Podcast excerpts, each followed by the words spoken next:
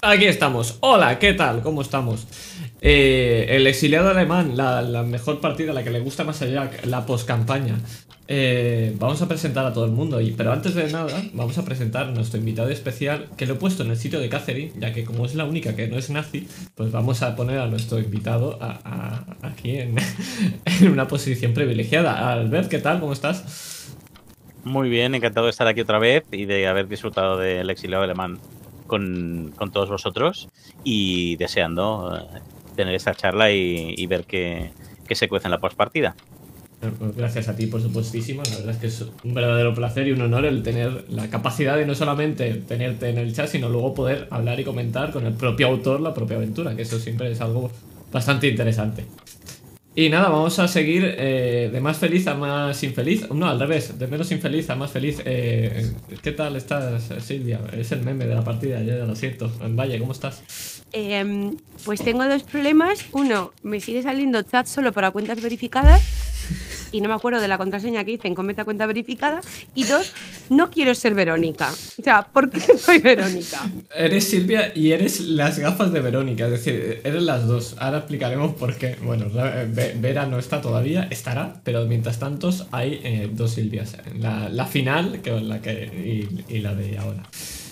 Y nada, voy a presentar de más infeliz a menos infeliz. Eh, hola, niño, ¿qué tal? ¿Cómo estás? Hola. ¿Qué haces tú por aquí? Cosas nazis, como estará haciendo ahora mismo Vera mientras llega o no. Pues muy bien, la verdad. Tenía ya ganas de, ponerle punto final a, a, esta historia con esta tremenda post-campaña. O sea que es la primera vez que aparecemos en la misma. Sí. En la misma es, de esto. Es gracioso lo que comentábamos, que estamos los hermanos nazis juntos, pero a la vez somos hermanos, entonces. Exacto, siempre, siempre nos tocan ser hermanos a los hermanos. Yo no sé cómo lo montamos. Pero bueno, y vamos a acabar con el más feliz, por supuesto, de, todos nosotros, que es eh, nuestro queridísimo director de juego, Jack, porque está, hemos estado tremenda por campaña. Eh, y hemos acabado la campaña. Eh, ¿Qué tal? ¿Cómo estás? Eso es lo que más feliz me pone, el haber acabado ya el exiliado alemán. No porque no me gustara, Albert, sino porque ha sido, empezamos esto en marzo. Eh, empezamos con la sesión 0 en marzo, la sesión 1 en septiembre. O sea, imaginad esos seis meses donde la sesión 1 estaba escrita y no podía escribir la 2 porque no sabía qué no, había no, pasado. No, no, La sesión 1 no fue en septiembre, fue antes. ¿Fue en, agosto o en julio? fue en, julio. Fue en julio, en agosto jugamos la segunda que estaba yo de vacaciones. Bueno, voy a no pegarme un tiro. a mí siempre por Discord me estaba llorando ya. ¡Oh, a ver si lo acabo ya! Sí, es que me, limita, me limita. Pero bueno, encantado de estar aquí, encantado de tener a Albert, encantado de teneros a vosotros y encantado porque me estoy reescuchando el exiliado alemán y me gusta mucho más que cuando la jugué. Así que estoy encantado, muy feliz, soy muy feliz. Sí, ninguna sorpresa por, vuestra parte, ya lo sé. Te das cuenta que te pasa siempre, ¿no? Eres consciente. Sí, sí, pero bueno. Vale, perfecto. Pues nada, te dejo a ti los mandos, eh, que te he visto que te has preparado la campaña bastante bien también. Eh, tienes ahí un guion súper guapo, como todos los que nos pasas, pues... Eh, es como una partida más. Es como una partida más, así que cuéntanos qué vamos a, qué vamos a hacer hoy. Dentro, intro. dentro intro lo dejamos para el ending. Pero bueno, no, hoy vamos a comentar un poco en modo de charla distendida por ocho rigurosos puntos, eh, más o menos qué nos ha parecido la, campaña y vamos a ver si podemos destripar un poco el exilio alemán, tanto lo que se vio en partida como lo que no se vio en partida. Y para eso tenemos a Albert, aparte porque nos gusta estar con Albert. Hola Albert. Eh, así podemos pues que nos cuente un poco de, de todos los, sobre todo los enfoques que no hemos jugado, porque nosotros hemos jugado una de las tres o infinitas propuestas que se encuentran en el propio exiliado alemán. Y entonces, pues al ver sobre el resto tiene mucho que decir y además, vosotros que ya la habéis jugado, podéis ir al manual y dirigir esos enfoques, o lo mismo que hemos dirigido vosotros, y ya os leéis la aventura y decís, em, eh, ¿de verdad hemos jugado esto? Y, sí, sí. Han salido quizá un quinto de los personajes que aparecen en el manual, pero, pero aún así hemos hecho cinco sesiones de tres horas cada una, o sea, más de 15 horas del exilio alemán. Y creo que, no sé, a lo mejor tenía cinco NPCs, una cosa así. Entonces, bueno, mientras llega Sergio, la primerita pregunta que tenía yo por aquí, al igual que con la anterior, era eh, ¿qué esperabais de la campaña? un poco cuando yo os hablé de todo esto, hicimos la sesión cero, eh, pues a mí me gustaría preguntaros tanto qué esperabais de la campaña, si esperabais lo más o menos como ha pasado con los personajes, de los NPCs, de la historia, un poco las expectativas iniciales. Eso es lo que me gustaría saber. Y bueno, vamos a empezar por Cometa, que la tenemos doble, pero no por mucho tiempo. Oh, antes lo dices. Vera, ya no soy Vera. Ojo. Antes lo dices y antes aparece. Qué madre mía. Vale. Es que le da el permiso cuando lo he dicho. Espérate, que ahora tengo que tocar todas las cámaras. Pero, y ya está.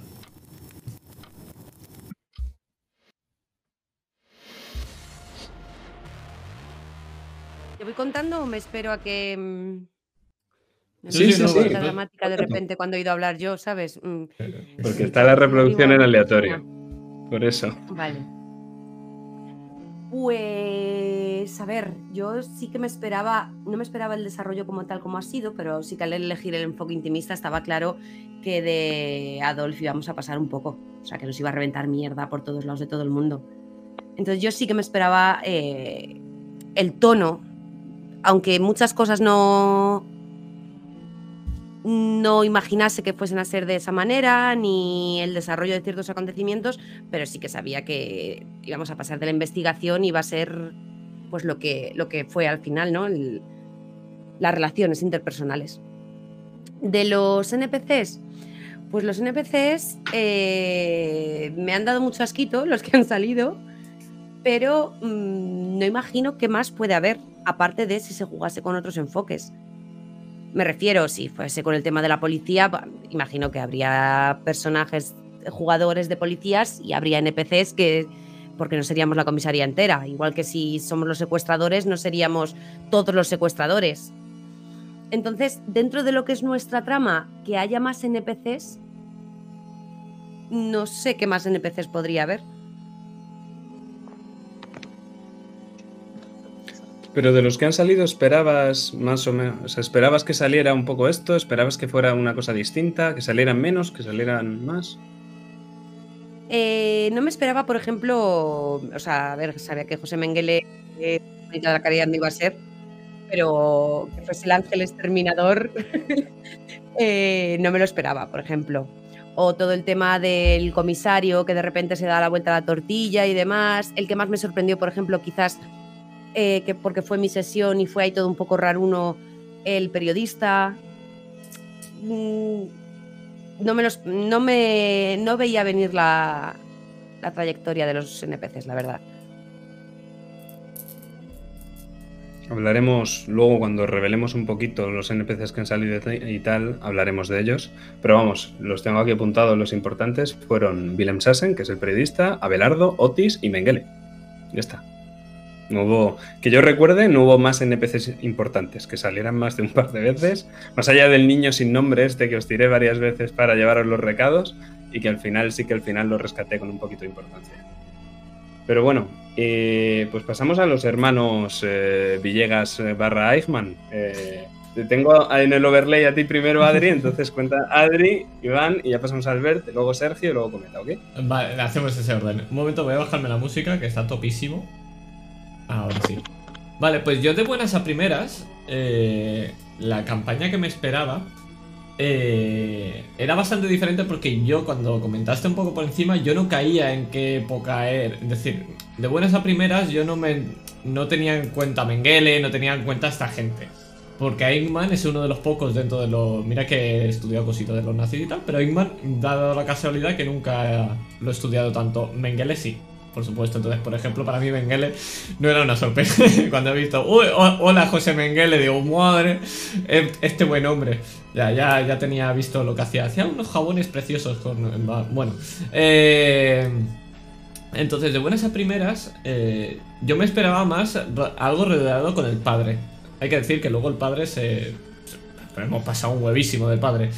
Entonces sí que es cierto que el desarrollo de la campaña ha sido diferente al que yo me esperaba a nivel de eso, porque el objetivo era uno y al final daba igual el objetivo final. Eh, hemos pasado de- del, del papa. Era un MacGuffin. En el Sí. enfoque intimista, yo al menos lo entendí cuando lo leí, el padre es un MacGuffin. El padre es la excusa para uniros como familia y para hablar sobre la culpa y para ver... Por eso la investigación la llevaban NPCs. Vosotros es que dabais ciertas órdenes, ¿no? De eh, cuando os pregunta Belardo, ¿meto a la policía por medio o no?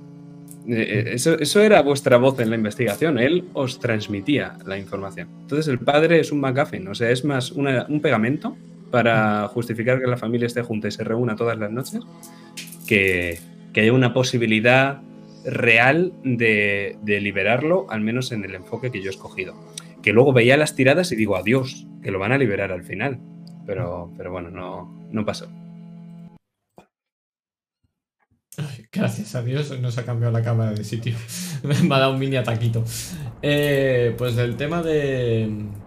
Con los personajes me esperaba algo así, algo de, pues de este estilo, ya lo comentaste tú, como, como la partida del one que hicimos eh, de aquello que no puedo decirte, sabré decirte, siempre me equivoco.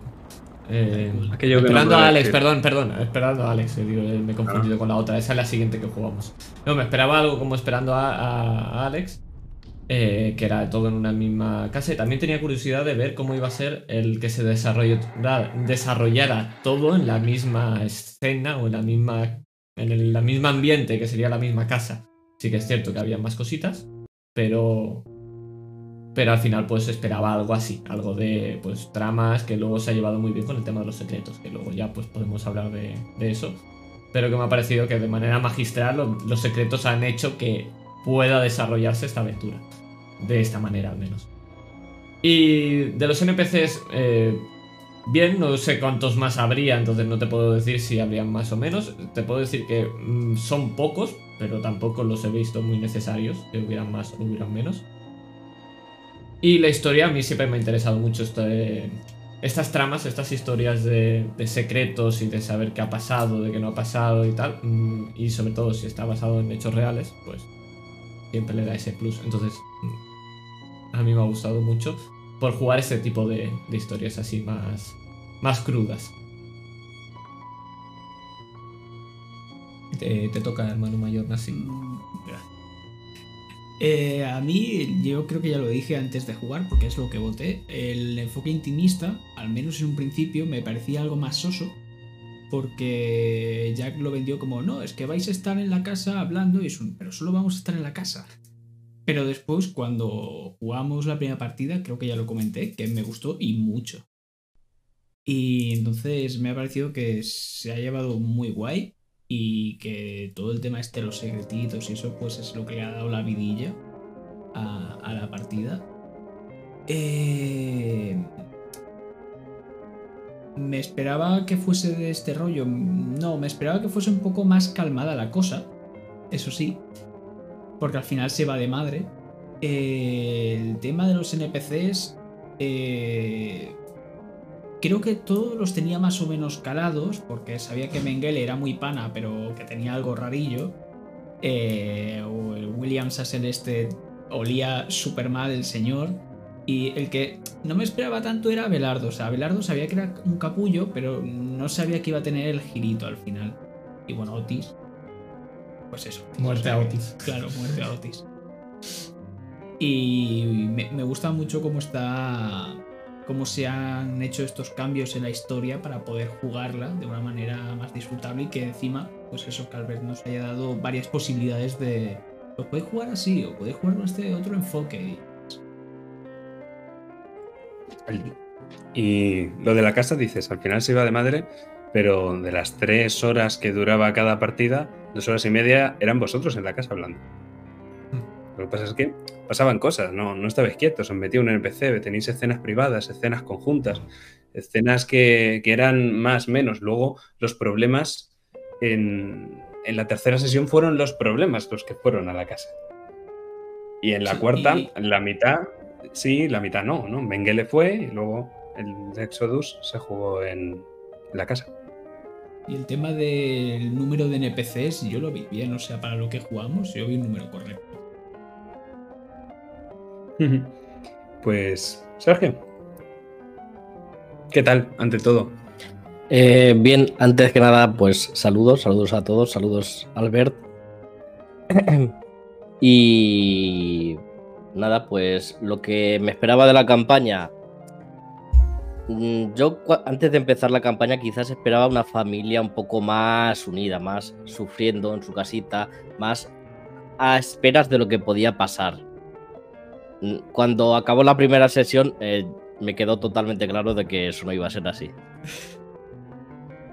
Y ya me hice más expectativas de traiciones, de cosas que no estamos viendo y eso, eso me gustó bastante. Luego sobre la historia, mm, teniendo en cuenta que escogimos el enfoque intimista, pues íbamos a intentar rescatar a Adolf, pero tampoco teníamos mucho poder para hacerlo. Aunque al final hubo un medianamente posibilidad. Pero bueno. Es que al final yo me- también me ponía un poco en situación y digo, vamos a ver, aquí la, la, la mujer que, que no ha cogido un peso en su vida, ¿no? Que es como muy políticamente, pero tal, en una misión de comando. O la señora embarazada, que vale que nosotros la hicimos de siete meses, que Silvia no debería. Silvia está embarazada y la familia no lo sabe. Es uno de los primeros secretos, o de los últimos, pero bueno, es uno de esos secretos, ¿no? Que hay por ahí. Nosotros lo hicimos, bueno, que, sean gemelos, hacemos un secreto mucho más soft, que se suelte antes y ya está. Pero, pero es que yo no me imaginaba a la niña de 14 años, a Silvia, que tiene 19 años, a, a Klaus sí y a, y a Vera eh, en plan comando. O sea, la partida habría sido de Inserso, no de Karma. Yo no, no, me lo, no me lo imaginaba. Sí que me imaginaba el que fuerais con un montón de policías y que fuera Klaus a rescatar a su madre. Eso sí, de hecho, es lo que yo intenté en la sesión cuarta. Lo que pasa es que al final fue Kata. Pero Kata, como tenía el, el poder de, de todo, el poder del bien, estaba de su lado, pues esas cosas le salían bien, eh, suspendiendo un poco la, la credibilidad. También os digo. Pero bueno, eh, me he saltado, Albert. Estoy mirando ahora mismo el overlay y veo que me lo he saltado. Perdón, Albert. Eh, cuéntanos tus expectativas. No, yo, creo que has sacado el, has seguido el orden de, de jugadores, que es lo, que es lo lógico.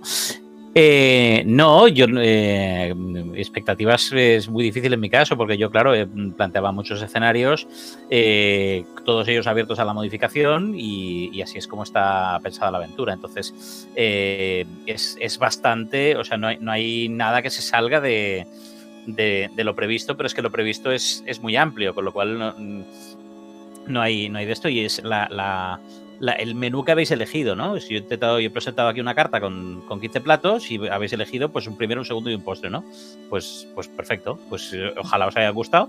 A lo mejor otro primero y otro segundo os hubieran gustado más, a lo mejor os hubieran gustado menos, nunca lo sabremos, pero, pero bueno, pues tú cuando vas a cenar a un restaurante, pues es- pides lo que te apetece y, ¿no? Y tiras los dados, ¿no? Pues esto es el, lo que hay. Entonces yo creo que los dentro de los personajes que había eran los principales, evidentemente, y está bastante en el núcleo, en la línea de lo que de la idea que tiene que ser el, el exiliado alemán, que yo creo que la fuerza de esta historia es jugarla desde la perspectiva de la familia, no tanto desde, desde la perspectiva de investigadores o, o secuestradores, que al final es una cosa como mu- mucho más rolera, que ya lo hemos hecho muchas veces y que, y que dices, bueno, pues, pues un rescate, pues, pues claro, al final acabas cansado de, de estas cosas. Y se Y votó. estoy de acuerdo. ¿no?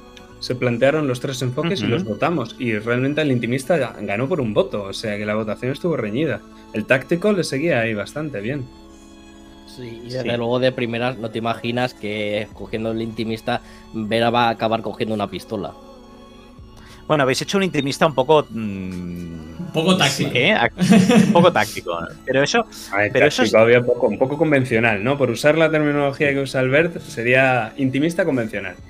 Vale, pero eso, pero eso es positivo, porque, porque es lo que lo has dicho tú hace un momento, ya que, que- que no es que haya tres posibilidades, hay infinitas posibilidades, porque se pueden mezclar todas las posibilidades. Eso está, es, es muy interesante cuando tú preguntas a tu mesa y ves que, que, mm, qué- qué intereses hay, pues si el intimista gana, pero luego el otro va mm, con un 51-48, pues hombre, pues hay que el, el 48 ese tiene que aparecer, si no eh, la estás cagando un poco, ¿no? Con lo cual yo creo que eso es lo que, lo que hay que hacer cuando, cuando enfocas una campaña a un grupo de juego.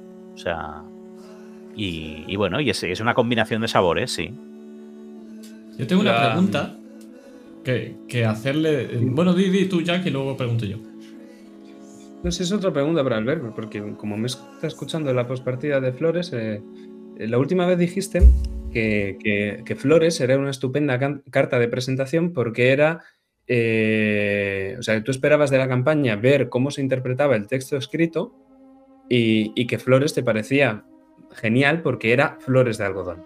¿no? Entonces, dentro de que las posibilidades de Flores de algodón están más acotadas y la historia que se quiere contar es una más específica, esta, dentro del enfoque intimista, ¿se aproxima a tu idea ideal del enfoque intimista o no? No, pero por lo que es lo que te digo, que es que hace el enfoque eh, intimista con táctico, que es la mezcla que te ha pedido tu mesa. ¿Me explico? O sea, es que Flores de Algodón sí que a lo mejor tenía una, una única estructura desde la que se puede enfocar y esta tiene muchas estructuras desde la, que, desde la que se puede enfocar. Y tienes que elegir una o una combinación, pero al final tienes que... La, la historia, al principio, es las posibilidades son todas y cuando se concreta, se concreta en unos hechos muy concretos, donde en el episodio 3 le han pegado un tiro en la pierna izquierda a tal, a tal tipo, ¿no? Y no ha sido en la derecha, ha sido en la izquierda. Pero al, principio la historia está completamente abierta, ¿no? Que esa es la magia de, de las partidas de rol. En Flores de Algodón sí que está una cosa mucho más acotada, pero aquí había la opción de, de, hacer cualquier enfoque. También porque pienso que, un, que una... si- para irse a una historia intimista, yo creo que también es interesante mm, que quizá no se alargue tanto en el tiempo. Quizá una historia intimista no da para hacer cinco sesiones. Entonces, si tú te planteas hacerlo en cinco sesiones, tienes que eh, buscar con qué otros elementos vas a estar eh, echándole, echándole fuego al, al caldero, ¿no? Pero esta, o sea, esta aventura se podía jugar en dos horas. De esto es culpa tuya, no es culpa tuya, tú eres imbécil, tú eres más. Y, y- y aquí, que aquí acabara y que no hubiera. Como las viudas de Don Vicente, ¿no?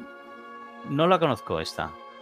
Ah, pues, pues bueno, es una partida de eso. O sea, se muere un señor y las viudas van a echarse la culpa entre ellas de a ver por qué se ha muerto el señor y quién tiene la culpa. Sí, pues, pues un poco así. Y estoy de acuerdo en que efectivamente no, no el, el- el- el comando como tal es un comando inviable.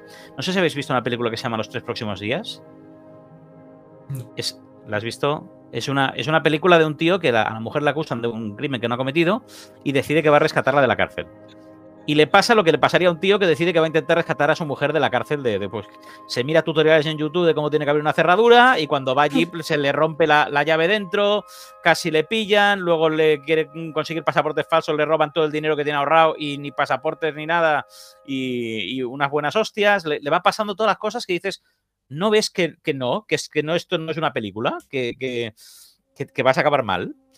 Y entonces esto es un poco lo que la, es, es otro ingrediente más a potenciar esa sensación de impotencia, de, no podemos hacer nada, de, se nos cae el mundo, de esto, de esto nos supera, ¿no? De, mamá, ¿dónde vas con una pistola? ¿Y tú qué haces que estás embarazada, no?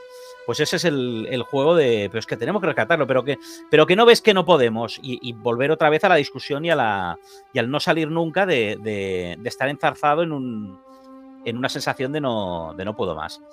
Pero que ya digo que es una opción. y ¿eh? en Sí, sí, la, claro. segu- la segunda partida, eh, me, me la venía escuchando cuando venía, dice, dice Verónica a Klaus, ¿qué te crees? ¿Que vas a entrar pegando tiros en una sinagoga?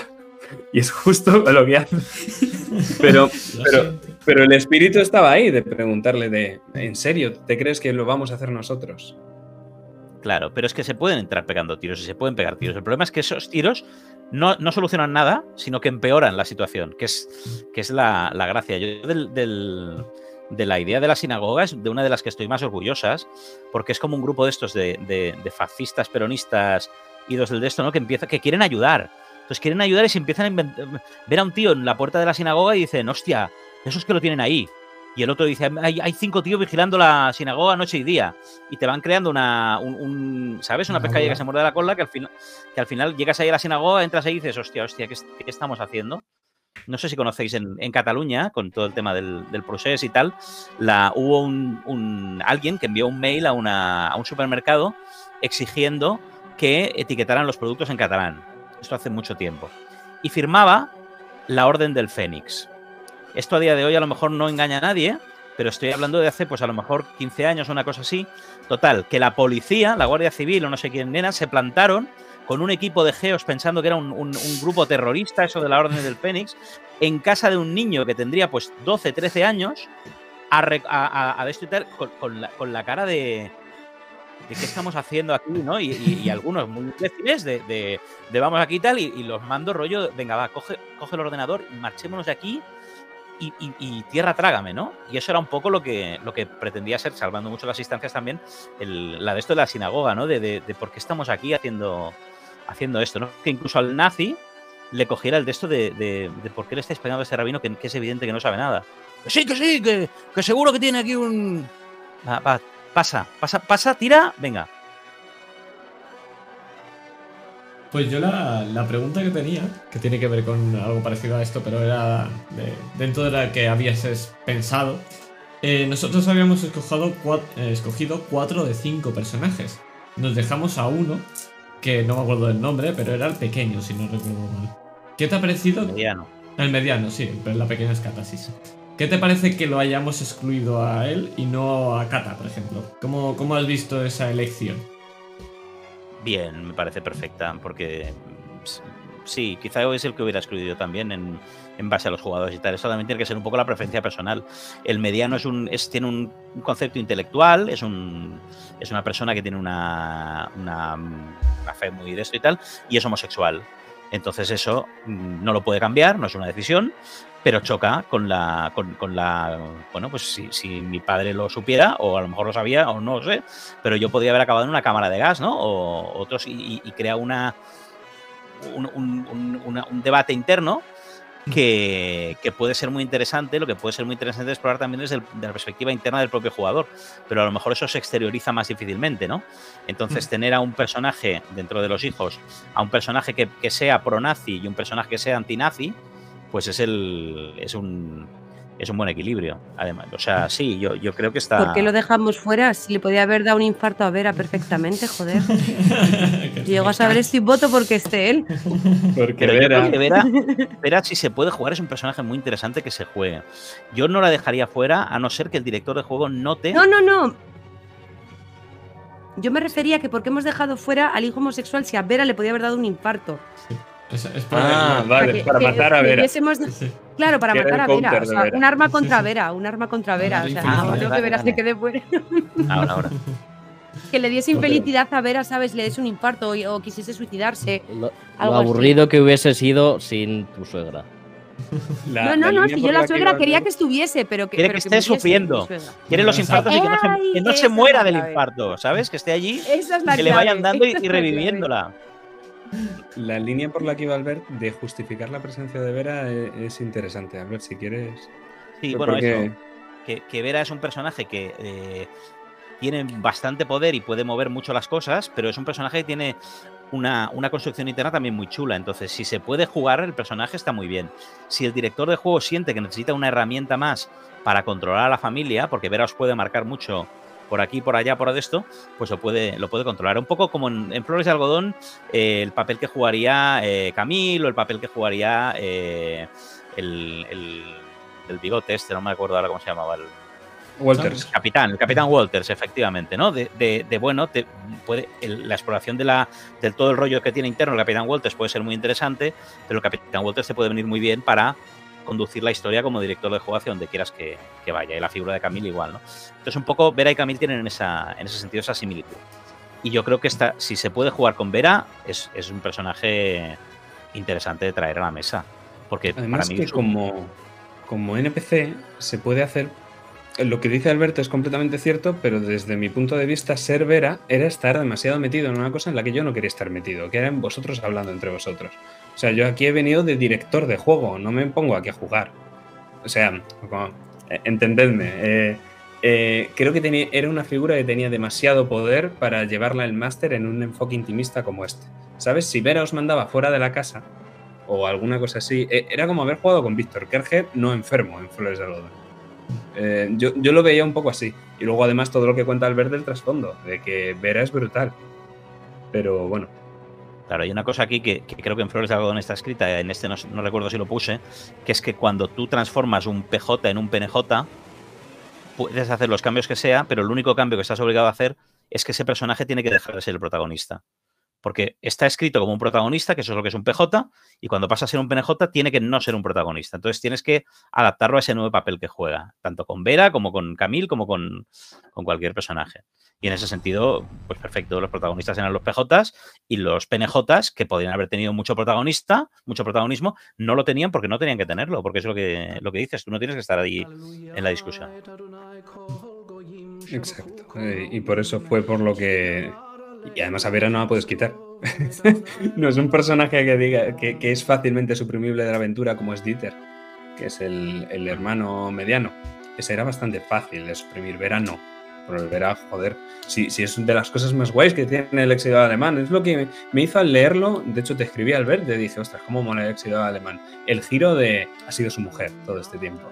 Más que, que el caso de Eichmann es un caso que se estudia uh -huh. en, en, las universidades, en los grados de derecho hoy día, sobre hasta dónde tiene que llegar la moral del funcionario público. De si tiene que ser el cumplir la ley o si tiene que ser el buscar algo por detrás de la ley. Y, y claro, todo estudiante de derecho que lo haya estudiado sabe que la defensa de Eichmann en su juicio fue yo fui un engranaje todo este tiempo. Y claro, el giro que da el verde, claro, era un, es un engranaje porque la que le daba la máquina era la mujer. Es brutal. Es un giro muy, muy chulo. A mí es lo que más me ha gustado. Es que es tan, es tan cutre, Eichmann en sí es tan, tan, tan gris, tan funcionario, tan, tan, ¿sabes? Que era como rollo de él, él esto, y es, eh, es evidente que esto es una invención, ¿eh? la, la realidad no, no es esta, ¿no? Pero él no, es, esto no lo ha parido él, esto se lo han parido, ¿no? No es, no es ni siquiera el, el, el autor de la solución final, ¿no? Y yo creo que eso le daba un, un, bueno, una posibilidad de un giro a media historia que, que rompiera. Pero incluso en este giro, lo, lo sabéis ya que había varias opciones. Había la opción de que Vera esto fuera una cosa que se lo creyera ella en su cabeza, pero que no fuera real, que estuviera ella, se, le hubieran girado los cables de, de la culpabilidad y, y, hubiera sido una culpa que no era y que luego cuando saca los papeles donde ella cree que está demostrando que es la, la artífice de la solución final, son garabatos sin sentido y que está se, se, simplemente se le ha girado la cabeza porque ha descubierto que su, que su marido es un, un genocida, ¿no? O sea que estaba, la, la, cosa estaba abierta a cualquier interpretación y cualquiera de ellas mm, pues puede valer. Y esa fue una opción que estuvo siempre encima de la mesa, ¿eh? Porque esa opción no se tiene que decidir hasta el final, hasta que Vera no revela ese secreto, yo no tengo por qué decidir si es o no el artífice de la solución final. Pero Sergio, por ser Sergio, yo sabía que ese tirabuzón no se lo podía dar, porque no le iba a gustar. Entonces no lo hice. Hombre, sí, ya estamos construyendo eh, eh, cuatro sesiones. Esta señora es un monstruo. No me digas, eh, perdona, no es un monstruo, está loca. Yo sabía que no le iba a gustar, por eso no lo hice. Al final es un poco conoce tu mesa. Eh, y bueno. Pues estamos hablando mucho de Vera. Yo creo que ya lo que tendríamos que hacer es eh, que Sergio nos hable un poquito de Vera, del trasfondo que tenía Vera, muy brevemente, porque el trasfondo más o menos ya se ha ido revelando. Tampoco te digo que nos lo leas, Sergio, pero más o menos, ¿qué escondía Verónica Eichmann?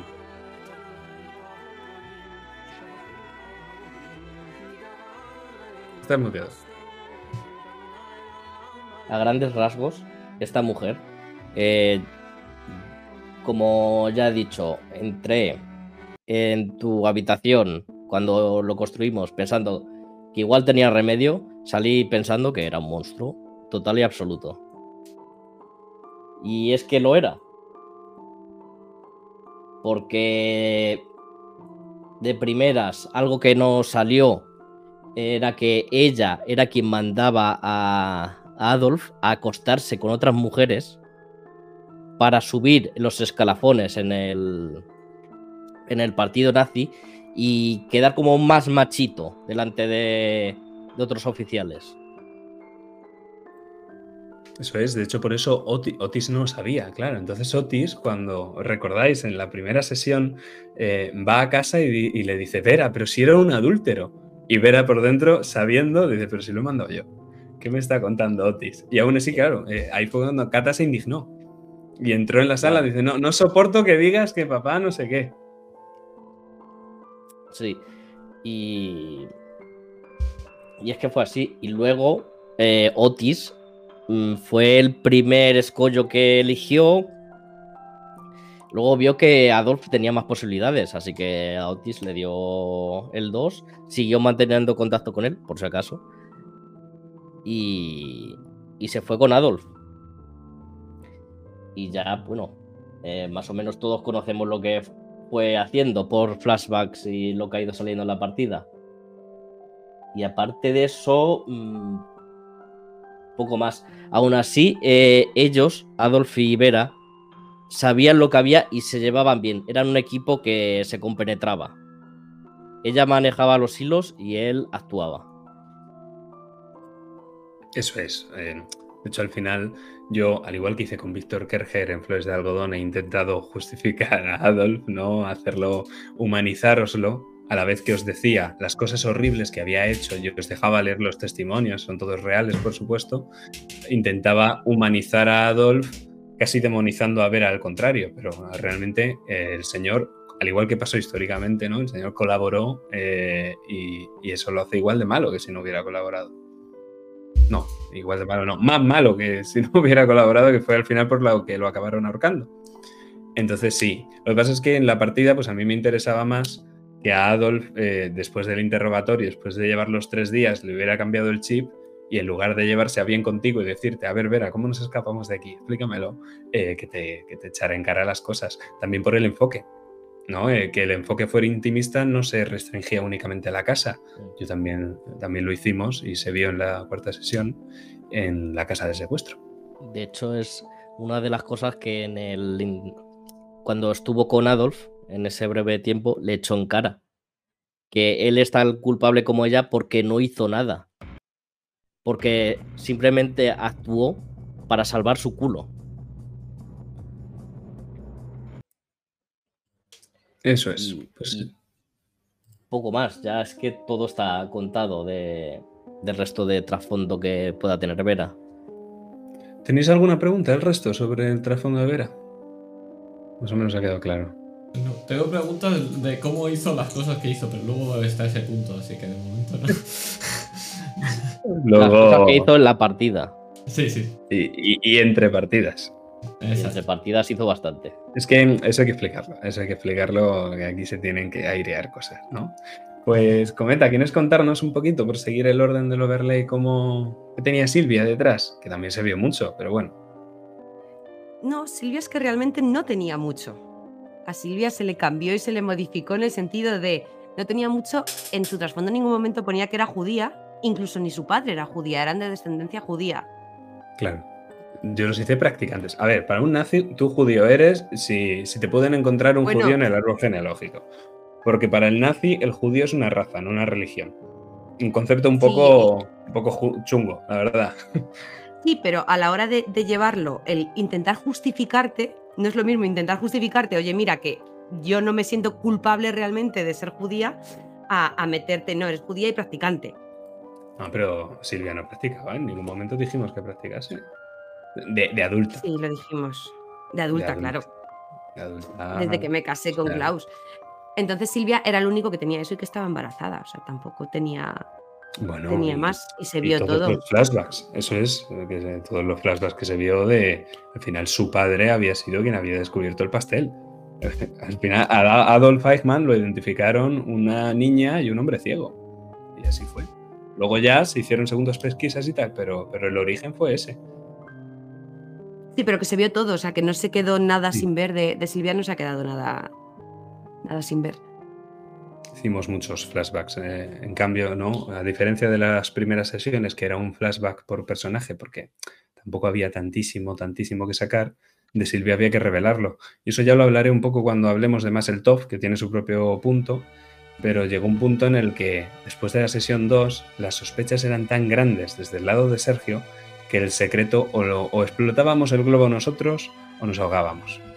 Entonces había que, había que reventar el globo y había que hacer una sesión para Silvia, revelando prácticamente todo el trasfondo de Silvia.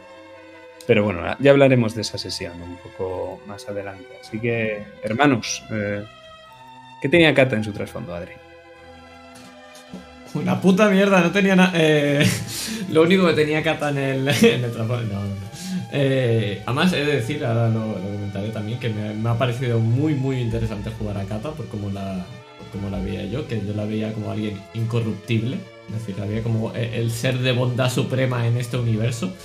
Eh, y me ha gustado mucho jugar a lo inocente que es, es decir, de cómo puede ser tan inocente dentro de eh, una familia llena de nazis. Es decir, la, comparativa la hacía tan buena que digo, es que tiene que ser buena para que el resto sea horrible. Me ha parecido mucho, me ha hecho mucha gracia jugar esa contraposición de, de no, no, yo siempre voy a ver lo bueno en todo el mundo, hasta de mi madre, la nazi. Eh, me ha parecido muy guay. Lo único que tenía en el trasfondo era el hecho de que, como es un poco manos largas, eh, va, se encuentra lo del, lo del mechero, que no me ha quedado muy claro todavía al final qué pasa con el mechero, te lo a- no te voy a mentir. Eh, pero que había el mechero este, que iba a nombre de Nicolás Clement, pero claro, lo raro era que iba al nombre del hermano con el apellido del tío, que era lo extraño. Entonces decía, ah, pues yo qué sé, y lo vendía. Y se sacaba una pasta y hacía cosas. El resto ya es... Ya está. Bueno, en el trasfondo pone que Kata se llevaba muy bien con su padre. De hecho, creo que es. es la hija que mejor se lleva con el padre y lo vimos en el primer flashback que hubo y tal. Como la intensidad de los secretos que tenía Kata era la menor de todas, yo decidí dedicar a Kata la primera sesión y casi que se contó un poco, a excepción de, de- del principio principio, yo creo que la partida se contó un poco en la perspectiva de Kata y fue el objetivo de, de la propia partida, porque al final lo único que había que revelar era lo del mechero y ni siquiera eso se reveló como tal porque mucho se reveló en la segunda sesión. Pero, pero otra cosa... Otra cosa que tenía Kata, ¿por qué Kata era tan buena? Pues porque yo hablé con Adri y al quitar a Dieter eh, eh, chocaba con los nazis ideológicamente. Era el otro personaje bueno que había. Eh, bueno, que, que no. que nadie está aquí del todo libre de culpa. Pero al, al quitar a Dieter y solo estar Kata, Kata tenía que ser el doble de bueno. Kata tenía que ser el doble de tal para hacer la contraposición a Klaus y a Vera. Porque Silvia sola, es que Silvia no es, no es una Eichmann. Entonces yo le dije, oye, esta, esta mujer tiene que ser así, ¿qué te parece? Y a Adri le pareció espectacular. Y, y así quedó la partida. Así quedó. Eh, Me parece Pues muy, sí. muy divertido. También he de decir que es un Ex máquina con patas, por como lo llevo yo, pero luego eso lo hablamos más, más adelante. Un Fiat, en todo caso un Fi- Fiat. un Fiat, creo. un- va, un Fiat, te lo paso, un Fiat. Un- Claro, claro, si, si hubiera sido la, la vieja nazi o la embarazada de siete meses la que aparecían ahí. Hola. sí, sí. No, pero eh, sí que es cierto que como la he jugado yo, tenía unas capacidades por encima de lo que debería tener una niña de 14 años. Que no significa que no me lo haya pasado mal, al contrario, lo he disfrutado como un enano. Pero eh, es cierto que, es- que lo hemos usado así. Pero bueno, eso lo hablamos luego también, más adelante, más puntos, creo. Eso es. Pues Iván, cuéntanos. Pues claramente en el trasfondo de Klaus ponía que era un ángel venido del cielo. No podía poner otra cosa. Eh, bueno, a ver, de los secretitos. que Caído, tenía- caído. Ponía un ángel caído. No, Sí, efectivamente. de los secretitos que tenía, eh, pues tenía pocos, que era el tema del que tiene a su esposa embarazada. Y después lo de la beca, que yo ya, porque un día se lo dije a Jack en plan, tengo ganas de soltarlo de la beca. Y él me dijo, no, no, espera, espera, espera, aguanta. Y yo, ¿pero por qué? Si tampoco parece la gran cosa. Y él, no, ya verás, ya verás. Y yo, bueno, pues me callo. Y al final resultó ser más. Con el tema de la Claro, es- el tema de la beca se refiere a, a que en un secreto dentro del trasfondo de Klaus, que había sido el propio Klaus quien había pedido a Mengele que le buscara un trabajo a Silvia y Mengele la había enchufado en su hospital. Eso Silvia no lo sabía. Klaus y Mengele lo sabíamos. Y eso era un secretito tonto que se podría haber revelado en la primera sesión, hasta que Cometa me dice que se va a comunicar con una mujer del hospital y que le va a pedir que quiere salir de esa casa.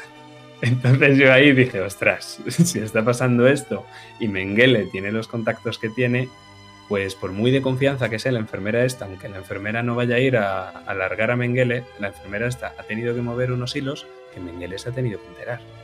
Entonces, claro, ya le dije a Iván, esto por tu vida no lo puedes decir porque me, me chafas, me chafas eh, que Silvia en algún momento pueda acercarse a Mengele.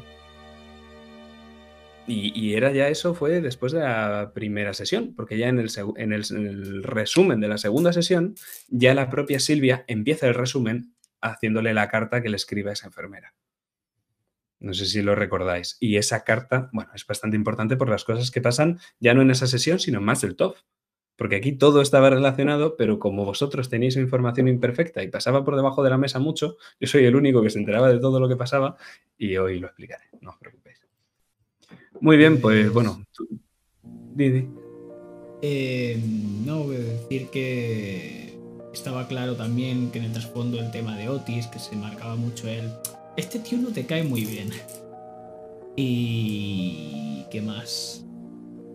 Eh, bueno, que Klaus a mí me, ha gustado mucho interpretarlo. Creo que darle el, el toquecito que le he dado me, ha, encantado y, le ha dado un sabor que iba muy a contraposición con Kata y podía dar mucho juego.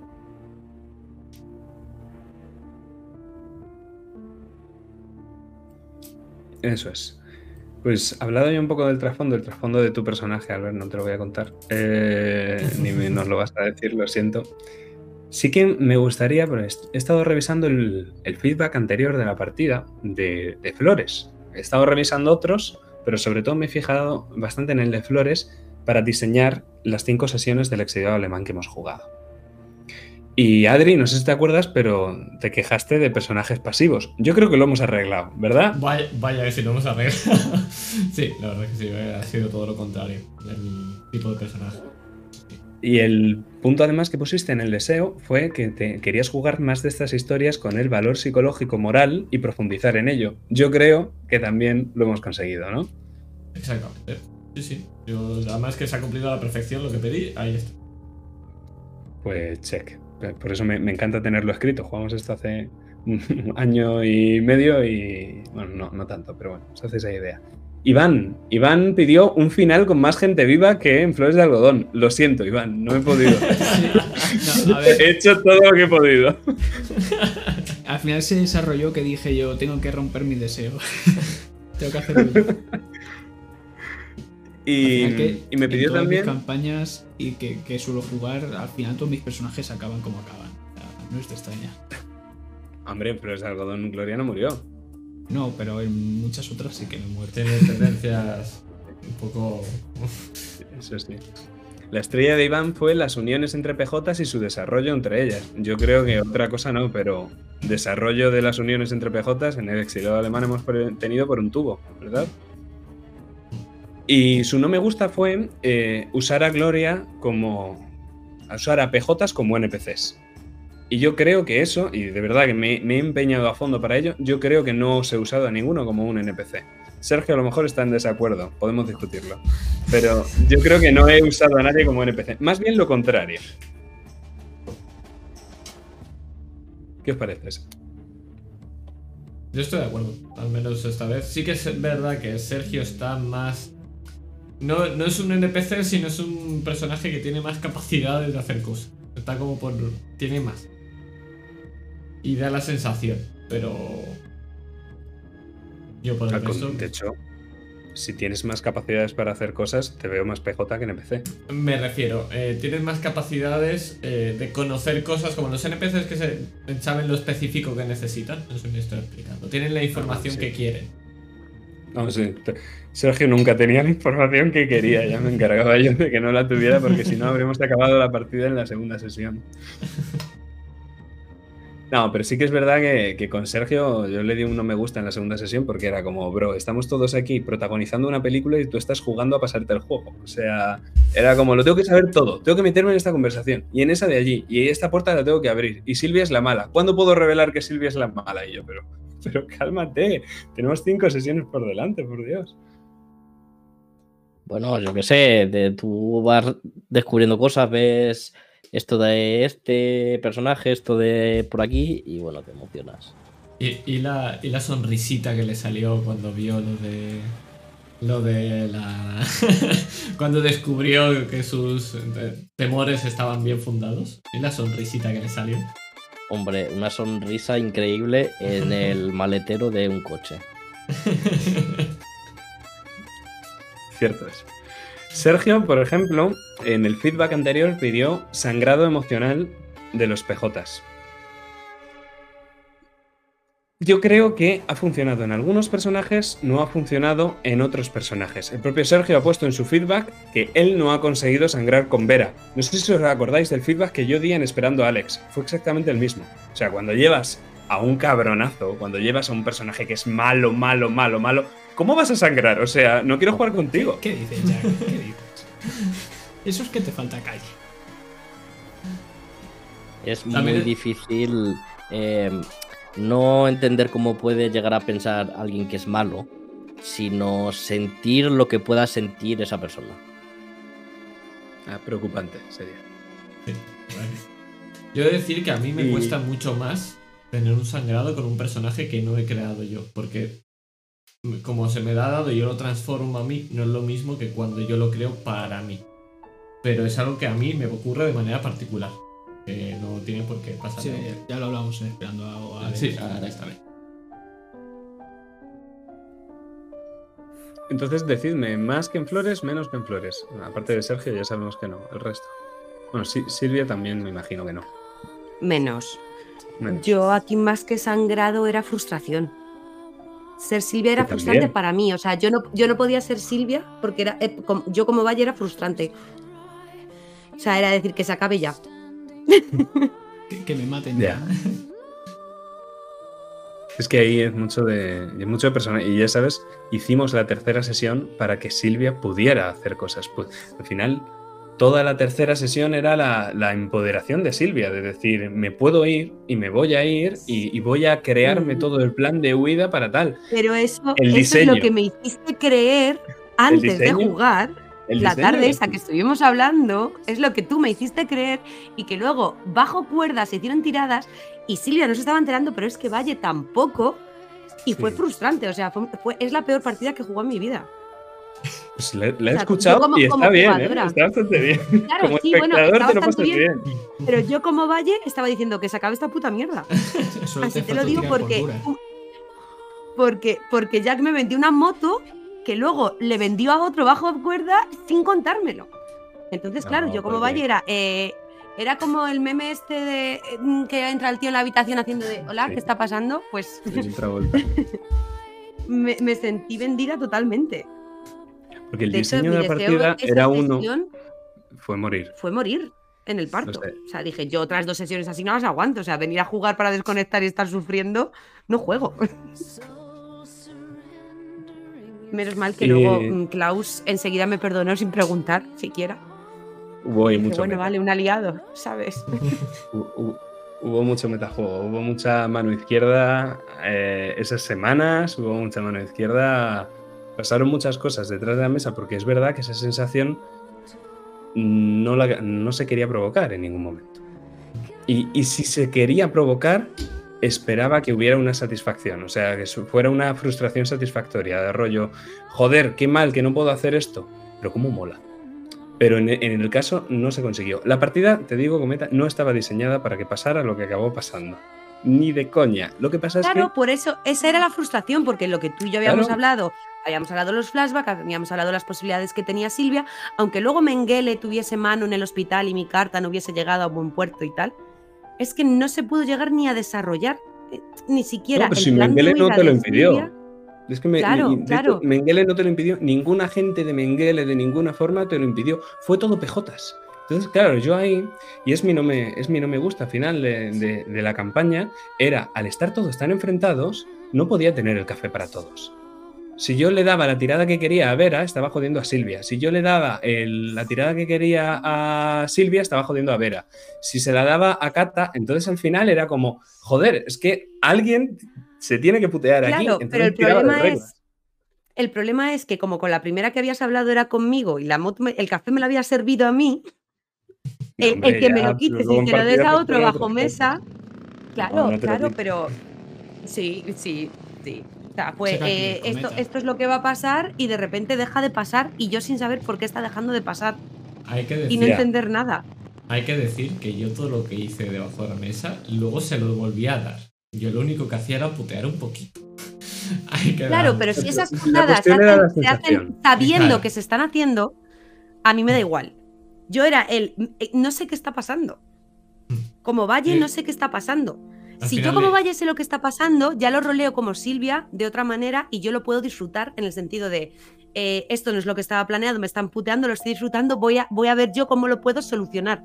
Pero si yo Valle no sé lo que está pasando, no puedo pensar cómo solucionarlo. No me queda de otra que quedarme aquí cruzada de brazos y esperar a que, que- pase. Es que tú como Valle no tienes que pensar cómo solucionarlo, porque no sabes.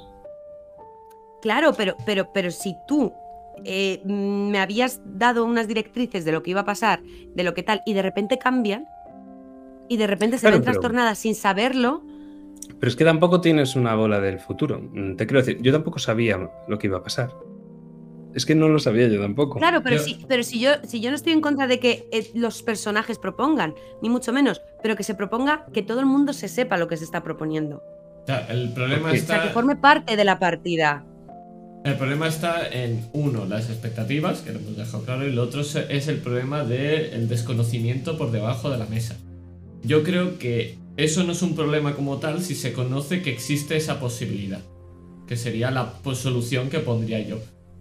Que a mí, a mí personalmente me parece que es perder eh, efecto sorpresa.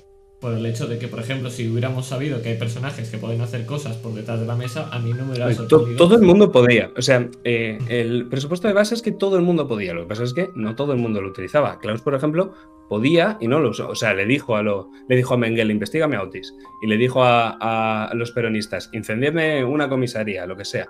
Y eso ocurrió. Pero, pero lo de Vera es que yo no lo podía revelar. Y lo de Silvia, que mandándole la carta a la enfermera, tampoco lo podíamos revelar. Eso necesariamente tenía que ser por debajo de la mesa, pero se cargaba no la historia, porque Adolf Eichmann iba a seguir allí, entonces siempre habríamos podido dar un giro a la historia y seguir yendo a por Adolf Eichmann, pero se cargaba el enfoque. La partida se habría acabado en la segunda sesión.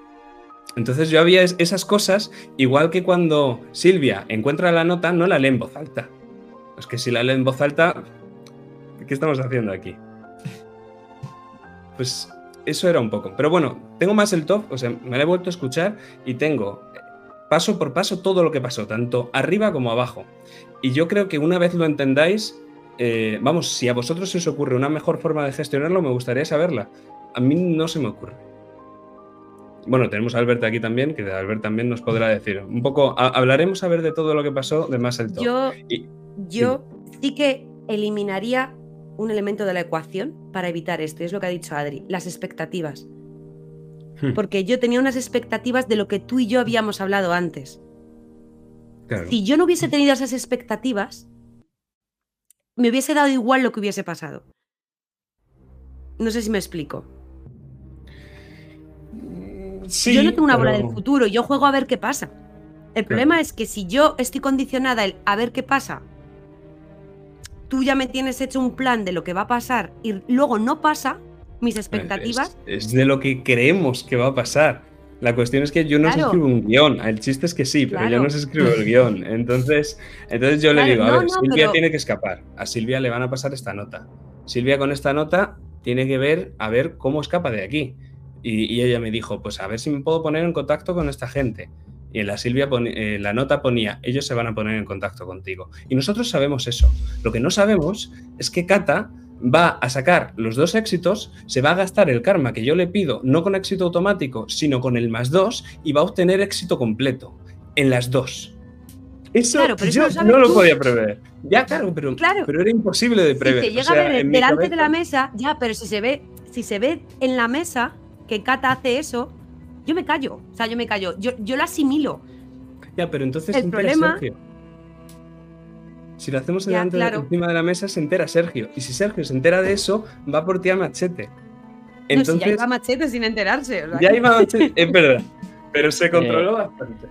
El, el key de la cuestión es hacer tirada debajo, debajo de la mesa y mantener secretos que muchos tenían para no revelarlos a otros, porque quieras que no, mm, al final te condiciona el metarroll. Sí, Ya, bueno, pero el meta hay que saber hacer meta del bueno. ya Es que hay que esa- esa saberlo. es la Te, co- cosa. te condiciona. Cuando ya lo sabes, aunque tu personaje no lo sepa. Yo creo que Claro, es es la que es parte como- negativa de lo- del, de la base de los secretos. Que si tú quieres mantener los secretos, necesitas mantener cosas por debajo de la mesa para que se mantengan los secretos. Yo el problema lo tengo y ya lo explicaré con el feedback en el enfrentamiento. O sea, ah, hemos jugado one shots donde hemos acabado en PvPs. Y hemos jugado one shot donde ha habido secretos gordos de todos. Hemos jugado el coro del rey, hemos jugado todo el ciclo de El Rey de Amarillo, que ya sabéis lo que hay allí. Pero claro, esto era campaña. O sea, es que Silvia, Cometa estaba frustrada por Silvia porque Cometa sabía que le quedaban dos sesiones más. Y tal, si esto es un one shot, no tenemos este problema. Y, y yo creo que, bueno, a mí no me gusta. Pero bueno, nos estamos enfocando mucho en, en esto. Ahora lo hablamos, ahora hablamos, que además mí- está Alberto aquí callado viendo cómo con- discutimos. Con el tema de Klaus, por ejemplo, que no tenía ni idea de lo que estaba pasando, pero decía, bueno, yo tiro para adelante, yo pego a quien sea y ya está. O sea, e- eso es lo que hacía Klaus. No tenía ni idea de lo que estaba pasando, no hacía tiradas por debajo de la mesa, no hacía nada, solo pegar a gente. Claro, cuando solo abría la mano y decirle, ven, ven aquí. Así saca los secretos, eh. Eh, bueno, el feedback de Cometa fue eh, ver morir a Tia Winnie. Eh, no he podido matar a Tia Winnie en esta sesión. He matado. Habéis matado Espera, a espera.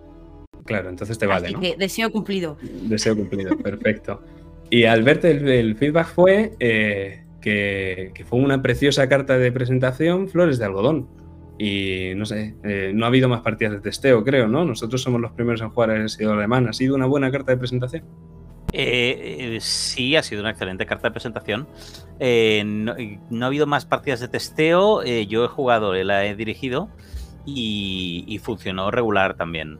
Eh, entonces, eh, es- creo que es una partida muy complicada, mucho más, mucho más compleja y en, la propia construcción de la partida ya, ya, ya está implícito eso, ¿no? De que, de que bueno, de que te, te da muchos caminos porque, porque todos ellos tienen, tienen sus trampas, ¿no?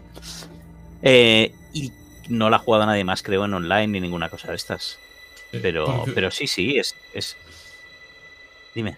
No, era ya por curiosidad, que cómo, cómo fue esa partida? Es decir, ¿cómo se enfocó? Eh, ¿Fue el mismo enfoque? ¿Fue...? Sí, fue el mismo enfoque porque la porque el- lo, lo forcé yo el enfoque, yo no les pregunté el, el enfoque que, que querían hacer, aquí lo, lo- lo impuse yo. Eh, fue presencial, fueron unas jornadas y en un momento determinado, eh, primero, pues a lo mejor no se entendió el- la idea que, que yo creo que es la, la- de la historia, de la frustración precisamente, del, no podemos hacer nada, porque tú cuando revisas la, historia real que hay tras el secuestro de Eggman, es realmente, no, no, no tiene ninguna posibilidad de secuestrarlo. O sea, los, el, el y el Mossad no deja ni un, ni un cabo suelto y hacen auténticas eh, barrabasadas y cosas para asegurarse de que intenten ir por allí, intenten ir por allá, la cosa no les puede funcionar.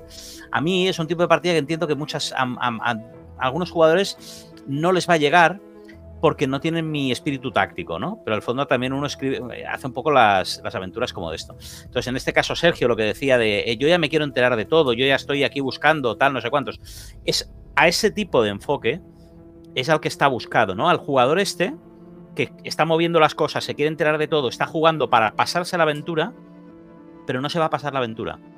Porque por más que mueva, por más que haga, por más que investigue, por más que tal, el Mossad le saca tres cabezas. ¿Me explico lo que, lo que quiero decir? Y esto, claro, evidentemente es como todo, ¿eh? Se puede vivir desde una frustración que Sergio hubiera dicho, hostia, cómo me ha molado, porque mm, me la has metido doblada, ¿no? Al final yo pensaba que, que esto iba a salir así y ha salido de otra manera en la, en la que jugué, pues estaban esperando a que saliera el. Estaban esperando para ir a buscar el avión y el avión despega dos horas antes de la hora prevista en la que despega el avión. Cosa que es histórica. ¿Vale? O sea, los, los del Mossad, para ponérselo más difícil, en el avión donde iban a expatriar a, a Eichmann, dijeron que salía a las 2 de la mañana y salió a las 12. Y se quedaron todos co- como que ha salido, sí, hace dos horas, pero. ¿Vale? Entonces, puedes verlo tanto de hostia, qué, qué hijos de puta, chapó, me quito el sombrero, me has derrotado, puedes vivirlo del rollo de este máster me está haciendo trampas, porque yo tenía todo previsto, todo tal, no sé qué, y ahora va y, no, y el avión ya ha salido hace dos horas, ¿no? Pues que, pues, pues venga, pues vete a tomar por el que juegue tú, ¿no? Y, esto te puede pasar en, cualquier circunstancia, en cualquier grupo, y es muy difícil de gestionar y muy difícil de, de, orientar. Lo que falló en el, en el grupo en que, en que yo la jugué es que hubo un momento en que eh, esta frustración se construyó en una dirección eh, pues, pues de, frustración no de la buena, ¿no? Que estábamos diciendo ahora, ¿no? De frustración de la mala. Y, acabaron pagándola con, con Silvia. Y, eh, mm, pero además tampoco Silvia supo gestionarlo. Fue, fue una, una gestión muy, muy cafre. Que tenía una parte chula, porque había una parte ahí de violencia doméstica y, de, y del el, eh, el- el marido, padre de la mujer que está embarazada, pero que te, que te estoy aquí, te tengo atada a la cama para que no te escapes, ¿no? Y, y- y, bueno, y, se generó una situación de estas en las que no había posibilidad de ganar, como dice, como dice Jack, ¿no? En la que algún jugador iba a salir eh, pues enfadado del, de, la, de la situación, porque todos veían muy claro que, que yo ahora tengo que ser capaz de coger este cuchillo de cocina y cortarme el cuello, y el otro pues veía muy claro que tú eh, lo de coger un cuchillo de, cocina y cortarte el cuello es mucho más difícil de lo que de lo que crees que es, ¿no? Entonces al final qué hay que hacer en estas cosas o qué hice yo, Mm, pues mm, se lo dejas al- a los dados y entonces es, pues, es lo que hice los yo, dados- reglas.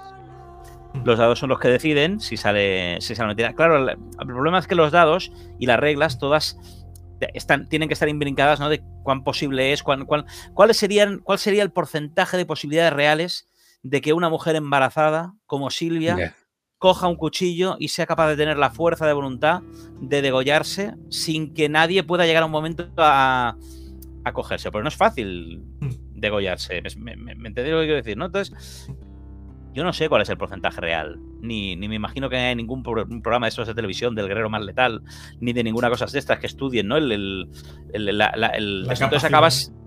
Claro, acabas, acabas yendo a una, una regla que es arbitraria, que es una tirada de dados, y, y rezando porque el resultado del dado sea tan en un sentido o en el otro que no haya discusión, que sea, mira, si es que es un 3. O sea, da igual. ¿Tenías un más 3? Pues un más 3.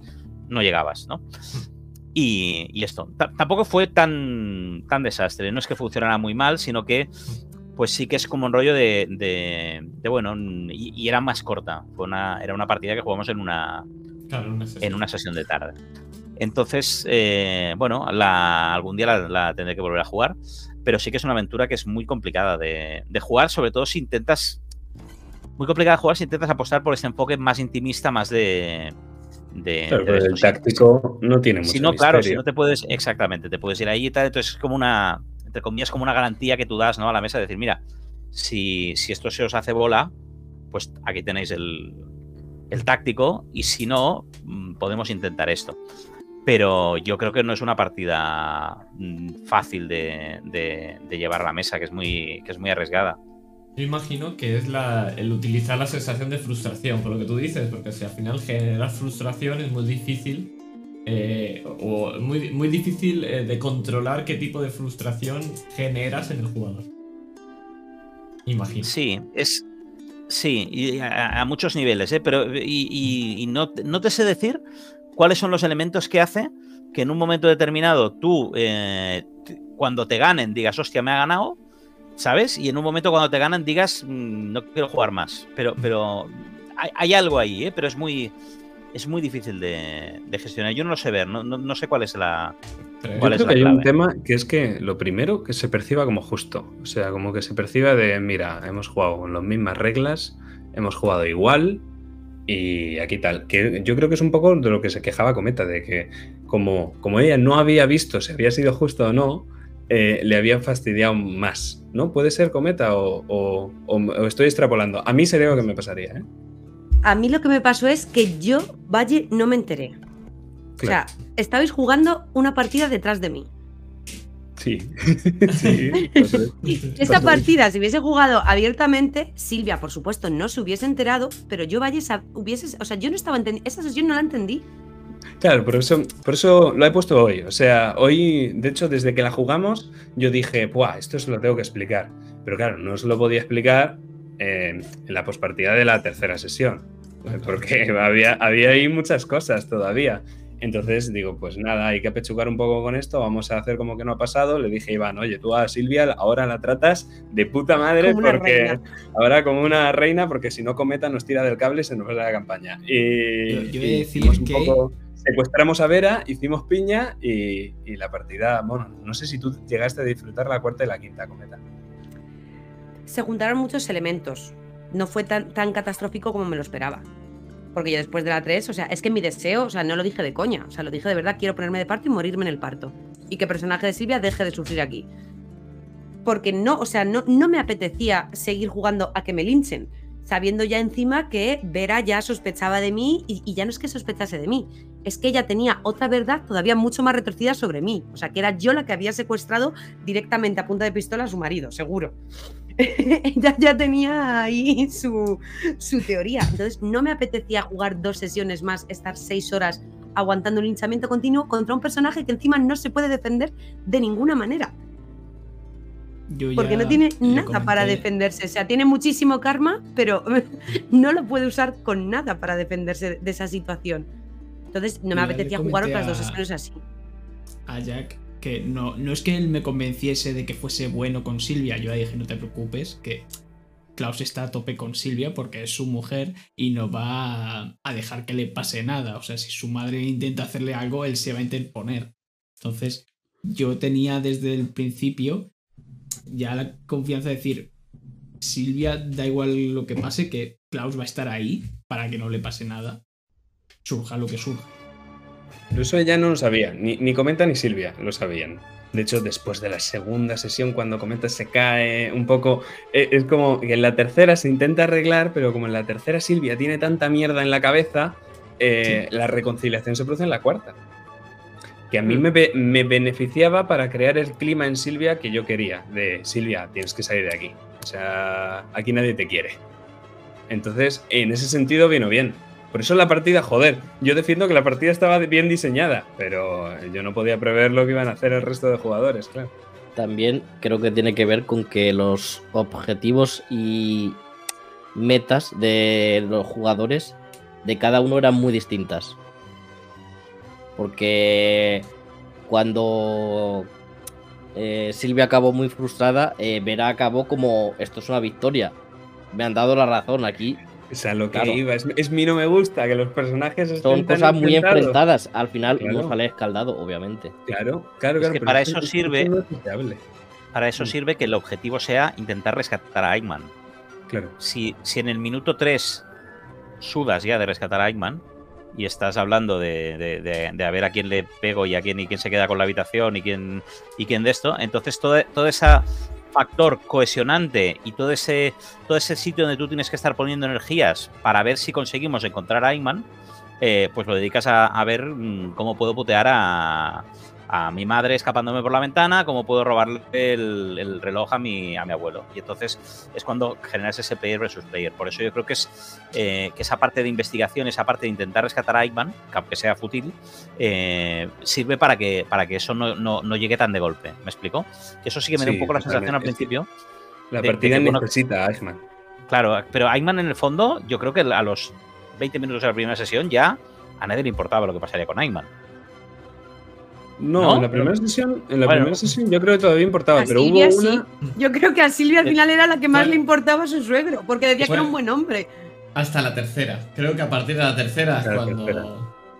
Fue la Pero tercera. había un Pero punto porque que quería que era huir un- de Vera. Sí. Pero daba esa sensación de decir, bueno, un- No, pues lo estaba hablando, estaba hablando de él. Literalmente lo encontraron muerto al final de la primera no, sesión. Sí, quizá Pero- no era la se primera sesión. Claro, el grupo de esa iba todo sobre Eichmann. La primera sesión es desaparecido y hace mucho hincapié en que papá no está. Sí, quizá no la primera sesión, pero, pero sí que veo un rollo de, de- de aquí lo que nos interesa es saber eh, tú por qué te acostabas con Otis y, y la idea es un poco decir, eh, hijo, ahora no es el momento de por qué yo me acostaba con Otis, que tu padre o tu no padre o como lo quieras llamar, pero está desaparecido. Primero arreglemos eso y luego creo que vamos eso más o a... menos se- yo creo que eso más o menos se hizo, por lo menos hasta el final de la sesión 3, con lo que dice Adri. En la cuarta ya es verdad que Adolf era menos importante, por eso lo junté con Vera. Porque era ya lo mismo. O sea, ahora Vera sí es importante, Vera es un PJ, es mucho más que un McCaffin. Eh, Sí, pero y en bueno. el momento que ya Vera sabía que Adolf había revelado la información que ella no quería que revelase, Ahí, ahí ya sí. Adolf dejaba de tener ningún interés. Sí, pero eso ya fue cuarta sesión, nos quedaba una. Yo ya sabía, yo os pregunté, eh, del 1 al 10, cuánto queremos ir a por Adolf o cuánto queremos juntarnos todos como familia y, y tal. Entonces el mago supremo tenía que ser Mengele, no el del control de aduanas del Pero mira, aeropuerto. Tú, por ejemplo, de todas las acciones bajo mesa que hiciste, ¿cuáles estaban enfocadas a, a rescatar a Eggman?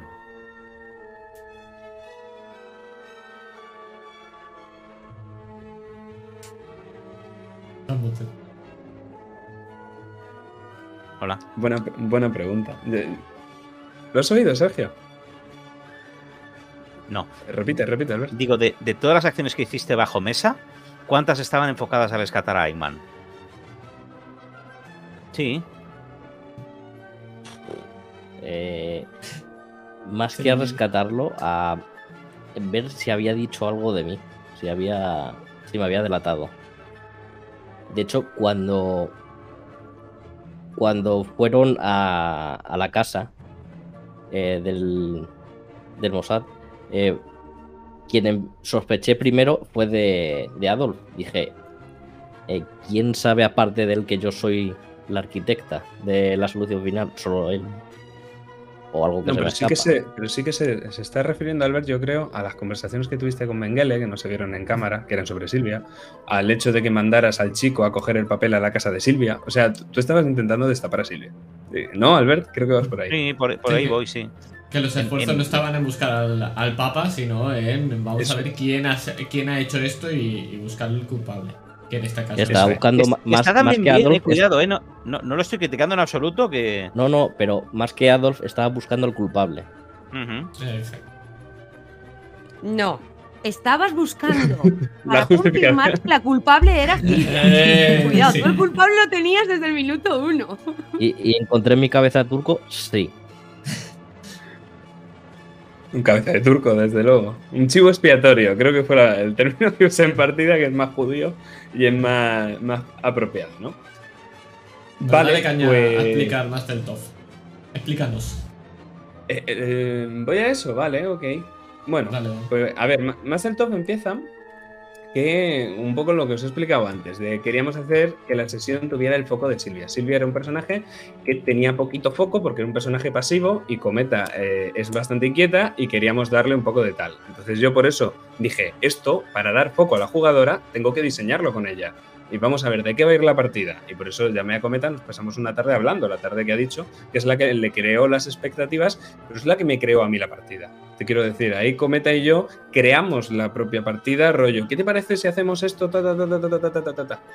O sea que al final fue un proceso de diseño conjunto del asunto. Lo que pasa es que es verdad que yo soy el máster y yo me enteraba de las cosas que querían los otros jugadores y ella no. Eh, por eso ella se siente defraudada, pero vamos, que yo no esperaba ese final tampoco. De hecho, lo dije al final de la partida. El que menos esperaba que esto acabara así era yo. Entonces, el resumen de Silvia en la sesión 2, como os he explicado, es la nota esta que escribe la enfermera. A partir de ahí, Mengele lo sabía, pero Mengele no es un PJ. Mengele no se va a presentar allí en la tercera sesión, quedando dos del final, diciendo Silvia, eres judía, voy a matarte. ¿Vale? ¿Qué pasa? Que Mengele no es un PJ, pero Sergio sí iba a hacerlo. Entonces yo ahí ya había cosas que no podía limitar. Ella se pone en comunicación con la embajada israelí, la embajada israelí se pone en comunicación con el Mossad y el Mossad pues mueve hilos para sacar a Silvia de allí. Lo que pasa es que necesita una prueba de confianza, ¿vale? El Mossad no va a sacar a Silvia por las buenas. Entonces yo necesitaba que se comunicasen con ella para decirle, oye, que no te vamos a sacar por las buenas, necesitamos una prueba de que estás de nuestra parte. Como aquí no hay teléfonos y toda la acción tenía lugar en la casa, la prueba tenía que ser una notita, que es la que recibió Silvia al principio de Masseltoff en la ventana, ¿os acordáis, no? En esa nota ponía algo así que viene a ser, dice, se pondrá en contacto esta noche. Dicen que necesitan pruebas sobre la información que alegas, una muestra de que estáis del mismo lado. Solo entonces se atreverán a ir más lejos. O sea, Silvia, que realmente Silvia, hablamos de tiradas por debajo de la mesa, pero el hecho de que tú te querías escapar también era algo que no sabían el resto. Imagínate si eso se dice. En partida, sí. Yo, eh, de hecho, lo, hiciste muy bien, muy sutil, en plan, estabas mirando la ventana continuamente, haces muchas referencias a, a eh, subliminales a que te quieres escapar de allí, pero eso es algo que no quedó patente en ningún momento más que al final. De hecho, al final no tengo del todo seguro de que estuviera patente, quizá latente, pero no patente, ¿vale? Entonces, eh, Silvia necesitaba una prueba de aquello. Y Silvia va a conseguir la prueba, el despacho de Adolf, que era donde yo esperaba que fuera a conseguirla. Y la prueba ya no era solo una prueba de que estaba de su lado, sino que la prueba era la prueba que Vera había firmado la solución final. Adolf ya había cantado para Masseltoff. Adolf eh, ya había dicho que Vera era la verdadera artífice de la solución final. Los judíos querían esa prueba. Si los judíos hubieran tenido esa prueba, ese papel, que, que mediante el contacto que era Willem Sassen le iba, le iba a ser suyo, los judíos habrían entrado no a secuestrar a Vera, sino a matarla. Eso fue lo que cambió la partida. O sea, el, si Willem Sassen hubiera salido de ahí con ese papel, más el TOF habría sido un vamos a matar a Vera más que a Klaus. Yo dije vamos a matar a Klaus y secuestrar a, Vela, a Vera. Yo no esperaba matarla. Uh, habría sido más sencillito el combate porque no voy a matar a un PJ en la tercera sesión. Pero pero bueno, os hacéis un poco a la, idea. Al no conseguir el papel y aún así necesitar contrastar la información de Adolf, deciden secuestrar a Vera para hacerle un interrogatorio. Eso fue lo que cambió. ¿Qué, qué pasó ahí? Que, bueno, llegó el contacto, os metí el contacto doblada, de hecho, esto probablemente ni se lo esperara Albert. ¿Verdad? El hecho de que Willem Sassen fuera este señor. Y, y, si os digo ahora. No, no, porque es un nazi histórico súper super nazi. Es super un nazi histórico, eso es. Pero ¿y si os digo que Willem Sassen no era quien decía ser? Y que resulta hay un espía entre los judíos que es especialista en cambiar de identidad. Entonces era Jigzag, ¿cómo se llama? Jigzag Nasser o algo así. Corrígeme si me equivoco, Albert. Jigzag Nasser. Peter Malkin, que es el nombre más. Ese es el nombre judío, sí. pero se le conoce más como Peter Malkin. Supongo que era el. Sí, el, el, un señor el, que era especialista, era el Relaciones sí. Públicas, era un señor espe especialista en cambiar de identidad. De hecho, la descripción que os doy de Willem Sassen no es la de Willem Sassen, es la del espía este, pero eso vosotros no tenéis forma de saberlo porque no ibais a interactuar con los judíos, eh, con, con, los 8 o 9 PJs posibles que hay entre los agentes del Mossad. Ah, no, Yitzhar Nasser no es, no es Peter Markin. Yitzhar Nasser es el, el, Peter Markin es un experto en disfraz. El Yitzhar Nasser es un experto en hacerse pasar por diferentes eh, personajes, para, para, pero para alquilar casas y que nadie se dé cuenta de que hay un tío que ha alquilado 35 casas en, en, en Argentina, no sabes bien para qué, ¿no? Todas con jardín, todas con salida a la autopista. Sí, Eso pero bueno, es. está, está interesante este, este giro. Claro, claro. Entonces yo, yo estaba pensando, os tengo que meter a un personaje que sea eh, pro familia. Y Willem Sassen era el que me lo salía pro familia, pero luego estaba pensando, bueno, es que los judíos también necesitan meter un contacto ahí. Entonces, la mejor persona en la que puede convertirse este señor no se iba a convertir en Abelardo o en Otis, es que no tenía muchos NPCs yo donde elegir. Os tenía que presentar un NPC nuevo, os tenía que dar referencias pasadas de él y luego ya tenía que hacer, digo, bueno, realmente no era, eh, bueno, o se había vendido, que era lo que pensabais todos, o realmente no era esta persona. De hecho, le dije a Vera que, ella nunca había hablado con él. Entonces, este señor, Willem Sassen, tiene dos objetivos cuando va a la casa. Lo primero, saber cuánto saben ellos. Porque claro, es un periodista y puede preguntar, ¿y, ¿y creéis de verdad que han sido los judíos? Y, y todas estas cosas de vamos a ver cuánto saben ellos. Y a la vez hacer de contacto con Silvia. Si por entonces Silvia no tenía la prueba que le tenía que dar a los judíos, Willem Sassen se lo iba a pedir. De hecho, fue lo que pasó. Silvia recibe la nota y no le da tiempo a ir al despacho a coger la documentación de Adolf. Por eso Willem Sassen, de hecho, es Willem, ¿te acuerdas, Silvia, el que dice, voy a la cocina? Cuando tú estabas en la cocina, tú ahí haces lo de la tetera, muy bien compenetrados, entonces él te coge y te dice, ¿lo tienes? Y tú todavía no, no he podido. Y ya el tiempo se acaba. Hazlo ya. Y entonces ahí es cuando te metes. Y en ese momento, que es cuando te metes, eh, Kata me dice que, que, obviamente la sigue. Y claro, yo a eso le digo, bueno, hazme una tirada, porque tú no puedes seguir, joder, que aquí hay una trama, hay una cosa, ¿qué tal? Aquí me dio una tirada y va y tiene éxito. Entonces yo en ese éxito, que fue un éxito parcial, que a mí me dejó un poco de cancha, le dije, no puedes evitar la acción de Silvia. Silvia, que había gastado karma para conseguir el papel, eso no vas a poder evitarlo, no le puedes quitar el papel, no puedes nada. Y lo que hizo Adri, yo creo que a mi juicio, bien, pero podría haber sido mejor, fue una interacción con Silvia de, oye, ¿por qué estás haciendo esto? No sé qué, no sé cuántos. esa interacción estuvo guay, a juicio de Adri, a mí me jodía un poquito la- el diseño de la partida, cosa que Adri no tenía por qué saber, porque eh, Cometa y yo habíamos pensado que la decisión de quedarse o no se planteara al final directamente. Al final, cuando ya Come- Silvia tenía todas las papeletas, todo, lo tenía todo para irse, el que es más importante, mi familia o, mi vida aquí. Mi vida que a la vez es la de mis hijos. Pero mira lo que se está pasando a Klaus, y quizá Klaus no sea un monstruo. Esa conversación, ese conflicto, se iba a plantear al final de Matzeltov, cuando ya los asesinos van a matar a Klaus y a Vera, o a Klaus solo. ¿Vale? Pero Kata se lo plantea ya al principio. Ahí Silvia yo creo que hace bien, se cierra, porque si hubiera dicho que sí y hubiera dejado la nota, el conflicto de Silvia se quedaba un poco en esa sesión, podemos acabar ahí, ¿no? Eh, yo creo que hace bien, Silvia se cierra y dice, hago lo mejor por mis hijos y todo este tema de hacemos lo mejor por nuestros hijos. Todo esto aderezado con los flashbacks de Lothar Herman y al final si Silvia se quería parecer a su padre o no.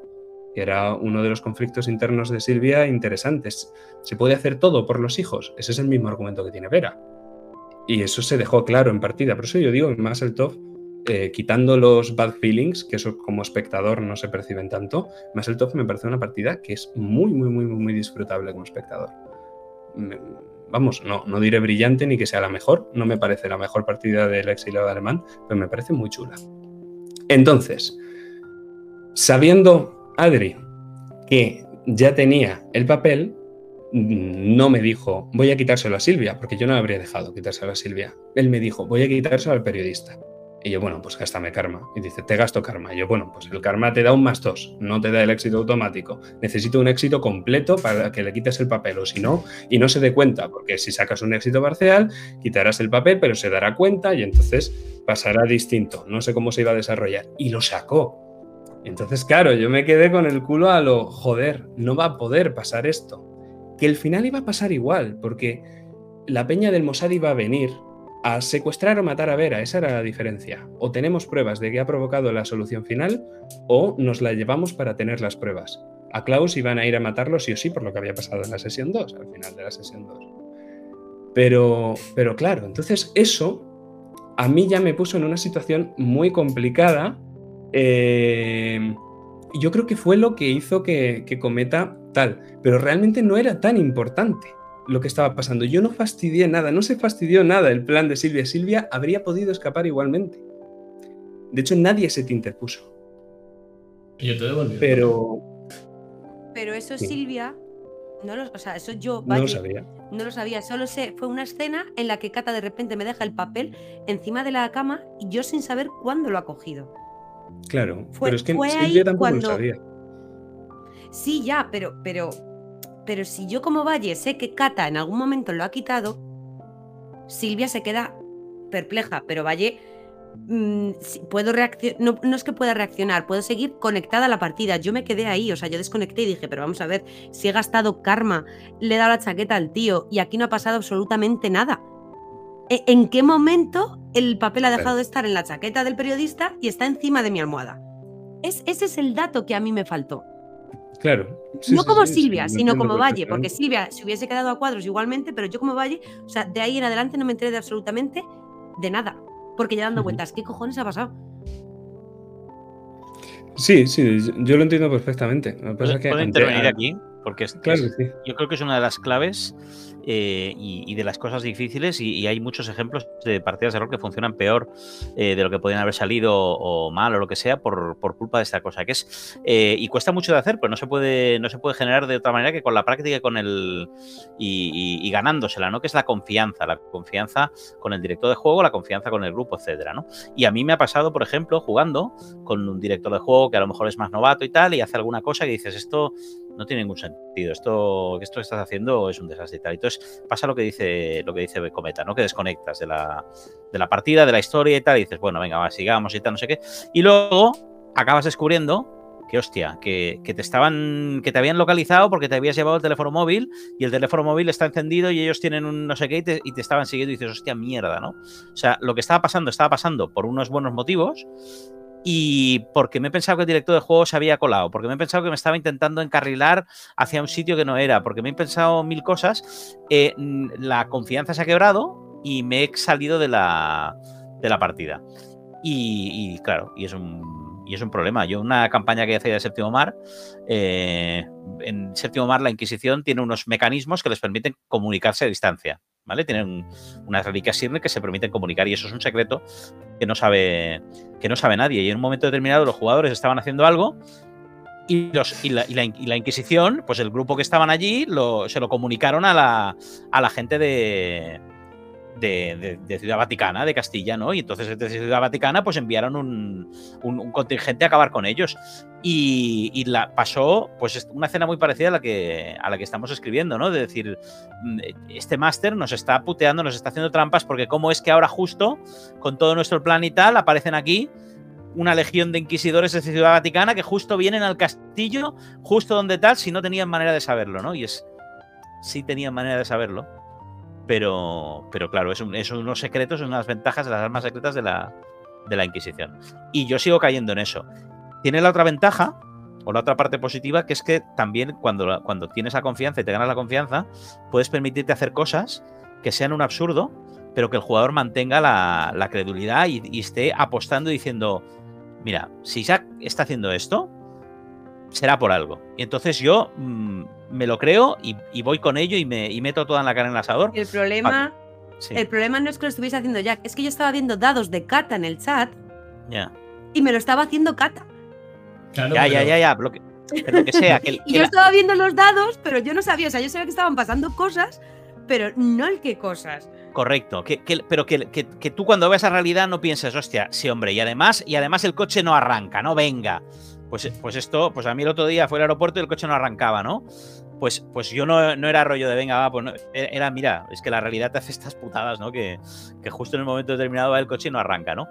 Y, pero a la inversa, me, me, ha pasado ¿eh? de hacer partidas que hay, una partida que tengo que empieza con un combate ridículo, absurdo, que no entiendes qué está pasando, que es la situación que describes, ¿eh? De, esto que es, esto desconecto y tal, y me he encontrado con, jugadores que están ahí dándolo todo, que te dan ganas de parar en la partida y vamos a parar un momento os dais cuenta, ¿no? De lo que os estoy haciendo es una mierda, ¿verdad? O sea, so, somos todos conscientes aquí, ¿verdad? Sí, sí, pero estamos apostando por ti. Mm, ¿Algún sentido tendrá esto en tu cabeza que, luego funcionará? Y efectivamente, luego todo cobra sentido, ¿no? Entonces, yo creo que tanto a favor como en contra, hacer este ejercicio a veces es decir, venga, mmm, si está pasando, me lo, me lo, voy a creer. Y luego al final te puedes encontrar que no, que, que era una cagada. Pero bueno, pues, pues bueno, pues, pues una cagada. Tampoco sé si estoy ahí aportando nada muy inteligente aquí a lo que estoy diciendo. No, pero... yo, yo, creo que yo creo que sí, lo has resumido bien. Yo creo que es el concepto clave y, y, me gusta no solo que lo piense yo, sino que también lo pensaras tú. Ya es como, ¿no? Es un poco secundar la opinión. Sí, pero, pero, ya fue.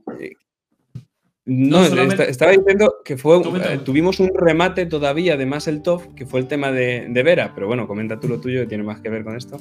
No, simplemente era el añadir este, que al final yo como jugador, la, lo que dices de la confianza en la mesa y todo esto, yo como jugador lo que iba a hacer era ponerte un, un obstáculo eh, narrativo, es decir, luego yo me piraba, te dejaba la nota y como si quieres salir por la ventana, entregar la nota, es decir que no, eh, la, la, posibilidad existe todo el rato. Yo al final lo único que buscamos eh, es el, el, o lo que yo buscaba era ese obstáculo de esta sabe lo que de esto, pero tú decides. Es como un poco el, el dilema moral de vas a, vas a confiar en esta niña que tan buena, que te ha defendido siempre, vas a fallarle ahora. Pero ya está, no. De hecho, no lo que pasa al final el que, que le devolvieras la nota que que la nota hubiera desaparecido y le dijeran a, a, a Silvia, no, imagínate, eh, llega Bill y le dice, ¿qué? ¿La nota? ¿Qué? ¿No me las da al final? Eh, ¿Qué pasa? Y ella, no, no, perdona, yo me gasté mi karma de máster, tal, como que no le he dado la nota. Y entonces, Adri que hubiera hecho así. ¿Sabes? Porque ahí lo que dice Adri, todavía estaba dando la posibilidad. Y bueno, ¿cómo fue no? El, la realización? Me la pidió Adri tal cual. Y yo con un 12, si se ha gastado karma, no sé qué, o sea, me parece una cerdada, ¿no? Yo confío en mis jugadores. me parece Yo una cerdada. No, no, lo haga Adri, sino que enterarme de qué había hecho Adri. O sea, si yo ya, no digo ya, que ya. no lo haga, yo no digo que no lo haga, o sea, y además eh, odio a Kata. eh, odié a Kata en ese momento, pero creo que ha sido mi feedback en todas las sesiones y es en general, amo a Kata. O sea, me encanta el personaje de Kata como un personaje que no, que no parece que tal, se metía en todos los putos sitios y acababa haciendo lo que ella le daba la gana. Pero yo era el no enterarme, el que haya sido bajo cuerda. Es, es lo que me dio a mí esa sensación de frustración. Si cuando me deja el papel se explica lo que ha pasado, yo me entero Vale, y digo, sí. vale, pues es lo que ha pasado, no puedo luchar contra ello. Vale, si hubiéramos El puesto una, es- una, una sucesión de imágenes de coge la chaqueta y es Kata la que le da la chaqueta a él, ya se Claro. arreglado. Es, eh, claro, es que yo entendí que yo le daba la chaqueta a él. Entonces a mí en el tiempo no había suceso que me cuadrase para que tú tuvieses el papel. Y es Creo lo que que a mí me hizo desconectar. Creo que comenté lo de No, no, tú dijiste que cogiste un abrigo, pero yo llevaba la americana que yo en ningún momento digo que se me cae, ni que, se me, ni que te la suelto, ni que te la doy. Entonces fue como, ¿cuándo, ¿cuándo ha pasado esto? Si yo cuando me dejas el papel, me, si cuando me dejas el papel te vuelves unas horas atrás y me cuentas cómo lo has hecho, yo me quedo tranquila y digo, que hijo de puta, que el 12 que había en, en el eh, Roll 20 es que él ha, ha acertado la tirada y me ha hecho esto. El problema es que hubo ahí una transición que yo no sabía cuándo ni cómo había pasado. Es lo que a mí me descolocó. Era, era Pues esto. habría sido una buena solución. Era eso lo que buscaba, la solución a esto. Vale, bueno, pues para otra No, vez es se que sabe que se... En otros, en otros momentos se hizo, ¿eh? Cuando, por ejemplo, aparece eh, Kata eh, en la segunda sesión al final, delante de Klaus, que, y se ve cómo cojo la moto, me he montado todo esto, tal, por ahí, y ha aparecido allí. O, por ejemplo, en Top, precisamente, cuando Klaus tiene una pistola, de repente, lo dijo Iván, y entonces tenemos un pequeño flashback y se me ve con la misma pistola pegando tiros al techo en la sinagoga. Es como, es verdad que le habían dado esa pistola. No, no, no acaba de salir de aquí de la nada. Habría sido una buena solución. No se nos ocurrió a ninguno de los dos, ¿verdad, Adri? No lo pensé, Claro, yo no es que no lo haga. O sea, además, yo me encanta que Kata haga esas cosas porque fue al final un poco protagonista de eh, todas las sesiones de, a- con sus acciones que nadie Mm. tenía previstas y eso me encantaba.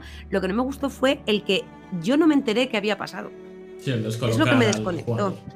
Bueno, yo he Sí, de sí, decir que tampoco le veo mucho problema a eso, porque por ejemplo, hemos jugado a Cult. Y en Cult, el director de juego, cuando tiene los puntos. No te explica nada. no te explica nada. Ya, pero tú ten en cuenta, pero tú ten en cuenta que yo no sabía, como Valle, y está bien que no lo sepa, o sea, y no lo debo de saber, que el que entregue o no ese papel no cambia absolutamente nada. Claro. Yo como Valle, entregar mi papel era, o sea, como Silvia, era la prioridad para salir de ahí. Claro, Yo veo que me han quitado la oportunidad de entregarlo.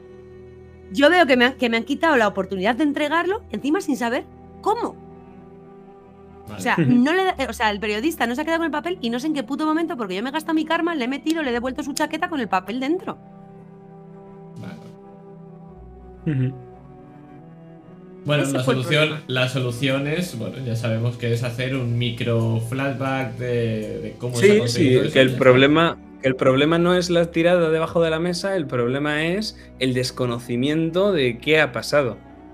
De, bueno, o sea, a ver, está. ¿Qué ha pasado en el momento? lo que ha dicho eso es, en el momento, eso es, que La posteriormente revelación. se puede revelar.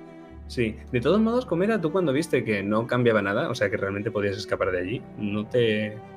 No volviste a entrar, ya como te había sacado de, de plano, ya no era... Claro, claro, porque no sabía qué estaba pasando. Vamos, yo de hecho cuando llegaron esos tíos ni imaginé que eran los que venían por mí.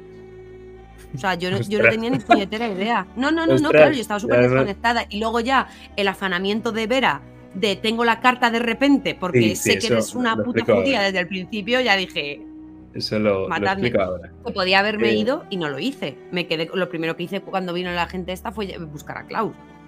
Sí, sí, sí, y, y bien hecho, y bien hecho. Vamos, yo era, bueno, si te hubieras sido en ese momento, a- adiós Silvia, te quiero decir. Eh, cuando tú y yo diseñamos la partida no contábamos con que Silvia se fuera con los judíos. A ver, que a lo mejor podríamos haber seguido haber con. Silvia en, en la misma casa con Adolf. Sí, sí, claro. Por poder podrías haberlo hecho. Te habría, vamos, a- habría tenido que darle una vuelta de historia. Ah, no sé cómo, pero bueno, se habría dado. Em, ¿Qué es lo que pasó? ¿No? Todo esto, el tema de Kata, más el top, tenemos por aquí. ¿Qué pasa? Pues Sergio, cada vez que acababa una partida, me decía, quiero que mi personaje haga esto, porque yo les daba esa posibilidad. No, al final vosotros juguéis las noches, por el día habéis hecho cosas, decidme qué habéis hecho por el día. Puede ser he hecho palomitas o puede ser he hablado con la policía para ver si buscan a, a Adolf. Yo daba una libertad total de las cosas que se podían hacer por día. Lo que no significa, yo no daba una carta en blanco, o sea, yo daba libertad total que puede hacer tu personaje. Pues he hablado con el presidente de Israel y no, no has hablado con el presidente de Israel. No, lo siento, no has hecho eso. A lo mejor te has pasado todo el día en la embajada. Eso sí, te digo que puedes haberlo hecho. Y entre las miles de cosas que Sergio me, me pidió, para cerciorarse de que eras tú, dice, voy a mandar a un chico a buscar documentación a alguna de las casas de no sé qué, de, o el padre de Silvia, o a la habitación de no sé qué, o a la casa de Klaus y Silvia. Y, y claro, yo sin saber dónde estaba la nota de Lothar Herman, le dije, no, no, a- no vas a, no vas a mandar a una persona a cada sitio, ni vas a mandar al chico en un día a hacerse todos esos puntos. Dime un sitio específico donde va a buscar ese chaval. Y él me dijo, la casa de eh, tal. Y entonces tú, en el flashback, que ya, ya habíamos hablado que esa nota ibas a decidir tú en la propia partida, en el flashback, dónde la ibas a poner, vas y la pones en el mismo sitio. Si a Sergio le hubiera dicho, no encuentra esa nota tu chico, Sergio me mata. Porque lo había mandado ahí, con muchísima antelación. Entonces, claro, me pongo en la piel de cometa y es como, ostras, es verdad, parece que le estamos haciendo bullying, pero es una serie de catastróficas desdichas. Que se conjugaron todas en el mismo momento. Alguna- y, todas tienen reglas mediante, ¿eh? No, se actuó con arbitrariedad. Vamos, por eso os lo estoy explicando todo. Un poco para esculparme. No se actuó con ninguna arbitrariedad ni con ningún celo de, poner a Silvia en una diana y pegarle palos porque es judía. De hecho, todo lo contrario. A mí me interesaba que Sergio no supiera que fuera judía hasta que nosotros lo reveláramos con el Masel Tov, eh, querido amigo de tu padre. Sergio, ¿eh? No Vera. Sergio se enterase en ese momento. Y habríamos explotado un poco más aquello si Sergio no hubiera estado tan tal. Porque al final el metajuego, ¿no? Es que si, si ese flashback se juega antes y, sabemos eh, toda la mesa que tú has escondido la carta ahí, Sergio, ¿dónde te crees que va a mandar a su chico? A investigar. Es que había que jugar muchas cosas por debajo de la mesa por la confrontación que había entre los personajes. Hubo otras que sí es verdad que, que Cometa tiene toda la razón que podríamos haber explicado. Como esas cosas. O había otras que no se podían explicar. Entonces, eso es un poco qué pasó en Maseltov. No sé qué os parece, impresiones, eh, ya un poco lo hemos hablado. ¿Alguien tiene algo más que decir? Yo creo que todo lo que hemos dicho. Pues ya está, yo me, me quito esa espinita de encima y vamos a hablar de una cosa más divertida. Vamos a poner Yo me gustaría añadir una, una cosa al peligro del metajuego, que es que cuando, cuando tú conoces información que tu personaje no conoce, eh, la dificultad no es fingir que tu personaje no lo sabe, que eso lo podemos hacer todos. Sino el problema es- la forma de que tu personaje lo sepa. Exactamente, porque si al final tienes que convertirte en un imbécil que con 35 pistas de que la carta está en casa de mi padre, yo no puedo nunca enviar a un chico allí porque yo tengo 35 pistas, pero me he enterado en metajuego, ¿no? Entonces ese es el, esa es la, más la, contrapartida, el, coste oculto que no le vemos a veces a, a esta información, aunque dependiendo de cómo y por el, como veo que jugáis y de esto y tal, yo a lo mejor eh, pondría más cosas sobre la mesa y menos bajo la y menos bajo la mesa. Porque, porque parece que a lo mejor mm, se, se- Depende de la partida. depende también de la partida, sí, sí. En aquello que no podré decirte, que lo habéis mentado antes, eh, el personaje de Sergio quería matar al personaje de Iván. Y en la escena de presentación del personaje, Sergio describiéndola a su personaje, lo dijo. No lo dijo su personaje, sino que lo dijo Sergio. Entonces Iván ya lo. Vale, pues ya está. Pero no cambió la partida porque jugamos como jugamos y al final es lo que dices. Eh, Hay muchas cosas que igualmente se ponen encima de la mesa dentro del... Y a mí soy el primero que me gusta saber. A mí no me gusta sorprenderme en general, yo prefiero saberlo.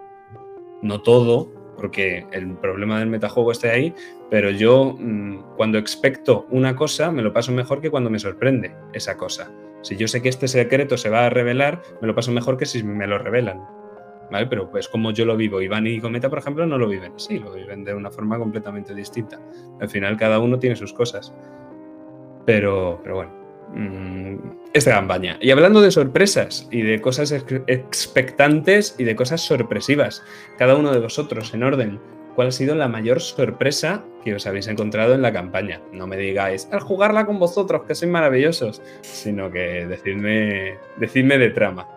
Dime tú, cometa. El momento yo soy tu padre de Otis. O sea, eso me encantó. Además que fue la segunda sesión y la recuerdo. Además intervino muy poco en la segunda y para mí fue como una puta película. Ese momento de tal palo, tal astilla y saber que... O sea, yo no me imaginaba en ningún momento que Otis iba a ser el padre de, de Klaus. Y es lo que más me encantó de todo. Porque lo de Vera sí que me lo lía. Vamos, yo es que de Vera tenía mis teorías también. Yo de Vera tenía hasta la teoría de que era ella la que había secuestrado a Adolf por algo. Y justo antes de empezar la última la sesión, la cuarta, dije, ¿verás tú que es ella la que ha hecho la puta solución final y tiene ahí al hombre secuestrado para que no tal y que cual? Lo dije justo antes de jugar, de Vera yo sí me olía cosas, pero menos que mm, eh, Klaus, su padre, fuese Otis. Y ese momentazo me pareció brutal. Y está grabado y se, se nota la sorpresa. Es espectacular el, el instante de. He de decir que para mi cumpleaños, en el vídeo sorpresa de felicitación, el cabrón de Adrián hizo un pantallazo de ese momento y salía de fondo mi cara con esa cara de, de sorpresa. De nada. Y, y cuéntanos tú, Adri, ¿cuál fue la mayor sorpresa de tal? Es que los nazis no fueron más. Eh, no, Otis, lo de, lo de Otis, está claro. Yo creo que al final, la, la- cuanto más al final se acerca todo, menos se sorprende porque ya más te hueles una cosa u otra. Pero creo que a Otis nos pilló a todos por sorpresa. Y además tan pronto. Entonces yo creo que, que Otis fue la, la que llamó más la atención. Y cómo se la tomó Iván también, que eso fue divertido. En el momento, creo que estuvo, muy bien hilado el momento exacto en el que se descubrió. Yo no sé a quién sorprendió más, pero sé quién pareció menos sorprendido y, y fue jugador, fue Iván. Entonces, Iván, cuéntanos. A ver, en el momento sí que dije, hostia, qué cabrón. Pero sí que es cierto que con Otis, eh, por el trasfondo y eso, pintaba como que había algo raro con él, por eso intenté investigarlo y todo esto. Pero al final fue un poco como, nah, no, parece un tipo, un tipo majo, na- na- nada más. Pero después cuando dice, no, es tu padre, yo es un... Hostia, me la colaba ahí el perro. Y la verdad es que me moló un montón porque creo que ahí ya fue cuando empezó el cambio de Klaus. Y empezó a desarrollarse en otra dirección. Pues, eh, Albert, mayor sorpresa de la partida. Tú sí puedes decir Pues lo bien que jugamos. Enterarme que, que el, que el cabrón ese de William Sassen no era William Sassen, sino un espía judío. que la ha tenido hoy. No la ha tenido durante la- el juego, pero me. me. Ojalá la hubiera, ojalá la hubiera sacado en, en- La quería sacar en partida, no lo quería contar en postpartida, pero.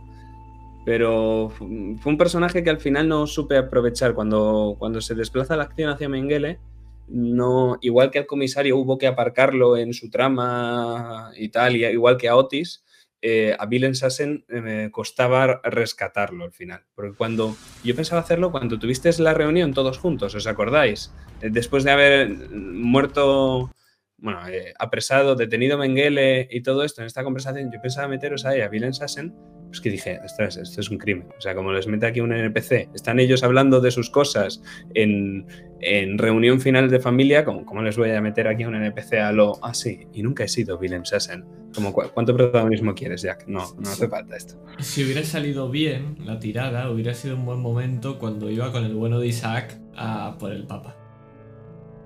Por ejemplo. Sí, claro. Eh, habría estado allí. De hecho, joder, él era mi contacto entre los judíos. No, no iba a sacar a otro. ya habría sacado. Lo habría sacado a él. Sí, sí, sí, pero, pero no salió bien. Eso me pilló muy a traspié. Y entonces lo dejé a reglas y, y salió lo que salió, la verdad. Pero bueno, eh, Sergio. Tú, tú sorpresas, sorpresas pocas, ¿eh? Verás, tenía pocas sorpresas que llevarse en la partida, pero sí quizás lo que me ha sorprendido es que eh, de, Mengele no me esperaba que iba a ser el villano. Porque Vera lo veía como, bueno, eh, no es mi amigo realmente, pero nos tenemos cierto respeto y si tú me jodes, yo te voy a joder a ti. Por eso no me esperaba A que me no fuese a jodió. traicionar, entre A, comillas. a ti, a ti no te traicionó, a ti Mengele no te tocó un pelo de la cabeza. A, a mí no, pero sabía que a mis hijos tampoco se lo podía tocar. Y lo hizo. Realmente a Klaus. eh, yo Gracias por con- llamarme hija. Cuando hablé con. Cuando secuestré a Klaus así mal, yo no esperaba hacer eso. No esperaba hacérselo a él, a Kata una cosa así, pero eh, el final de, de Eco de una gran mujer fue un poco caótico. Pensé en. Dije, joder, ¿a, cuántos ¿a cuánta peña estás secuestrando en esta partida? O sea, Silvia la vas a meter en una habitación cerrada y vas a obligarla a salir. A Vera te la acabas de llevar en la sesión anterior y ahora te quedas a, Klaus. O sea, y Kata está medio muerta. Entonces yo hablé con Iván y le dije, eh, Mengele no te ha secuestrado, te ha cogido de un sitio y te ha llevado a otro. Y, y, de hecho, no sé si te acuerdas, en la última escena te pones a pegarle hostias a la puerta y yo, bueno, ¿has probado a abrir? Las puertas estaban abiertas, eran un pasillo. O sea, era tal cual. Mengele en ningún... Sí que es verdad que te pone la máscara, pero ta- también te iba a dar la llave. Si Silvia no, lo hubiera, no te lo hubiera quitado, la máscara era más bien una, una cuestión simbólica. Mengele no te buscaba mal a, a Klaus, no le buscaba a Silvia sí. Y a Vera tampoco. O sea, Mengele era tan nazi como vosotros. Lo que pasa es que Klaus se redime y Vera finge.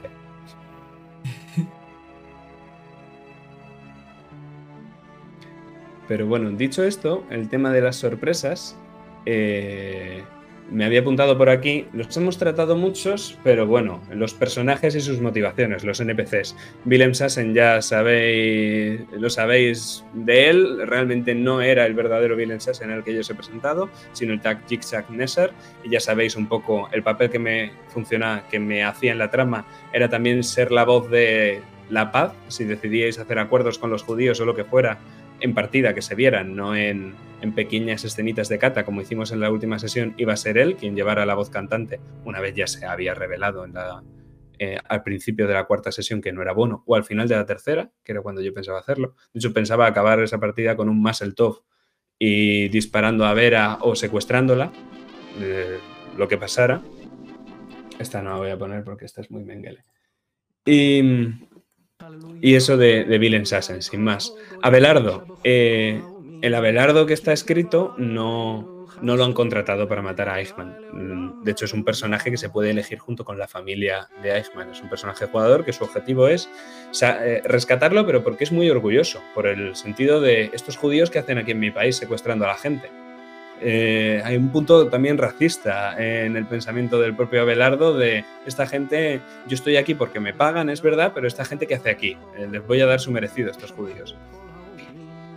Y ese era el... Yo no tenía escrito, aunque quede mal decirlo, yo no tenía escrito desde el principio el giro del final. Yo lo decidí preparando la quinta partida. La cuarta, preparando la cuarta, que es cuando da el giro, empieza a disparar ahí a saco y si le da a Adolf, mejor. Porque mm, me parecía interesante que lo habían... eh, que él los había fingido ante vosotros y, que al final estaba ahí para encontrarlo y matarlo. Y de, de hecho, sabiendo esto, mola más lo que hizo Sergio en la segunda partida, que Sergio es como, ¿quién es este pavo? Tengo que hablar con Carlos Fulner. ¿Cómo que lo ha contratado? ¿Qué es esto? Y luego le preguntó a Mengele, oye, ¿esto de que Carlos Fulner esté contratando investigadores privados? Y claro, Mengele ahí habló con la voz del máster de ese momento. Pero claro, hizo bien Sergio sospechando del comisario Abelardo, igual que Sergio hacía bien sospechando de todo el mundo. Al final todo se le iba confirmando a, Vera. Quizá por eso estaba tan subidita. Pero bueno, ¿quieres añadir algo de, de Abelardo, Alberto? No, es, eh, eh, me, me gustan los, los cambios que has hecho para darle dinamismo a la, a la partida. De hecho, son muchos. Yo en ningún momento he pensado que esta partida se pueda jugar con 10 PJs. Eh, entonces es una, es una cuestión de que, de que haya mucha opción para que tú puedas elegir y luego puedes ir podando lo que te interese y haciendo los cambios que sean. Con lo cual está, está fantástico. Y los que has dejado fuera, que supongo que hablarás de ellos, son los lógicos de dejar fuera. Que si, si había. Si estaba el- el el hijo homosexual, estaba el cura homosexual, amigo del hijo, pues ya no tiene No tiene ningún sentido como personaje porque no, no, no lo necesitas para nada, no te está aportando nada. Eso es, y, y ya está. De la familia Eichmann eh, estaban el comisario, el padre Acosta y Dieter. Esos son los tres que he dejado fuera. No tienen, bueno, el comisario no lo he dejado fuera. Pero, pero eso, el padre y Dieter. Estos dos los quitaba juntos, era lo que mejor me venía. Y os podría haber cambiado a Willem Sassen por el, por el cura, sí, os lo podría haber cambiado, pero Willem Sassen tenía documentos de Adolf que me parecía más interesante eh, por la vinculación. Además es que Willem Sassen entrevistó a Adolf de verdad y, las citas, las citas que leyó Kata, que esas no se vieron en partida, eh, más el top, eh, ¿os acordáis que Kata fue y le cogió el libro de notas y empezó a leer todo? Pues yo ahí saqué las citas que hace Hannah Arendt, muchas, sobre Eichmann en La banalidad del mal. Había algunas que eran lapidarias, eran, bueno, lo que le pasé de, de- de- de decir, muy parecida con la que Albert abre la propia aventura, de ojalá hubiera podido matar a los 6 millones, o, o ojalá hubiera podido matar a los 10, 12, no sé, una barbaridad, dice. Y, y eso eran cosas que decía Adolf, de verdad. Luego Hannah Arendt te dice que las decía un poco que no es que las creyera del todo, sino que era un poco porque era lo que había que hacer para seguir ascendiendo. Que el señor era un cambiacapas de cuidado y que si hubieran sido los soviéticos los que hubieran subido al poder, pues se habría puesto la capa soviética y habría hecho lo mismo. Pero bueno, eh, por eso metí a Sassen, ¿no? Abelardo tal, Otis muy parecido. Yo creo que el Otis que hemos visto no presenta prácticamente ningún cambio respecto al Otis que está escrito. Eh, personaje que sale en la primera sesión, que empieza a salir pequeños conflictos. Otis también era uno de estos personajes que sabía mucho, como Vera. No sabía que Vera había estado detrás de la solución final, pero sí que se sabía pues, que era un adúltero Adolf, más o menos, y, y que él era el padre de Klaus. Por eso lo metí en primera sesión y en segunda. Al final de la segunda sesión, creo que esto se hizo fuera de directo, yo os pregunté que si queríais que, a Klaus concretamente, si queríais que Otis muriera en ese momento. Me dijisteis que no, Otis siguió vivo, pero Otis había cumplido su función. En, en- De en hecho, historia. Yo a Otis no me lo esperaba tan calzonazos. Eso sí, lo es. O sea, Contigo eh, lo es. que sí, Vera ha ido diciéndole, bueno, que sí, eres mi amigo, amigo, en todo momento. Y el tío ahí hasta el final. Ahí seguía, ahí seguía. Esa es la mujer de... Nunca le negaría nada a la mujer de mi vida, nunca le negaría nada a la madre de mi hijo. Y el nunca le negaría nada a la mujer de mi vida, creo que eso es de Albert. Eso yo lo copié y lo pegué. En- Me, me suena, una, una cosa muy parecida. O que es la mujer de su vida, seguro. Y luego ya tenemos a Mengele. Pocos personajes NPCs importantes más salen aquí. Mengele no se presenta como el villano principal de esta aventura. Eh, Mengele se presenta como un villano. De hecho, el propio Alberto hablas en la aventura de que no te podías resistir a no meterlo. Porque Mengele podría haber estado ahí. No es probable, pero posible. Y háblanos un poco del, del Mengele que tienes escrito. No, no hay nada escrito sobre Mengele en realidad, pero no hace falta de entrada porque ya todo el mundo lo conoce. No, no tengo que, contar muchas cosas, pero el, el Mengele que está es un Mengele que, está pensado para que pueda servir como cebo, que incluso no tenga por qué ser el mismo el cebo, sino que pueda ser el cebo de la, de la, la- ilusión de que los judíos pueden capturar a Mengele para intentar mm, encontrar a Eichmann, ¿no? Cuando tú buscas de qué maneras puedes encontrar a Eichmann, pues puedes plantearte diferentes soluciones, ¿no? Primero lo tendrán que sacar del país, pues vamos a mirar todas las vías por donde puede salir del país y vamos a estudiarlas, vamos a bloquearlas, vamos a lo que sea. Y lo segundo es, vamos a ponerles un cebo, vamos a, poner que Mengele está aquí, porque eso el, equipo del Mossad tuvieron realmente un, entre comillas, problema, porque al, director del Shin Bet y del Mossad que estaba allí se le inventó que ya que tenían a Eichmann iban a por Mengele. Entonces, una cosa hacía un poco peligrar la- la otra operación, ¿no? Pero si tú conseguías, pues que pensaban que Mengele estaba en un sitio y conseguías que un equipo del Mossad diera allí y conseguías capturar a uno con vida, pues ya le podías sacar la localización de, de donde estaban ocultos los agentes del Mossad, ¿no? Entonces ese era el, el papel que tenía eh, o, que, o que podía jugar Mengele y que podía jugarlo eh, telemáticamente, ¿no? Él haber seguido, pero que tú fingieras que, que dándoles pistas ahí para, para que estuviera Mengele. Eh, evidentemente que, Que es para un- que es para una partida táctica. Sí, claro. una partida de, de vamos a rescatar a Eichmann y tenemos un plan más o menos Bueno, y- para. o también intimista, ¿eh? De cómo, de, de, de, estar. La diferencia entre el táctico y el intimista es que el táctico lo llevas a cabo y ves, tiras dados para ver si sale bien o sale mal, y el intimista lo discutes en el comedor de casa. Pero ¿cómo le vamos a hacer eso a Mengele? No, pues podemos hacer que, en vez de que sea él, que diga. ¿Me, me entiendes lo que te quiero decir? Pero es el mismo. Es el mismo chup chup, ¿no? Y, y evidentemente lo que, lo que decía, no es casualidad que, Men- que, que Silvia esté embarazada de gemelos. O sea, eso está puesto ahí para, para dar precisamente pie a esas puertas de, de, de salida que tú has sabido aprovechar magistralmente.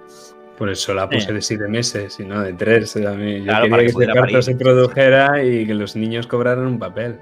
Sí, pero bueno, Mengele también yo creo que él podría haber hecho con, con niños de tres meses, ¿eh? No, no lo Sí, pero, pero entonces ya eh, ha- había un, un feedback que era mis hijos tienen que vivir y yo creo que si te sacan el cigoto... No, claro, no puedes. No, te- tiene que ser otra escena, evidentemente, ya es el, ya es el rollo de, de esto. Pero está el, el giro este, no hubieras podido hacer el giro de decisión de Sofía, que a mí me gustó mucho, de, de elige a cuál de los dos salvas, ¿no? Que eso es muy, muy potente también. Pero bueno, Mm. en ese caso Men- Mengele está, no, no hay, lo, lo que aparece aquí es obra de la historia y de, y de Jack. Y cuando estaba pensando, digo, madre mía, Cometa me ha puesto en el deseo que no quiere ningún hijo muerto. ¿Cómo hago yo esto? Y estaba hablándolo con Iván y me dice, ¿y por qué no los secuestra Mengele y los cuida como si fueran suyos? Y yo, ostras, qué turbio, me encanta. me encanta. Y era una, una posible solución que, que- Una posible resolución se podría haber dado en la sesión final. Mengele hubiera salido así con un niño debajo del brazo y, bueno, vas a ser el nuevo Mengele. No, no hubiera querido matarlo en ese momento. Y me la dio Iván y me pareció brutal. Qué pena que el combate fue como fue. Me gusta mucho cómo se resolvió el combate, me pareció muy guay. Pero bueno, eso no, no tuvo lugar. Y entonces, ¿te ha gustado el papel de, de Mengele en este exiliado alemán? Eh, ¿Creías que hacía falta este villano? ¿Que no hacía falta? Sí, yo creo que, tal como se estaba conduciendo la historia, eh, cuando Eichmann ya se ha revelado contra, contra Vera, cuando Vera ha adquirido el, el papel que ha tenido y tal, eh, eso te da una herramienta de, de- de villanía que te permite reconducir los esfuerzos del, del grupo hacia un villano. O sea que sí, que en ese sentido es, es- es la opción en el, en el momento. Quizá lo que le resta más o, o lo que no concuerda tanto, pero, pero es que es lo que digo, es que está- hay mil opciones abiertas, ¿no? Eh, una de las partes que yo quería mm, hacer hincapié en esta historia es en lo cutre que son los malos. ¿Sabes qué quiero decir? Es en- no sé si habéis leído un libro que se llama Dientes Rojos, que ahora no me acuerdo del, del autor, ¿vale? Pero si no, pues eh, es igual. Cañadas. Exactamente, del, de Cañadas, ¿no? Que el, que el, que el- o sea, no, no es este el final del libro, ¿eh? pero que, que el, que el asesino en serie vive en, en el, en casa de los padres. ¿Sabes qué quiero decir? Que es, que es como un rollo de, de eres malo, cutre. Y en esta historia del exiliado alemán se jugaba este rollo, ¿no? De- del, del exiliado alemán. Este vive en una, en una casa sin luz, sin gas, que la han hecho ellos eh, a mano, ¿no? Y, y- y es, es una maldad, pero una maldad cutre, una maldad que no tiene, no, es, no, no, no hay allí grandes banderas y grandes fanfarrias ni de esto, sino tal, ¿no? Entonces Mengele añadía en este final, era un, era un malo no cutre, ¿sabes? Era un malo con... Ah, con- pero es que es el doctor Mengele, ¿cómo lo haces? Claro. cutre? Correcto. El- el- tú mismo lo, lo pones en el exiliado. El Mengele tiene tanto potencia, tiene, joder, es que, Exactamente. eh, que Adolf Eichmann puede que tuviera karma menos 6 millones porque eh, eh, se le puede imputar la muerte de 6 millones de personas.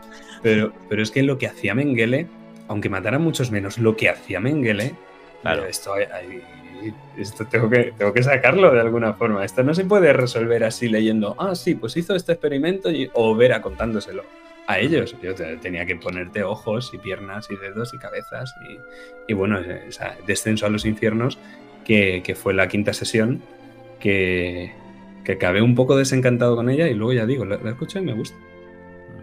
Pero bueno, es- Mm. en el fondo es, es, es el repartir protagonismo. En el fondo aquí, claro, si tú pones a Mengele con esta de esto, pues ya el ya de Eggman se acordaba poco la gente, pues el ya, ya desaparece. Es un, se convierte en un McGuffin, McGuffin auténtico, ¿no? Que, Pero, pero es, mm, es que es súper válido. O sea, es que una partida de rol de perseguir a Mengele es súper chula. ¿Sabes qué quiero decir? Y, es, y, y- y- y el, juego te da las herramientas. Y si, si te sale eso, pues está genial. No hay.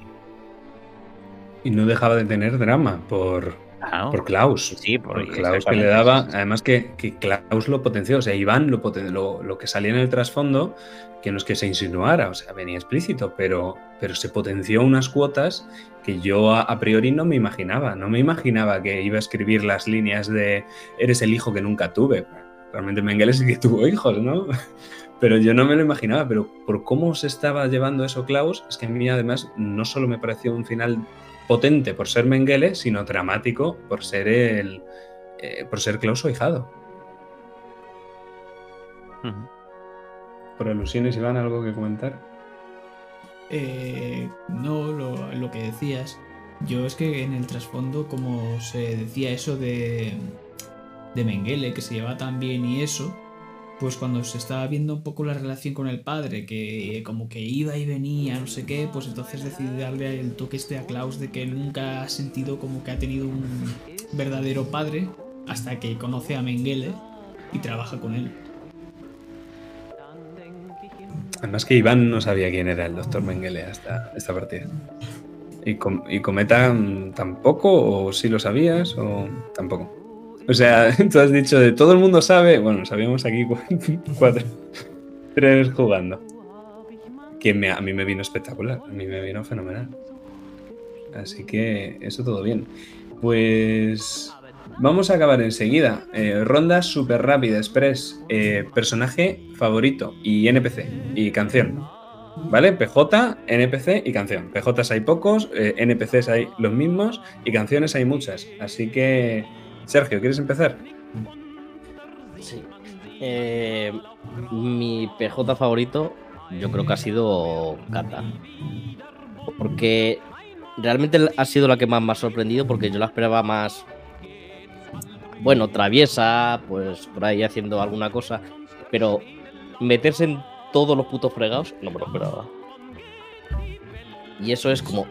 Dios, qué toca cojones esta niña, pero qué bien me viene ahora que me viene a rescatar. Ah, una cosa mala por la buena. Por cierto, como, como detalle, solo por alusión, gracias, pero además eh, me hacía mucha gracia que en John Roll 20 me llamaba Cata Bofetón Dina.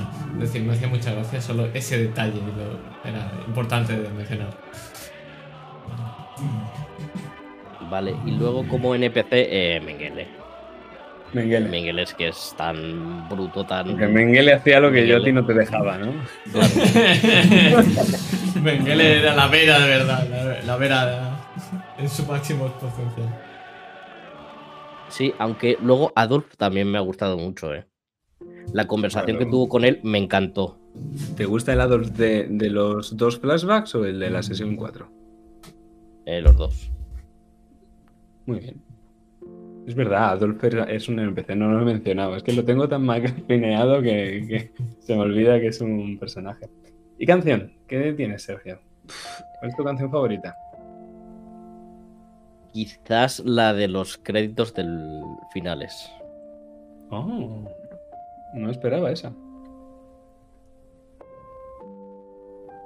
Mm. Tampoco creo que haya estado tan. tan marcada la. Yo no he visto tan marcada eh, mentalmente la música que, que había. En plan, esta canción siempre suena cuando pasa esto, cuando están juntos estos. Pues lo estaba, ¿eh? Los leitmotivs eran constantes, pero la música Quizás- estaba escogida quizás para si lo- fomentar emociones, no para ser discordantes con ellas. De hecho, os ponía solo un tema discordante, que es el de esto. Esto no está puesto para que habléis. Esto está puesto para que pasen cosas malas, muy malas. Y este es el único tema es me, que me habéis dicho. Ha sonado esto, ha sonado esto. Esta es favorita a lo mejor porque las demás no, nos en- no os han entrado igual. Pero porque era lo que pedía esta partida, no os iba a poner coros eh, mientras hablaba. The Voice. Claro. Bueno, The Voice es buenísima también, ¿no? Es mi favorita también. Pero bueno, pasamos a Cometa. Bueno, ya tienes tu canción favorita, tenemos PJ y NPC favoritos. Y PJ es Cata. O sea, lo he dicho en todos estas, lo seguiré diciendo. Y a mí en EPC me gusta Otis.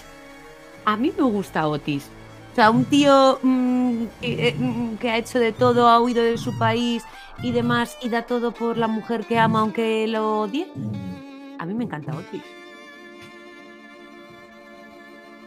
Es un personaje chulo. Adri. Pues la canción la tengo más. Me du- dudo un poquito más. Eh, yo la que recuerdo con más eh, intensidad ahora, si pienso una, no solamente es esa, también recuerdo la. La que pusimos con los judíos en la, al final de la sesión donde el. Aleluya. Exacto, Es un tejón, ¿eh?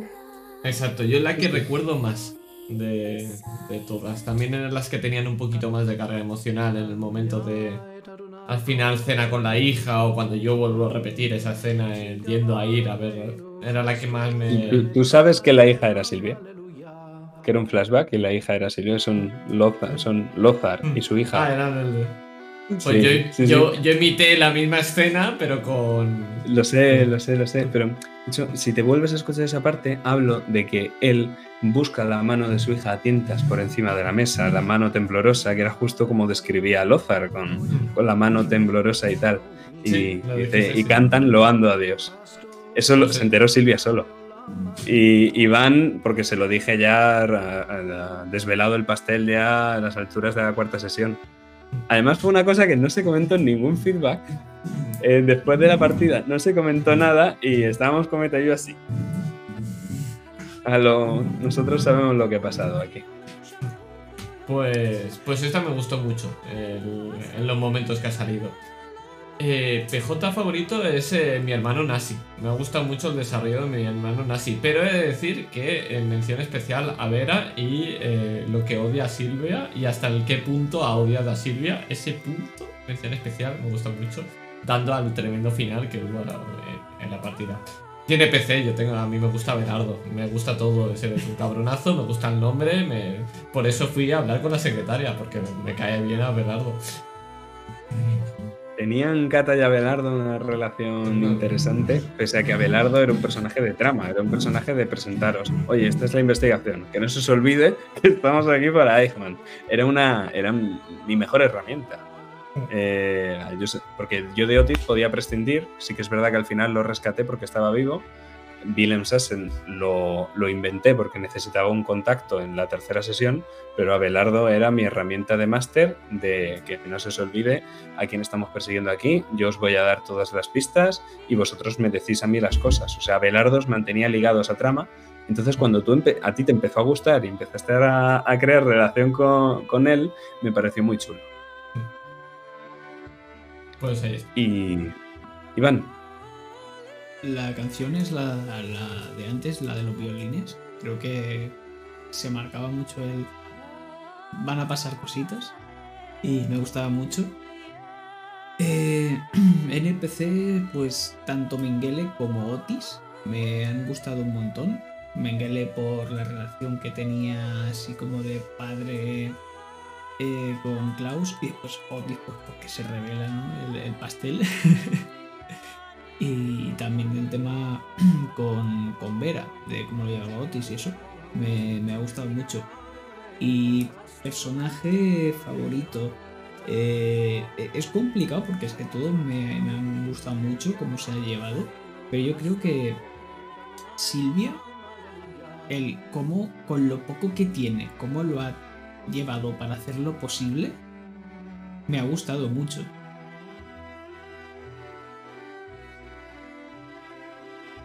Gracias. Hay que pensar que al final No es, me la lo única, esperaba. es la única judía dentro de los Elman que ha sobrevivido, más que la madre y el padre y, y el hermano. era un personaje. Era un personaje dificilísimo. Dificilísimo, dificilísimo. Claro, hablamos. Está viendo que su marido, que es un trozo de mierda, que un día de estos a lo mejor se la carga así y no se da cuenta de que está rodeada de nazis. ¿Cómo interpretas eso? O sea, es muy jodido. Y de- además eso. Y lo hizo muy bien. Y lo hizo muy bien.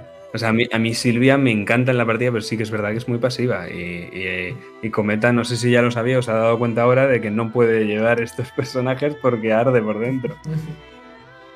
Es un poquito lo que me pasó a mí con, con esto. Con Rose. Ah, y a Rose le, eh, le tiré caimanes encima. O sea, Rose hacía muchas cosas. Sí, sí, Eh, pues, igual- y aún así Ross hacía cosas, sí, sí. Pero Silvia, pues porque en más el top, porque le- la hicimos prota. Y luego con Mengele la, la dejé escapar. Ya sabéis, en mi árbol de posibilidades que era una Silvia que podía escapar, una Silvia que no. No la dejé, sacó la tirada, ¿eh? No, no la dejé. Existía la posibilidad de que se quedara dentro. Pero Lo que conseguí me lo gané a pulso. Eso es, eso es. Pues. eh, ¿Quién queda? ¿Queda Albert? Yo sé que tú no eres muy melómano, pero alguna canción se te tiene que haber quedado. Beds at Burning, ¿no? De Radiohead. Es una canción que me gusta mucho. Lo que no la has puesto, pero pues pa- para la próxima partida me deseo que pongas. O alguna de Cores, no sé, pon alguna. No tengo ni idea de canciones, no. Eh, de personaje jugador, a mí me ha gustado eh, cómo, ha- cómo se ha desarrollado el, personaje de Klaus. Creo que ha sido interesante. Mm, quizá eh, era. Yo le hubiera puesto un giro como, como un poco el de Vera, ¿no? El de intento salir de la mierda, pero no puedo salir de la mierda. Que es como, como muy de esto. Pero sí que es cierto que había una, una evolución del personaje que eso mola y tal, y la. Y, y- y, bueno, la podías ver y la podías palpar y la. y se transmitía muy claramente a la audiencia, ¿no? Que es una, que es una cosa interesante, ¿no? Eh, que también estaba muy, muy torturado ese personaje, porque partía de una, de una situación muy chunga, ¿no? Como PNJ coincido con, totalmente con Cometa, Otis para mí es el, el- mejor de los, de los PNJ porque es un, un tío que es igualmente torturado, que es que tiene mucho, mucho jugo ahí dentro, que es que, que, mm, siente la culpa de haber explotado a los judíos y haberse aprovechado y toda su riqueza viene de, de- de haberse aprovechado de la, de la situación en la que estaba, ¿no? Y, Eso no, lo- no- no lo hemos comentado. eh, Pero, pero sí, es, Schindler. Otis es Schindler. O sea, Otis es uno no, de no estos llega empresarios. Schindler. No, llega porque, Schindler, porque no, porque no hace nada por ayudar, exactamente. Se, se aprovecha de eso y le sabe mal.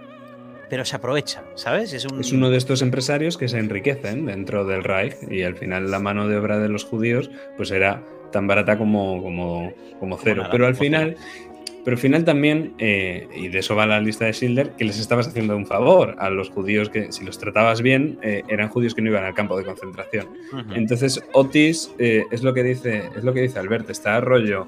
Puedo culpar a Eichmann porque él firmaba la solución final, pero yo no estoy exento de culpa porque yo me he enriquecido de esto y sigo viviendo de rentas. Y ahora estoy de director general de la fábrica de Mercedes-Benz, o sea que no estoy no soy un muerto de hambre como Eichmann. Correcto. Y yo creo que es, que es un personaje que, que el de esto y además ha estado muy bien llevado. Eh, o sea, de los, de los PNJs al, al que hemos visto, eh, al, que, al que yo he visto cobrar vida, ha sido a Otis.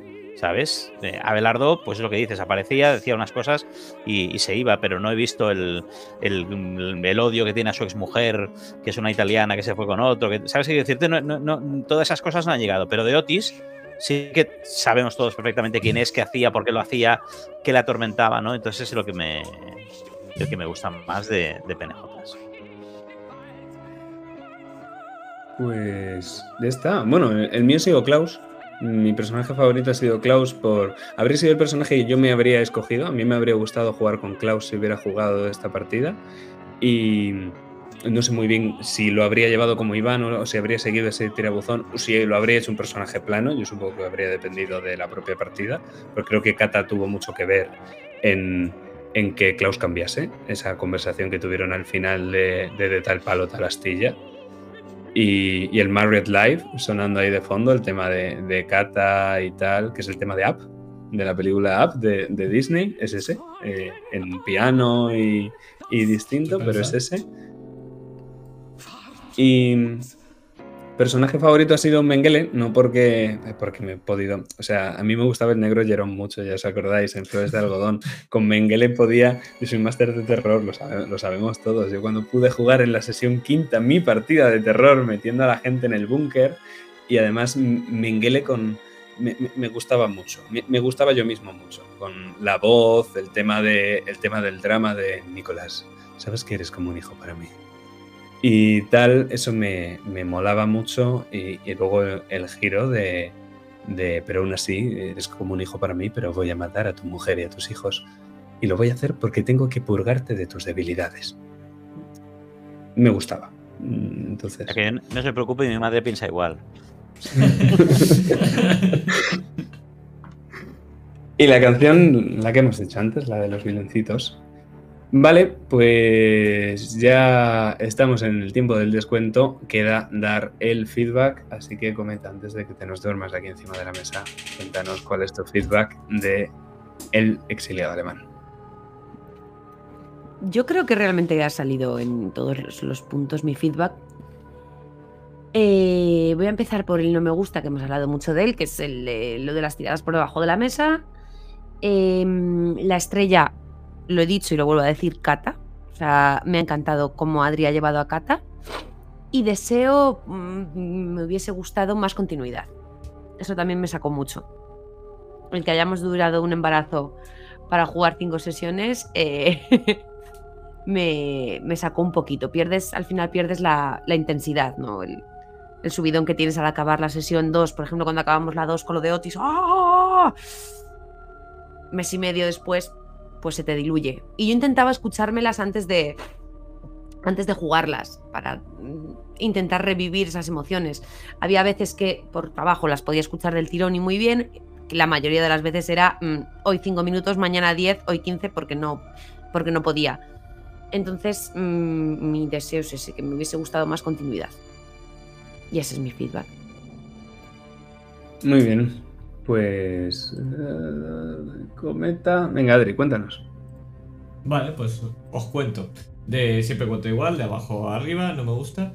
Eh, uno, bueno, ya lo hemos hablado y más o menos solucionado, pero al final no me gusta es para ver cómo poner solución. Y uno de ellos era el que. cómo haber solucionado el problema de, de Silvia al final, porque como yo también fui partícipe en ello, pues eso, quizá puse que nos habíamos pasado con el tema de las tiradas, tiradas por debajo de la mesa. Ahora hemos descubierto que el problema no son las tiradas, sino es el descubrir el pastel en el momento adecuado.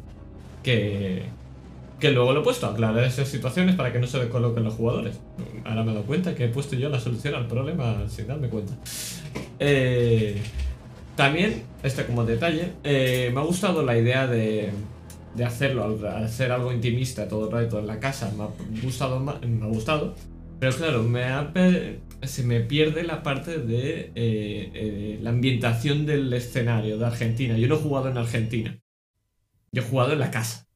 Entonces, em, quizá ahora viéndolo, pues sí que me hubiera apetecido ver un poquito pues cómo era la situación de Argentina o vivir un poco las calles o ver algo más de- del lugar donde juego. Que obviamente si se hace siempre en la casa, que, no- que lo, lo veo como un añadido, es decir, que hubiera, me hubiera gustado salir un poquito más del HUD. Que lo hemos hecho, pero para eso. para- Creo que le, le quitaba intensidad al enfoque. O sea, que, que está ahí, de hecho Albert lo, lo explica, eh, la sinagoga, el puerto, el aeropuerto, o sea, hay muchos sitios de Buenos Aires que se pueden visitar y sí que es verdad que este no es un libro de la ambientación de, de- del Buenos Aires de, de los años 60, pero con otro enfoque habría pasado más, con un enfoque táctico sí que eso se habría visto más porque habréis tenido más que moveros, pero, pero yo creo que las notas de color eran muy emocionales y, y iban con el enfoque. O sea, yo os hablaba, Argentina está en la mierda, ¿cómo nos enteramos? Por la radio, no porque lo estemos viendo, pero es que estamos en la casa, ¿cómo nos vamos a enterar? Mm. Entonces, era, era eso. Yo, yo creo que con el enfoque que habíamos escogido no se podía hacer mucho más. No, que no, no es algo que vea negativo, sino es algo que a mí me, me apetecería, ahora viéndolo, Sí, sí. revisionando, digo, pues me hubiera apetecido, me hubiera apetecido quizá en la partida de introducción o algo así, pues ver un poquito más para luego encerrarlos quizá. Pero es cosa pro- gusto propio, ¿eh? no es que lo vea negativo, sino que viendo cosas a añadir, pues vi una vez. Eh, el deseo. Eh, algo más de interacción de puertas para afuera. ¿A qué me refiero con esto? Eh, sé que va en contra de lo intimista que estamos haciendo, pero la sensación de eh, mm, vamos a decirle a este que haga el trabajo por nosotros no me acaba de llenar. me gusta más el, el tener un impacto que no sea vamos a hablar de esto. No sé si me explico. Sí, pero de nuevo te, te digo lo mismo. Sí, no, no, la, que la partida, que la partida era así, que no hay ningún problema, sí, sí, lo entiendo perfectamente. Pero bueno, es eso. Yo hubiera disfrutado, no más, porque me lo he pasado igual de bien, pero sí que hay veces que decía ciertas cosas de, bueno, si esto lo pudiéramos hacer así, pues me hubiera gustado ver qué pasaba. Porque hay un táctico en ti. Ya, me estoy dando cuenta que a lo mejor eh, soy un táctico, lo siento. lo Yo, siento, yo Mesa. también. ya está. O sea, Sí. joder, que, que no es malo, joder. Yo también. Y, y- y Que- Vera lo que- hacía, ¿eh? Ve- Vera era como, bueno, va- vamos a hacer esto y no sé qué, no sé cuánto. ¿Sabes? Que, que al final lo que pasa es que es lo que dices, no lo experimentaba ella, pues porque. Porque la niña de 14 años está aquí yendo a la embajada a ver si hay una caja o no hay una caja en el sótano de la embajada con agujeros. Claro. Eh, entonces, con estos personajes, esta configuración, este enfoque, yo no lo No veía. se, no se podía, no, no, está claro. Pero bueno, que no significa que no me haya gustado lo que he jugado, para contarle, pero pasa muy bien. Yo creo que es más Ujú. a lo que me apetecía jugar con el tanto. Es decir, como es cierto que lo que ha dicho Cometa, que haya ido pasando bastante tiempo, como Claro. llevamos jugando cosas muy dramáticas con anterioridad, pues eh, me va apeteciendo siempre modular y ir cambiando un poco. Entonces puede ser que nazca un poquito más de ahí también. Pero bueno, es la, porque hemos jugado Raven, que era dramas a tope. Eh, todo, todo lo que hemos jugado ha sido más. Por ejemplo, luego otro, otra cosa que luego he pedido que fue, fue jugar Night, que eso de drama tiene poco. Es decir, es más táctico que otra cosa. Es decir, he ido modulando en- al contrario de lo que iba ju- jugando antes. No sé Hmm. si me explico. Pero Sí, bueno, sí, y la- las estrellas. eh, el trasfondo histórico, me gustan mucho las partidas que están ambientadas en algo real, porque además que luego reconozco cosas y eso siempre mola. Eh, debate sobre los nazis y si eran buenos o no. Eh, este canal no va a decir si no va a decidir sobre ese tema. Eh, ser Kata, me, he sido muy feliz siendo Kata. Yo ya lo siento por todo el resto, pero yo he sido muy feliz siendo Kata. Eh, la familia Eggman, cómo ha quedado con su final, me pareció espectacular. Eh, yo, mejor final no hubiera puesto en mi vida. Espectacular. Pero, sí, es verdad, en, en cuanto a, a decisiones, ¿no? En cuanto a ver e intenta matar a, a. Silvia, Klaus muere por el camino y es la propia Kata, que ha sido la bondad, la que tiene que matar a su propia Eh, madre. A mí no- exacto. tampoco se me podría haber ocurrido una cosa mejor. La verdad es que se quedó un final muy, muy redondo. A mí me gustó mucho. Tengo Como el de aquí- Flores, como, como Julien, que representaba el sacrificio, se acabara sacrificando por su hermana negra. O sea, Exactamente. Ha quedado muy redondo. Pero la estrella, si tiene que ir a algo, me ha gustado mucho los secretos y la gestión de secretos de la campaña. En general, la- el ir descubriendo cosas y que yo tenga ganas de decir, oye, quiero sacar los secretos de mi madre a ver qué, qué esconde esta mujer, eh, eh, creo que ha sido algo positivo en el sentido de que, que yo sienta esto, pues. Esta chacha, me gusta. Vale, te- tengo por alguien aquí que, que quiere también comentar su feedback, eh, su feedback, ¿vale? Mientras vamos comentando que ella lo escriba en, en el chat y luego que no, que no, Ok. que vas a escribir tú en el chat. Que sí, que sí. pues, pues le toca a Iván mientras. Sí. Eh, pues yo empiezo siempre por, por arriba, siempre arriba con las estrellas, nunca co- con, lo malo. Eh, a mí me ha encantado el tema de cómo se ha gestionado los secretitos de los personajes, cómo han ido saliendo y demás, y cómo a causa de estos secretitos, pues ha empezado la desconfianza, a dudar de los demás, a ver si tú eres un culpable, lo soy yo, quién es, y de ahí ha surgido el drama. El deseo. eh, esto yo creo que más ha sido por mí, porque no, no he sabido cómo gestionar, pero he notado que con Klaus no tenía mucho que hacer más que se me presenta el niño, le voy a pegar una paliza por si acaso. Y no, no he abierto miras en plan a... "Eh, Podría haber ido aquí a hacer esto. Pero bueno, es mi sensación. Eh, no me gusta Te es que... a, a entre partidas, ¿no? Porque en Sí, partida o sea- Klaus sabía lo que te- O sea, lo que había que hacer era hablar, eh, a ver cómo sacamos a Adolf Sí, sí. y tal, ¿no? Sí, a lo que podía hacer de más. Y el no me gusta, el no me gusta va porque eh, en su momento no dijimos, bueno, vamos a jugar al final al intimista y en el intimista pues va a ser un poco más de tranquis, vamos a estar en la casa, no sé qué, y después van a pasar cositas ya por el día. Lo que no pensaba es que de golpe eh, Klaus fuese a sacar una pistola y empezar a matar a judíos como si fuese esto una escena de, de John Wick. Entonces me ha parecido eso, que a ratos íbamos de golpe a un enfoque táctico cuando estábamos en el intimista. Yo no creo que sea táctico, en todo caso sea convencional, por usar un O, poco la terminología que tal. eh, Sí. Y, y bueno, creo que ya lo hemos hablado. O sea, al final las Sí, sí. votaciones estuvieron muy parejas. Y yo creo que entraba dentro del intimista que, que el tema de pistola fue en sesión 3. Eh, la- la- las tres primeras hasta ese momento, hasta el momento más el top, hasta el momento en el que entran, eh, lo, lo que se podía salir un poco del intimismo es que fueras a la sinagoga allí eh, reventándolo todo. Y ni así no fue un tiroteo, ni fue nada táctico, ni nada. De hecho, se solucionó con una conversación con Kata. Entonces, la cuestión es que el enfoque intimista no significa ver de tranquis, no necesariamente. Y, bueno, sí que es verdad que en la sesión final esa no fue un enfoque intimista, ya no podía. O sea, sí que es verdad que había esas conversaciones, pero estábamos en progreso, la historia tenía que acabar, Mengele eh, tenía los hijos y esa, esa partida tenía que solucionarse de esa forma. Entonces, excepto las dos escenas de día, yo creo que hubo en la sesión 3 y 4, eh, el rescate, sí que es verdad que el rescate fue ahí un tiroteo, pero es que era lo que había. Eh, Falló la run de la paz.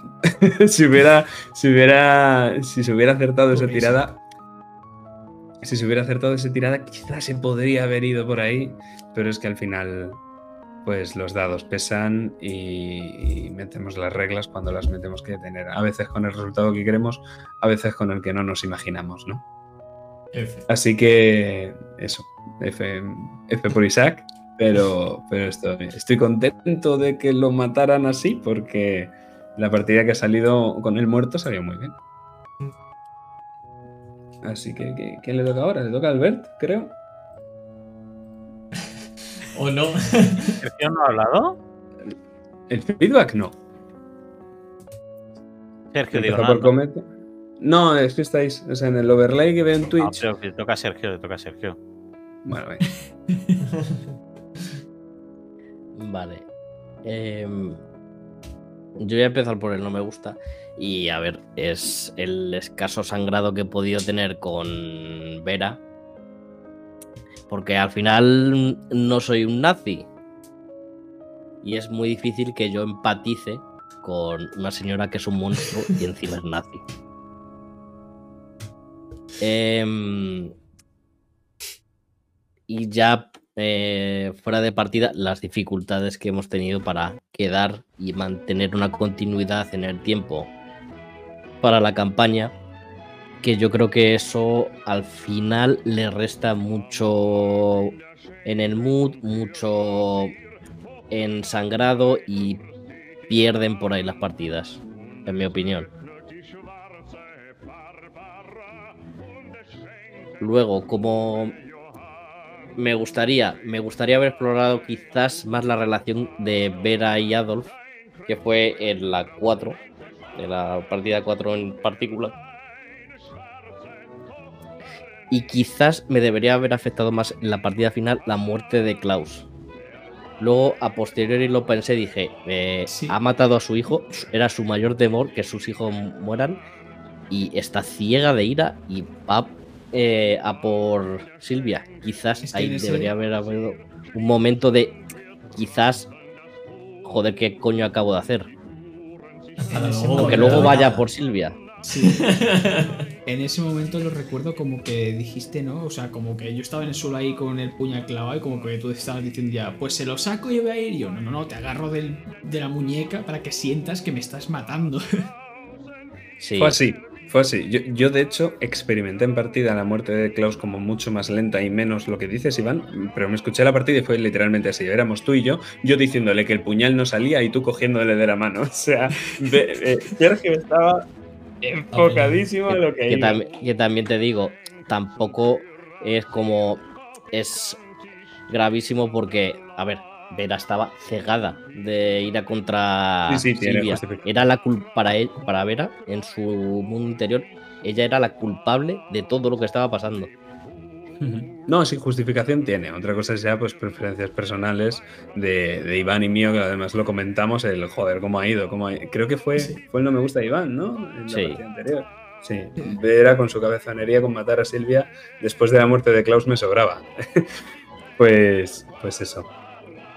Y Vale, y la estrella, que es, pues, como suele pasar en Karma, y por eso me gusta mucho el juego, es el debate histórico-moral de los hijos de, de Ingman, de si son realmente culpables de lo que han hecho los padres y qué parte de esa culpa pueden llegar a tener.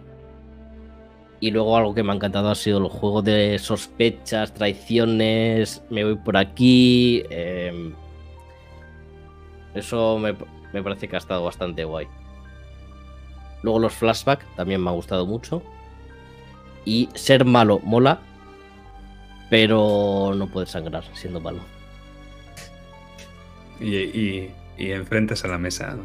eh, que ese es, el, ese es el problema principal que veo yo. Pero bueno, antes de dar mi feedback o el de Albert, vamos a dar el maravilloso feedback de Laia que nos lo ha dejado por aquí. Voy a empezar por lo malo.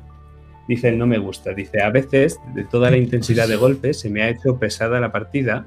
También para alguien que está viendo rol por primeras veces, como es mi caso, me ha resultado en algunos momentos difícil de seguir la historia completamente. Jugar una partida de drama no es como ver una partida de drama. Hay mucha gente que no le gusta ver el drama, que lo ve muy lento, muy pesado. Y además nosotros hacemos películas de tres horas.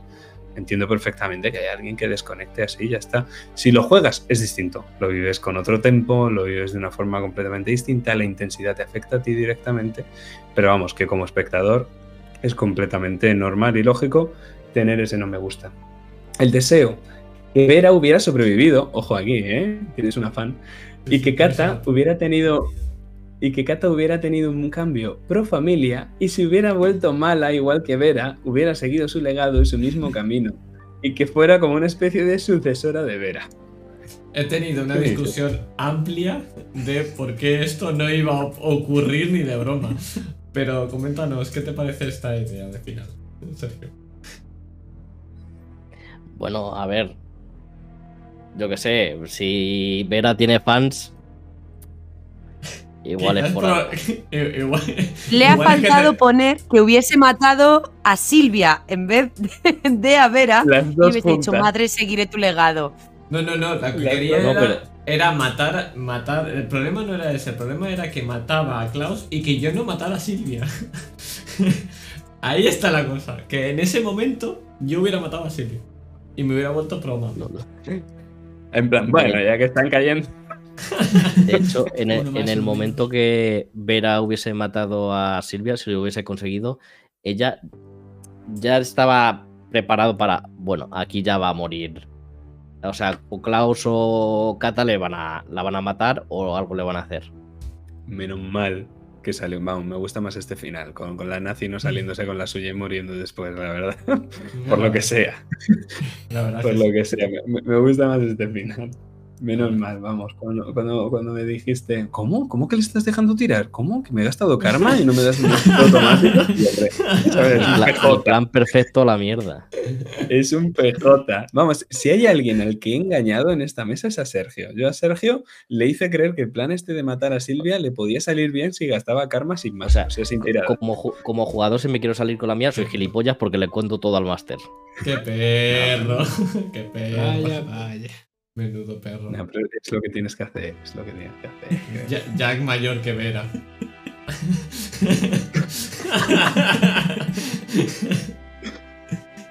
Bueno, eh, ay, me falta la estrella. Dice, me gusta que la historia esté basada en cosas reales y que no sea todo de imaginación. Mi superestrella para Klaus y su evolución. Bueno, lo primero, mérito de Albert, aquí lo tenemos, la estrella para él, y la superestrella para Klaus, Klaus ha molado, la verdad. No, bravo. ¿Algo que decir, Albert? No es mérito mío, esto es una historia que es real y que la han llevado a cine tres o cuatro veces y, y- y yo lo único que he hecho es eh, darme cuenta que estaba ahí y ponerla en, en blanco sobre negro, pero no, no, no, no, no la he creado yo. Esto es real, bueno, es real, está redactado, pero que Bueno, pues la, Es un hecho la estrella la adaptación. Ahí no puedes decirle nada. No, ahí me. Ahí te, te hemos pillado. Ahí te pilla, ahí te pilla. Pues, ¿quieres darnos el feedback, Alberto? Más o Sí, menos. pues mira, a mí mi, eh, mi me gusta es el, el autor este que traéis al canal. Me gusta mucho las aventuras que hace. Y creo que las adapta muy bien. Las adapta muy bien. Entonces, mm, la adaptación que hace está muy chula. Y, y ojalá que le sigáis trayendo y jugando las aventuras, porque yo creo que él lo agradece. ¿eh? Él está, está contento y, y orgulloso de eso. O sea que ese es mi me gusta, el, el ver llevadas a la gran pantalla por, por grandes intérpretes, ¿no? Historias que, que uno ha estado allí adaptando y que, y que luego salen. Eh, mi estrella, que como es algo que ya está como tan asumido, ¿no? Pasa como, como con mi madre, que cocinaba, plagaba, fregaba, planchaba, ¿no? Y, era pues, lo, esperable, ¿no? Que esto es lo normal, ¿no? La, la casa no se limpia sola. Y luego te das cuenta que no, que hay alguien detrás, ¿no? Haciendo todo este trabajo, ¿no?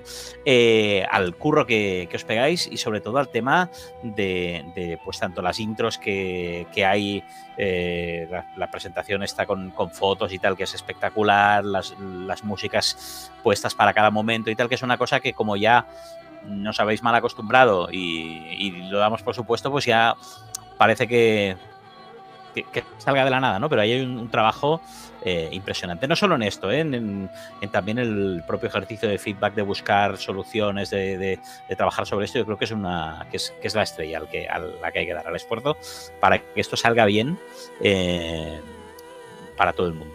A mí no me gusta es que me preguntéis lo que me gusta y lo que no me gusta, porque yo no, no soy eh, no, no, no, tengo no eres aquí... el primero ni el último que pone, que pone gusta, eso no en el me no me gusta. gusta. Por supuesto, pero yo lo hago con motivo y con razón, porque realmente a quien nos tiene que gustar o no gustar es a vosotros, no a mí. O sea, ¿qué importa a mí lo que me guste o lo que no me guste? Por tanto, no, no ha lugar a que yo esté diciendo esto. Y enlazando con eso, mi deseo, que radica de ese no me gusta, que más que deseo es casi como una idea o un, no me atrevo a decir consejo, pero como una, una, una cosa a la que os animo, es a no tener tan en cuenta al espectador, porque estoy dando todas estas perspectivas de la perspectiva del espectador, ¿no? En el fondo, que es lo que, lo que yo puedo aportar aquí, ¿no? Eh, al espectador, a, la, a la, planificación de las cinco sesiones que yo voy a hacer, al no sé qué, y que, y que os liberéis del peso de tener que jugar con eso y de no poder matar a no sé quién en la sesión 2 porque, porque la historia no dura cinco sesiones. Pues no dura no, cinco no, sesiones. No, no acaba... es por espectador, no es por. O sea, esas decisiones que, que se toman, que, que, comentan. Hay cosas que sí que hacemos por espectador, como por ejemplo mm.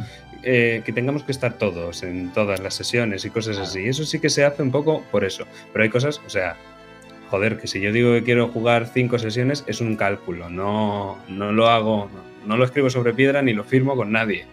si hago cuatro, hago cuatro. Si hago cinco, hago cinco. Lo que pasa es que yo me controlo bien porque llevo muchos años en esto. Entonces, si digo que salen cinco, normalmente salen cinco pero es un cálculo. Y no puedo matar a nadie en la sesión 2 por el jugador, no por los espectadores. No después por el jugador, porque me, me tira los trazos de la cabeza no, no, y luego me los tiro yo, por gilipollas. No, no, y puede acabar aquí la sesión, con esa muerte y ese, y ese, y ese final. ¿Me explico lo que quiero decir? Sí, sí, sí. Del, sí, sí, sí, sí, puede, pero yo no quiero. O sea, es ya como, como que nosotros como jugadores no queremos eso, ¿no? No pensamos en los espectadores a la hora de hacer eso pues no sé en qué pensáis, pero entiendo que no sean los espectadores, porque te puede pasar también sin que nadie vea la partida.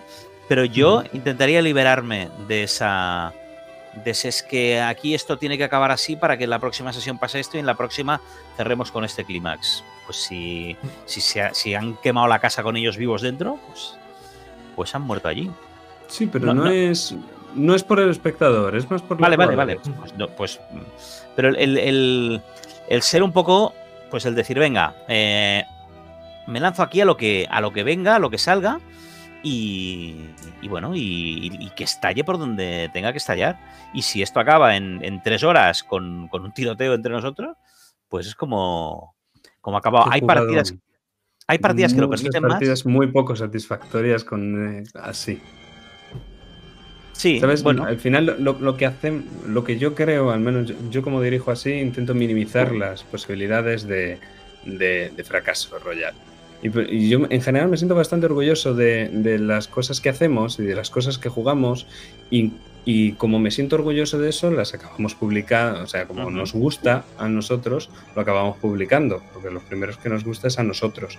Y ya si pensamos, si a nosotros nos gusta, al espectador le gustará también. Pero, pero mm, es que he jugado partidas muy, muy, muy, muy, muy poco satisfactorias eh, así. Si tú me dices que el peso de que, de que guste no os está afectando, pues me callo y me, no, no digo nada. Pero, No, Que Pero- gusta a los propios jugadores, ¿eh? A mí cuando Cometa me dice que, que- que no le gusta más el top, que no le gusta eso, a mí me afecta mucho personalmente. Me lo diga un espectador, me la repampinfla. No, que pero me es diga, un es que tío, no has acabado en un cliffhanger. No, pero es muy, muy interesante el- este comentario porque además es uno de los temas que quiero hablar en la radio. ¿Has dicho que vamos a estar en la radio? Eh, no, es una- el, el rol como espectador es algo nuevo que, está, que, que es muy interesante porque, claro, esto ha surgido ahora que la gente streamea y hace cosas en directo. Que sí, lo hacían antes, pero no lo conocía ni Dios. Os he contado que yo vi Guamache tres años antes de que se hiciera Guamache. Pues eh, lo, lo vieron tres personas. Eh, una de ellas probablemente era yo. Ah, pues mira, vosotros también. que- Además que Yo la he con la- visto. Tú lo has visto, ¿verdad? Con el Hangouts, con el- la música de tres horas de lluvia de fondo, que además que Sirio te dejaba el, el Sí. enlace para que tú lo pusieras. Tú ponías el enlace y dices, escucha esto mientras estás de esto, que era lo que escuchábamos. Y los que venían a pegarse con Rubén eran unos mexicanos. Oye, huevón, sal aquí. del- Sí, sí. Y le ponía, y le ponía ese acento mexicano maravilloso. Eh, pues sí, sí. Pues claro, no, no es lo mismo ese, ese protoespectador al que hay hoy en día, que eso es, pues, es a otro nivel. Pero eh, me parece muy interesante eso, lo que tú dices de jugar para tu mesa, a pesar de que haya más viéndolo, que al final tu mesa es lo importante. Vaya. Sí, pero yo creo, es- quizá no, no me he explicado. Eh, era, era, iba más en el sentido de, de- de abrazar el fracaso, ¿no? De, de- de- que el miedo a. de la frase esa que seguro que habéis oído de lo mejor es enemigo de lo bueno, ¿sabes? De, de- de decir, bueno, mm, me libro de esa. De esa presión, entiendo el precio que tiene, que es el que dice, que es el que dice Jack, de, hostia, pues, pues puede salir mal, ¿no? Pero también te libera de esa presión de eh, esto lo tengo que planear, que no sé cuánto tal. Pero es una cosa que eh, mm, Jack puede decir, no, yo estoy mucho más cómodo planeando, teniendo esto y tal, etcétera, que teniendo que, que hacer lo que me estás proponiendo. Y es entonces, pues sí, pues no, Pues es que digo depende- nada porque. Depende muchas veces del juego. Por ejemplo, vamos a iniciar ahora la campaña de Raven, la del legado del gusano. Y esa es una campaña que ya parte de las premisas de que la trama es un esqueleto, es una columna vertebral y los jugadores construyen casi todo lo demás. Y la propia tirada de Raven, al ser medio PBTA, cambia, puede cambiar la propia trama. Entonces, claro, tú le metes un PBTA a la historia que nosotros hemos jugado y no, no lo coge por ningún sitio. No, no se puede jugar el exiliado alemán que nosotros hemos hecho con un PBTA, porque, porque mm, no se puede. Muy difícil. Eh, eh, te, te- te estoy viendo. No me hagas hablar, no me hagas hablar y menos de los PBTAs. No me... No. Pero, pero, por ejemplo, el legado del gusano es otra cosa distinta. De hecho, eh, estaba hablando antes con Iván. ¿Cuántas sesiones van a ser? Pues entre 5 y 10. No tengo ni puta idea. No tengo ni pajolera idea, porque el, el- el- el concepto es distinto. Es como, yo tengo esta trama, que vosotros queréis iros tres sesiones a hablar de la patria y ya está, pues ya está. Pero, También, lo que la mesa quiere explorar. Claro. Y normalmente lo que hemos querido explorar siempre ha sido esto. Entonces, a lo mejor te has visto flores, te has visto esto, te has hecho una, una composición pues- de que parece que lo estamos haciendo para el espectador.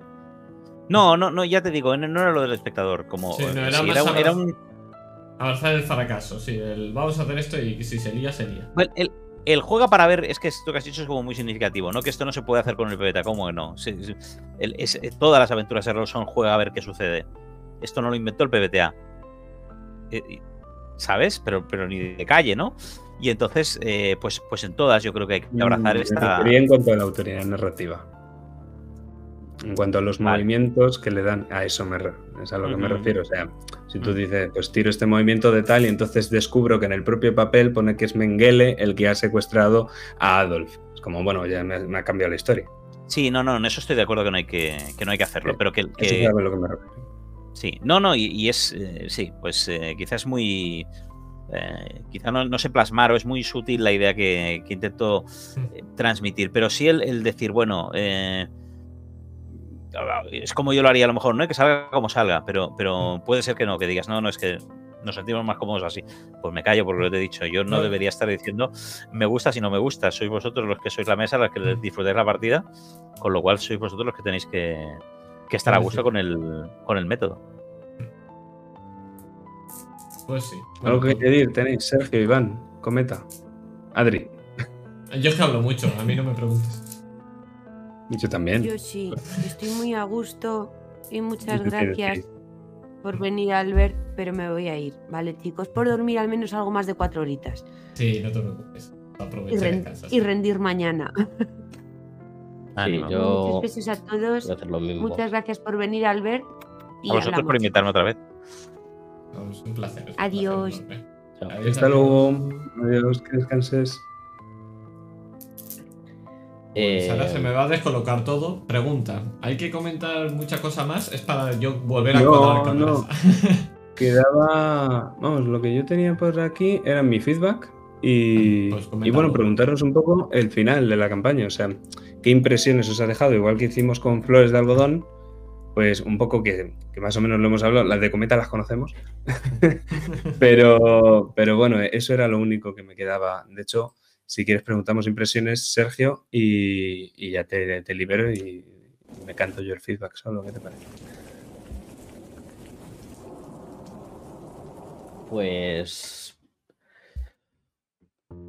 Sobre impresiones en general de la partida. A mí me ha gustado bastante, pero es lo que he dicho. Como ha estado tan estirada en el tiempo,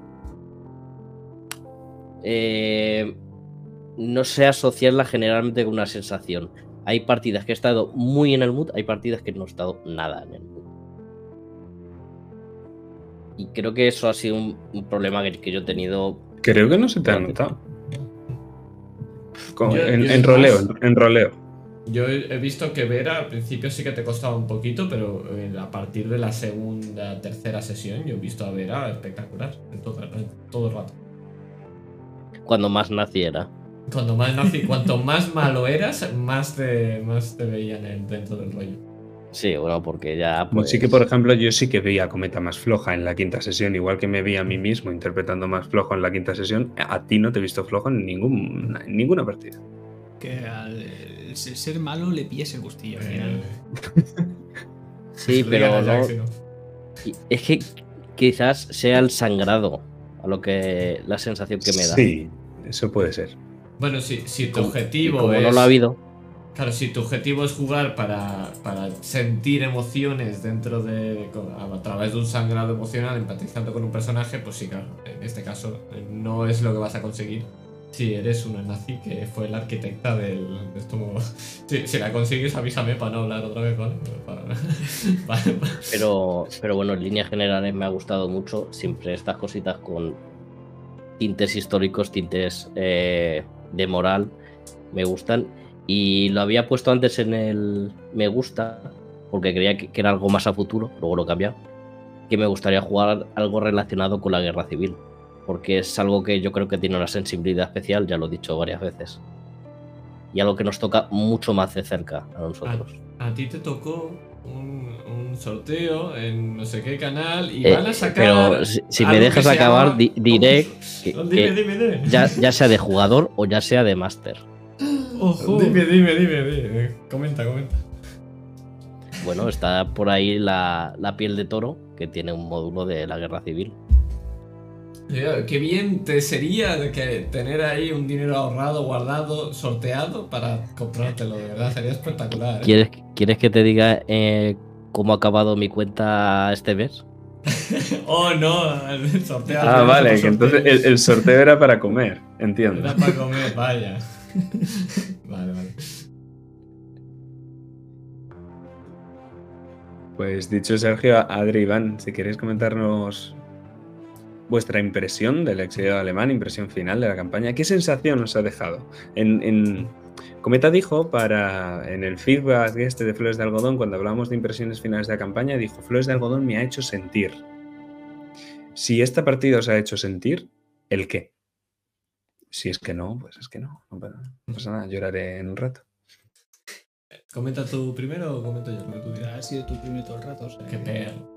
Eh, yo lo tengo bastante claro. A mí, eh, para mí, la... el exiliado ha sido la historia que yo hubiera querido jugar. Es decir, a mí las historias que me gustan son estas. Son las crudas, son las que acaban mal, son las que hay dolor de por medio, son las que alguien intenta por todo lo posible conseguirlo, pero a veces no es posible. Y esa es la que me gusta. Me gusta la run pacífica desastrosa de, de Kata. Me gusta que haya muerto Silvia y que el, el plan de que matara. ay, perdón. Que haya muerto Vera matando, intentando matar a Silvia, pero que en vez de matar a Silvia, el plan se. Es decir, me gusta. me, me, me me he explicado, ¿verdad? Eh, el hecho de que eh, me, me gustan las historias reales en el sentido de que no todo va a ser como tú quieras. Entonces, esta, en contraposición a Flores de Algodón, es esa historia. Es la de que todos queremos algo, pero nadie lo ha conseguido. Y me ha gustado mucho.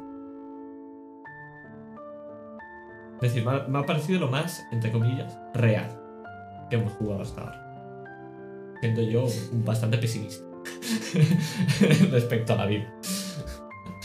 Eh, ¿Puedes continuar? Toma, te toca. A mí lo que me ha dejado es eh, este cambio que hemos tenido, porque viniendo de Flores, o sea, partíamos de esta familia que todas íbamos juntas a por todo y era la familia Chupiguay. Y como aquí se ha visto lo contrario, como nos hemos tirado al barro, nos hemos insultado, nos hemos pegado y nos hemos hecho de todo. Y como al final es eso, o sea, de una partida a otra somos familia, pero esto todo completamente distinto. Y podéis jugar lo que sea, igual que habéis jugado flores de algodón y tú has hecho de una niña autista que ve flores de colores, eh, aquí me has llevado a Klaus, que era bastante distinto a Gloria. No sé si lo recordáis, esta es la canción con la que abre eh, lo que no es el prólogo del exilio alemán, esta en concreto, y la lluvia. O sea, en el exilio alemán prácticamente no ha dejado de llover en ningún momento. El tono era otra cosa. ¿Os acordáis de- del principio de Flores de Algodón? viendo la cabecita de Gloria apoyada en la ventana de y ella se despierta la canción de, de country y, viendo todo el country, no, eh, era distinto, el tono era distinto, el mensaje era distinto, el mensaje de Flores era casi el sacrificio de la familia. Aquí es como, bueno, las familias albergan monstruos. Y, y hemos acabado con esa nota. No habéis acabado con un abrazo todos grupal después de matar a Mengele. Y, y es que esto era una cosa completamente distinta, Flores de algodón, quizá opuesta incluso. Y los temas, pues donde Flores tenía el sacrificio, tenía la libertad, tenía incluso la avaricia ahí en un segundo plano, aunque vosotras no lo fuerais, pero los NPCs lo eran. Recordad el oro, todo el mundo quería el oro. Aquí el- el- estaba el tema de la culpa, de la culpa, tenemos culpa, no tenemos culpa. Y yo os dije, este, este es, este es el tema de la aventura. Y vosotros eso lo habéis cogido, lo habéis abrazado, lo habéis hecho brutal. Y el tema de olvidar también. Hay que olvidar, no hay que olvidar. 6 millones de personas. ¿Cuántos son 6 millones de personas? Es que es un número, es que no te lo puedes ni imaginar. O sea, llega un momento en el que 60 millas me hace difícil de imaginar. 6, los imagino, lo- los veo. 60 me cuesta 6 millones. Venga, ya, esos son ceros. Sin más. Y, y eso me, me ha parecido muy interesante. Y bueno, ya conecto con mi feedback, es mi estrella. Mi estrella es el cómo os dije, el tema es este y vosotros lo habéis abrazado desde el punto 1 hasta los epílogos. Por eso el epílogo de Kata me- es el epílogo que más me gustó, porque era esto, especie. Y Adri lo hizo muy bien también en Flores de Algodón y acabó con el epílogo de Rose que, que experimentaba mucho y ese mensaje final de da igual lo que seas, igual que hacía la propia Gloria, mm, da igual porque ahora Rose tiene apellido y da igual todo lo que haya sido. Y pues en este es el tema de olvidar, de hay que olvidar, pues a lo mejor no puedes olvidar a tu padre, aunque fuera un nazi, aunque fuera tal, lo mismo hay que pasar página, pero no hay que olvidar. Gunther Anders, en, en Hijos de Eichmann, carta abierta a Klaus Eichmann, que lo recomiendo, de hecho yo lo leí porque lo recomendaba Albert en la propia obra para el enfoque intimista. Él no le dice ningún, él le dice reniega de tu padre, porque es la única forma de, de dejar de ser un hijo de Eichmann, ¿no? Reniega de tu padre. No dice en ningún momento que lo olvide. Es que ¿cómo vas a olvidar a tu padre? O sea, por, muy nazi que sea, por- aunque sea el responsable de de la muerte de 6 millones de personas, no puedes olvidar a tu padre, porque es tu padre. Y no debes olvidar a tu padre. Y es lo que defiende ahora mismo la Alemania actual respecto a la dictadura, a la dictadura nazi. Es como, mira, no, no podemos olvidar esto, no podemos olvidar lo que hemos hecho aquí. Que esto pasó hace menos de 100 años. Tenemos que tenerlo en la cabeza, es deleznable, es terrible, pero para no volverlo a repetir no podemos olvidarlo. Y por muchas otras cosas, por lo que significó también. Y me parece que eso se ha podido ver en la partida. Quizás soy muy ambicioso, quizás veis que me estoy colando. Yo creo que más o menos lo hemos intentado contar. Lo mismo yo estoy sesgado, porque era lo que yo quería contar y era lo que yo he querido ver, que se contaba. Lo mismo Albert eh, piensa distinto como espectador. Para nada, no, no. Yo creo que sí, que es que, que esa. eh, claro, al final, todo, todo, ese, todo ese trabajo es un trabajo muy de introspección que en el rol tiene que quedar dentro del jugador, que es el que lo, disfruta y lo vive y el que, y el que lo está experimentando, ¿no? No, no el espectador. Entonces, eh, quizá en una película tú hagas de otra manera para que esto llegue al espectador y vea mm, que eso se está plasmando, en el rol no tiene que llegar al espectador, tiene que llegar al, al jugador, ¿no? Lo que, lo que decíamos del, de- del el, el- el viaje interior que haya hecho Klaus, quien lo ha vivido es el jugador que interpreta a Klaus. Y, y- es incluso contraproducente, a mí me, parece, intentar trasladárselo al espectador para que también lo entienda, ¿no? En, muchos aspectos, ¿eh? A veces enlentece el ritmo, a veces es como eh, que te toma un poco por tonto, ¿sabes? Que a mí a, mí a veces me, me- me, me saca, yo veo muy poca partida de rol, ¿eh? pero cuando veo alguna donde alguien te explica su personaje, que hace algo, por qué lo hace, ¿sabes? Es como rollo, no me lo cuentes, tío, sí, sí, o sea, ya, ya, ya sé sumar dos y dos, ya, ya, ¿sabes? Entonces, mm, pues eso, el- quien, tiene que responder a eso, que era mi respuesta a tu, a tu afirmación, no es yo como espectador, sino precisamente ellos como jugadores. Bueno, yo diría que como jugador has visto que sí, es más en lo que hemos jugado todo el rato y lo que dices, el propio feedback. Quería hacerlo porque además a mí me llegó mucho con Isaac, que fue la conversación. El pobre desgraciado de Isaac, que yo ni, ni le tenía pensado en el nombre, busqué, vamos, busqué mi Biblia mental eh, para poner, y de hecho, yo es que no quería rolear a un señor que estaba siendo torturado en, en este enfoque, no me apetecía tampoco, había pasado mucho tiempo entre la tercera y la cuarta, entonces yo le dije, Iván, la información te la voy a dar. Eh, porque te la voy a dar, y, pero no vamos a rolear esta situación. Le podemos dar notas de color, pero no vamos a rolearla. Y ya Cata se metió a hablar con él y yo me cago en puta madre. Cata que no quería joder la rolear. vida a todo el mundo. que no quería rolear a esto y me va a tocar. Y te moló. Y yo como, ¿en serio? Esto. Pero bueno, yo encantado. Claro, porque al final lo que me gustaba era ver la, el cómo te ve como un monstruo y cómo y al final eso, si tiene culpa o no, y al final el otro tampoco tiene la culpa de, de ser un hijo de un judío como tal, es decir que... Mira que a los judíos los he puesto bastante malos, ¿eh? O sea, no, no Sí. tenían ni nombre, eran gente que disparaba a, a saco. Y, y- y se- y secuestraba. Gente que disparaba, secuestraba y llega a disparar a uno de los suyos. O sea, todo lo que he humanizado a Eichmann he deshumanizado a los, a los israelitas que estaban ahí haciendo su trabajo. Con, de aquella forma.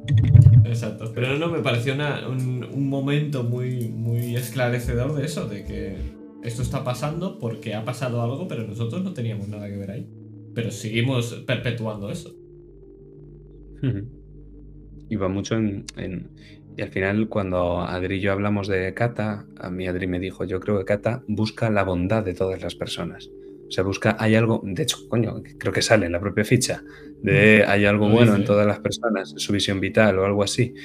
Y, y él iba buscando eso. eh, por eso perdona a su madre, por eso se llega a entender, incluso con Silvia en la, en la sesión esta que tiene, que es como Silvia nos está traicionando, pero, pero hay algo bueno dentro de ella. O sea, te estás equivocando, Silvia. Le dice, no le dice eres mala, dice te estás equivocando.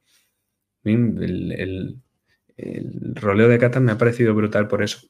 Pues mi estrella eh, es Kata por esa banda y Klaus por la otra. Klaus por la banda de la redención, del tema de me voy a de- desarrollar este personaje hacia esta redención que, que si hubiera dado el tirabuzón este que dice Albert, yo como ya lo da Vera, no me hacía falta, ¿sabes? Si, si Klaus también hubiera resultado que era malo, entonces me ha molado mucho que el personaje se redima y al final lo mate, la que era incapaz de redimirse y a la vez que la propia Kata. O sea, ya te digo yo, al final lo veo, no podría haber habido un final mejor.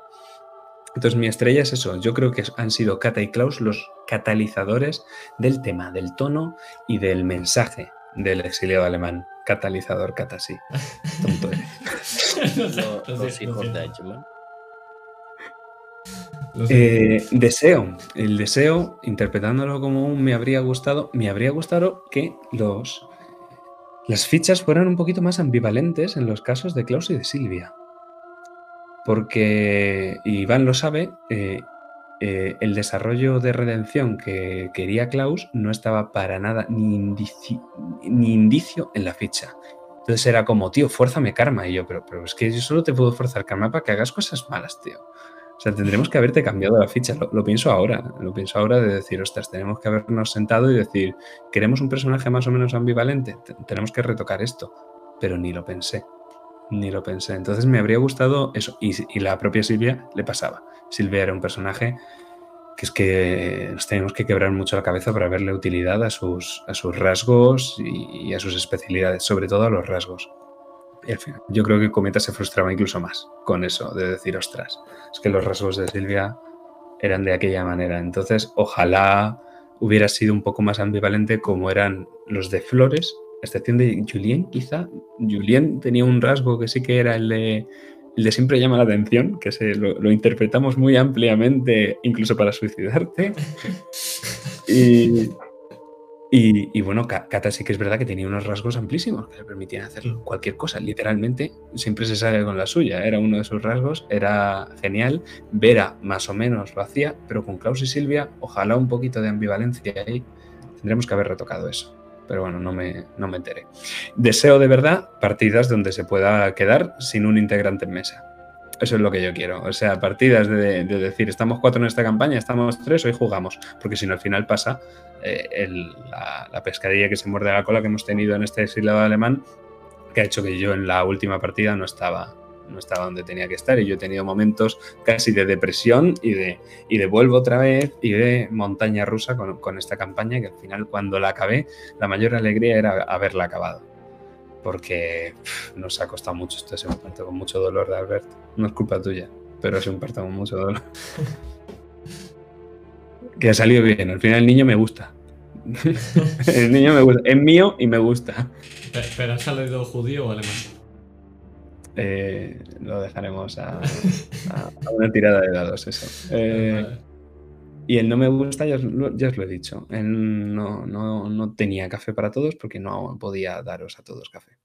Y, y ya sabéis que al final he hecho todo lo que he podido y cuando no, y, cuando dudaba lo que fuera, han sido las reglas, que es lo más objetivo que se me ocurría. Entonces, eso, un poco putada. Mm. Yo no me metería en esto otra vez. eh, en, esto así otra vez porque al final frustra igual, ¿sabes? No, voy a hacer otra campaña exactamente i- igual con estos conflictos interpersonales, porque aunque pudiera gestionarlos mejor, eh, creo que con que me equivocara una vez ya podría generar la frustración que al final ha generado en Cometa. Entonces prefiero no meterme en este fregado. Tal cual. Yo, Es yo que- al contrario, ¿eh? a mí me llama la atención al contrario, jugar algo así buscando, eh, al contrario, sí que es cierto que es una suma de cosas al final. Es decir, Cometa también es un, es un tipo de jugadora que le afecta más esas cosas, tú y yo lo hemos vivido también en, en- como de eso. Sí. Es decir, eh, eh, es lo que, es decir, es saber al final, bueno, conocemos un rasgo más de la mesa. eh, yo soy terriblemente otaco y, y, eh, hago muy animu las cosas cuando son épicas. Pero también lo sabes, si no te gusta eso, pues al final es un descubrimiento de la mesa. Yo creo que es al revés, que es algo propicio, que si luego esto se jugara con este tipo de secretos sería más sencillo todavía jugarlo. Creo Para que mí, es una Yo jugadora bastante estándar en esto que le ha pasado. ¿eh? Creo que los raros somos nosotros. Bueno, que, y a mí me jode, que a, a mí la, la frustración como jugador me jode mucho. ¿eh? Mucho, mucho. Sí, pero joder, que a mí no me parece mal que los jugadores eh, jueguen por detrás. A ver, a mí Se tampoco pueden traicionar entre ellos. Sí, sí, a, a mí también me lo parece. pero que el, que el máster, o sea, el- ni no me gusta mío, o sea, no me gusta no tener café para todos. Claro, el, Pero es que el te puede pasar. Te Eso te puede pasar sin que los jugadores jueguen, sin que caiga un player versus player. Tú puedes hacer una partida de Star Trek o de una cosa de estas, que hay uno que es el capitán de la nave, que está todo el rato chupando el de esto. Tú, usted baja al planeta, usted vaya allí, usted haga no sé cuántos tal, y acabar con Cometa diciendo yo mm, a la tercera de esto me quería morir en un accidente del teletransportador porque el capitán no me estaba dejando jugar ni hacer nada y me decía todo el rato y tal. Íbamos todos en la misma línea, ¿eh? todos teníamos los mismos objetivos, acabar con la guerra entre Klingons y no sé qué. Pero, pero yo ya no, no podía. O sea, estas cosas mm, son inevitables a tantísimos niveles y, ent- y- y hay que, que no puedes decir, bueno, pues no voy, a, no voy a poner player versus player y así no esta situación de frustración no se va a producir en mis partidas. Se puede producir por otro, claro. por otro lado. Sí, Sí, por- sí, por- sí. por ejemplo, el capitán, como te podría poner, ¿sabes? Muchos Se otros. ¿eh? La cuestión es que se puede, pero eh, si es un player versus player, eh, lo estás haciendo. Sí, es- es- es- corres más riesgo, efectivamente, sí. No te sí. diré que no. Eso es a lo que me, me refería. Que, insisto, la maldición del signo amarillo no aparece ni un villano. O sea, todos y cada uno de esos one-shots acaban con los personajes enfrentándose entre sí y matándose entre sí. Y nos lo han pasado genial. Y los one-shots de cult que hemos jugado también. O sea, eh, ¿qué personaje... ¿Qué personaje realmente, excepto esperando a Alex, que al final tenía ese final y sí que es verdad que os tiraba a vuestros doppelganger encima, que era lo más parecido que se me ocurría. eh, mm, al final el PvP, a mí me flipa el PvP, pero Karma, bueno, primero Karma ni tiene tiradas enfrentadas entre jugadores, o por lo menos yo no las he encontrado, no sé tú, Albert, pero yo las busqué y dije, esto no está. No, pues se adapta, se adapta mal a, a esta historia un poco en el sentido de que, claro, que es que la propia historia, el, el karma que tendrían que tener todos es negativo, ¿no? Y, y- Pues sí, sí. ¿sabes? Entonces, mm, sí, no, no es, es difícil hacerlo, hacerlo funcionar. Yo creo que en ese sentido, pues tienes que, claro, mm, eh, ignorar el sistema lo máximo posible, ¿no? Y, y- y basarte en él cuando te encuentras. Pero lo que decíamos, pues tiras un dado y si sale muy alto ganas tú, si sale muy bajo ganas tú.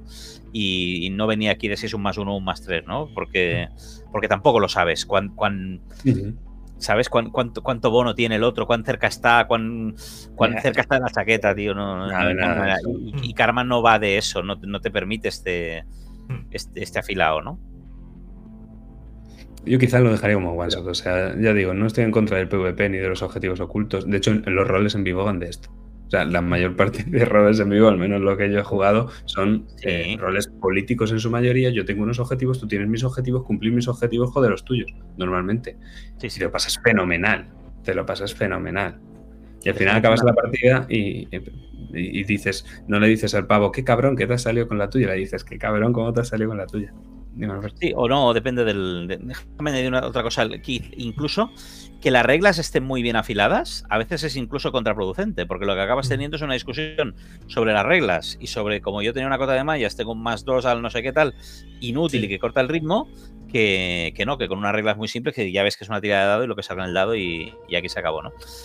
Y en lo del rol en vivo sí que es cierto, pero también es verdad que han tenido que ir adaptando mecanismos y maneras para salirse de eso, porque había muchos roles en vivo que acababan con el rollo de, bueno, al final que sepas que yo había dicho que me iba que mi hija se iba a casar con tu hijo, pero yo te iba a traicionar, ¿eh? No, no, pues que, que sepas que yo cuando llegáramos al castillo, el oro que te había dicho que te iba a enviar no te lo voy a enviar. No, pero que sepas que yo iba a enviar a mis caballeros a seguirte para que cuando tú llegaras al castillo entraban por la puerta y, y se generaban esas, esas historias de, ridículas de esto y, y algunos roles en vivo lo han ido solucionando el rollo de, pues, en las comidas se hace un anuncio y en el anun- si en la comida se ha anunciado la boda del príncipe tal con la princesa tal, ese hecho está cerrado. Y tú ya no puedes decir luego, no, pero yo te iba a traicionar, ¿eh? No. ¿Vale? Entonces, eh, no, no todos los roles en vivo acaban con el joder que bien, como me has engañado, sino que hay muchos que acaban pues también con un... Sí, es, sí, es muy, es muy complejo. Totalmente. Y bueno, yo no me quedan más puntos, pero sí que tengo una cosa que yo desde que leí, y y de hecho os lo dije, dije esto se lo tenemos que comentar a Alberto, se lo tengo yo que comentar a Alberto en la pospartida. El exiliado alemán es muy difícil de dirigir y, y- y tú lo sabes y, y me da igual porque te lo voy a decir. el exiliado alemán es complicadísimo de empezar a dirigir. Complicadísimo. Y el enfoque intimista me parece el más sencillo de, de empezar porque es el que menos hay que preparar de base. A no ser que vayas a, bueno, Buenos Aires. Al Buenos Aires así sin más y no tienes nada preparado y es rollo PPTA. De, bueno, es, mm, vamos tirando y vamos viendo a ver qué nos vamos encontrando en función del éxito que tengamos, del éxito que no tengamos, tal, no sé qué. Para mí esta partida, a diferencia de Flores de Algodón, que la veía muy clarita al principio, esta partida tiene eh, las cinco escenas que tiene obligatorias y tú pones además que no sin cierta reticencia voy a meter aquí las cinco escenas estas. Yo como, pero méteme más, Albert. Esta partida es el cajón eh, hecho, hecho partida. Esta partida es un enorme cajón. Un enorme, enormísimo cajón. Sí, sí. De hecho, incluso en, en- en la introducción digo que el sitio donde poner esto es en Karma, porque las partidas son gratis. Entonces, si no te funciona, pues que te devuelvan el dinero, ¿no? Porque, porque que no, has, que no has pagado, ¿no?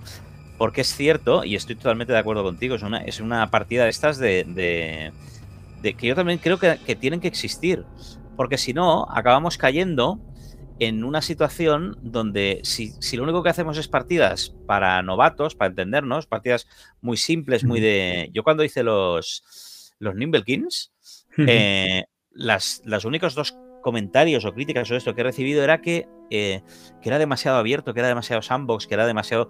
que estaba demasiado poco encarrilado, estructurado, que faltaban todos los elementos, ¿no? Y dices, mm, hostia, mm, pues, pues, pues más, más encarrilado no te lo puedo poner, ¿no? Entonces, eh, si eh, tiene que existir todo, pero si solo nos quedamos con, o la tendencia es aventuras que sean como muy fáciles de dirigir, muy simples, muy, mira, no sé quién puso el Twitter, creo que fue, ah, bueno, es igual, no sé quién lo puso, pero había alguien que puso, eh, una aventura que no pueda dirigir todo el mundo es una buena aventura. Y entonces tú preguntas, entonces tú preguntas, ¿el área de la noche de Mozart es una, una buena canción, un buen tema de una, María, de una ópera? ¿la puedes Porque cantar no, tú? porque no la puede cantar todo el mundo, ¿eh? Entonces, claro, ¿a dónde nos queremos enfocar? ¿Queremos, ¿Queremos escribir solo canciones cumpleaños feliz? ¿Vale? ¿O queremos arriesgarnos con las áreas estas que solo van a poder cantar un, un porcentaje pequeño de las sopranos y algún gallo va, va a escaparse? ¿Me, me explico lo que quiero decir? Y sí que es cierto que si tú eres muy bueno, pues Marilyn Monroe coge y canta el cumpleaños feliz y, y lo convierte en un meme histórico y lo convierte en un, en un hito de la, de la historia americana, ¿no? Mm, O sea que, que la, la- la versión, la- el Happy Birthday to You no va a morir. Pero el área de la noche, si no, si, si algo no lo apoya, pues yo creo que sí que podemos encontrar que no tengamos eso. Y eso genera un pez que se muerde la cola, que es que yo no voy a comprar una aventura en una tienda. Porque sé que me voy a encontrar una aventura de un sótano que yo explore y, mato ratas y mato goblins, ¿sabes? Y entonces a mí eso, pues no me, no me aporta nada. me he perdido un dinero. ¿Me, explico? Sería igual de malo, ¿eh? Si solo, si solo hubiera aventuras que, que- que un novato no pudiera enfocar de ninguna manera, que dijera es que estoy perdido, es que no tengo herramientas. Pero esas yo creo que van a estar ahí. Y las, y las otras, sí que creo que hay que apostar por ellas. Hay, evidentemente, ¿eh? no me estoy aquí echando la, la bola de que el exiliado alemán sea la única, la única aquí. Seguramente hay incluso mucho mejores, pues yo que sé, Recobar y la ciudad de las mentiras. Hay, hay muchos juegos y muchas aventuras que, que juegan a apostar por una cosa compleja que digas, mira, esto, mm, yo que sé, las novelas de Barba Azul, por poner también un ejemplo, ¿eh? que se me vayan a- de, esto puede petar por todos los lados. No, no tiene por qué funcionarle todo el mundo. Es una cosa más de nicho que lo que ya es de nicho el, el rol, que ya mira que es de nicho, ¿no? Pero bueno, pues, pues mm, claro, tiene. Yo estoy contento en ese sentido de haber buscado eso. Y ¿No muy de acuerdo te- contigo. ¿No te pasa un poco rescatando lo que dijiste en esa, en esa postpartida, ¿no? Dijiste al final que los autores os quejáis del feedback que... Bueno, eso está escrito en el exiliado. En el exiliado autores- sí, es el, es el agradecimiento. Eso es. Que os quejáis de- del feedback, eh, que a veces no se recibe todo el feedback. Estas partidas que son gratis, a lo mejor las jugamos pues en dos canales. eh, que, que tal. Luego la gente en su casa, no sé lo que hará, no me meto en su casa. Pero, pero si son tan difíciles, a mí me quitan las ganas. ¿Sabes? ¿En, en qué sentido? En el sentido de que si tengo que quemarme tanto la cabeza y pensar, a ver, ¿cómo, cómo inicio yo esto? Madre mía, ¿cuántos enfoques hay aquí? ¿Por qué hay tantos enfoques? Vamos a ver cómo lo hago, tal, no sé qué. Al final, el, el capital mental que he necesitado para sacar Sí. esta partida adelante es mucho mayor que para Flores. Entonces, al final, es como... eh, me apetece más jugar un Guamatse que me vienen hasta los diálogos escritos que me tienen que decir los PJs y los NPCs porque desconecto más. Sí, sí, claro, completamente. Tienes que, mm, como puedes mm, decir, me voy a poner Dark, que es una serie de viajes en el tiempo de no sé qué tal, que tengo que estar ahí tomando nota de, de haciendo esquemas y tal, o me voy a poner un capítulo de, de, de otra cosa. Y a mí hay series que no me apetece ver, de, de- exacto, de Office, lo que sea. ¿no? Hay series que te pueden no apetecer de, dices, es que para estarme viendo esto, que tengo que estar con una libreta, con un parando el vídeo, tal, para entender algo. Tío, yo prefiero jugar a otra cosa, prefiero otra cosa, sí, puede, puede pasar, sí, efectivamente. Lo importante al final es que cualquier persona pueda elegir una o la otra. Creo que es al final Claro. la, la idea. Y que algunas veces tú estarás en un momento donde digas, es que no tengo ni las ganas ni la capacidad mental de contarte algo que madre de Dios, y otras que digas, pues me apetece hacerlo. Yo creo que es más un poquito por ese lado, ¿no, Albert? Es- eso es por donde iba, efectivamente, que, el, que, el- que tú puedas tener la opción de que estas partidas también estén para el que quiera enfrentarse a esto. Y que, y que si no, Es pues que no. creo, creo en un punto más intermedio entre, entre el exiliado y Guamatse, creo eh, en Flores. Creo en Flores. Mm, Porque sí, Flores, era, era- Flores era un cajón a partir de cierta sesión, ¿te acuerdas? Lo comentamos. La fiesta no está escrita de van a hablar primero con Paz Walters, y luego con Samuel, y luego con no sé quién, luego con no sé cuántos. claro. Sí que es verdad que la primera es Sota Caballo Rey. De hecho, hasta que, hasta que el padre hace así, l- está bastante dirigidito. Y eso ayuda al máster a, decir, bueno, en función de lo que han hecho en la primera, en la segunda tal. En función de lo que han hecho en la segunda, en la tercera es meto tal. En función... Pero empezar es fácil porque al principio te viene dado. De hecho, incluso Guamatse, aunque Guamatse sea súper lineal, eh, no es lo mismo como están escritas las escenas al principio, como están escritas en mitad, que como están escritas al final. Entonces, con el exiliado es que no me viene ni eso. Con el exiliado vienen las cinco, las cinco escenas estas que pones tú, que la del grupo de esa es la más larga, Mm. la de la sinagoga es la mediana, y, y es que las escenas 3, 4 y 5, que son eh, Exodus, el secuestro y, y Sí, sí. el plan con Intes, son párrafos, son dos párrafos. En plan, puede pasar esto. Entonces al final es muy difícil, es muy difícil empezar, eh, visualizar la partida, decir, ostras, ¿cómo, al menos cómo jugamos nosotros, porque si fuera PBTA, ningún puto problema.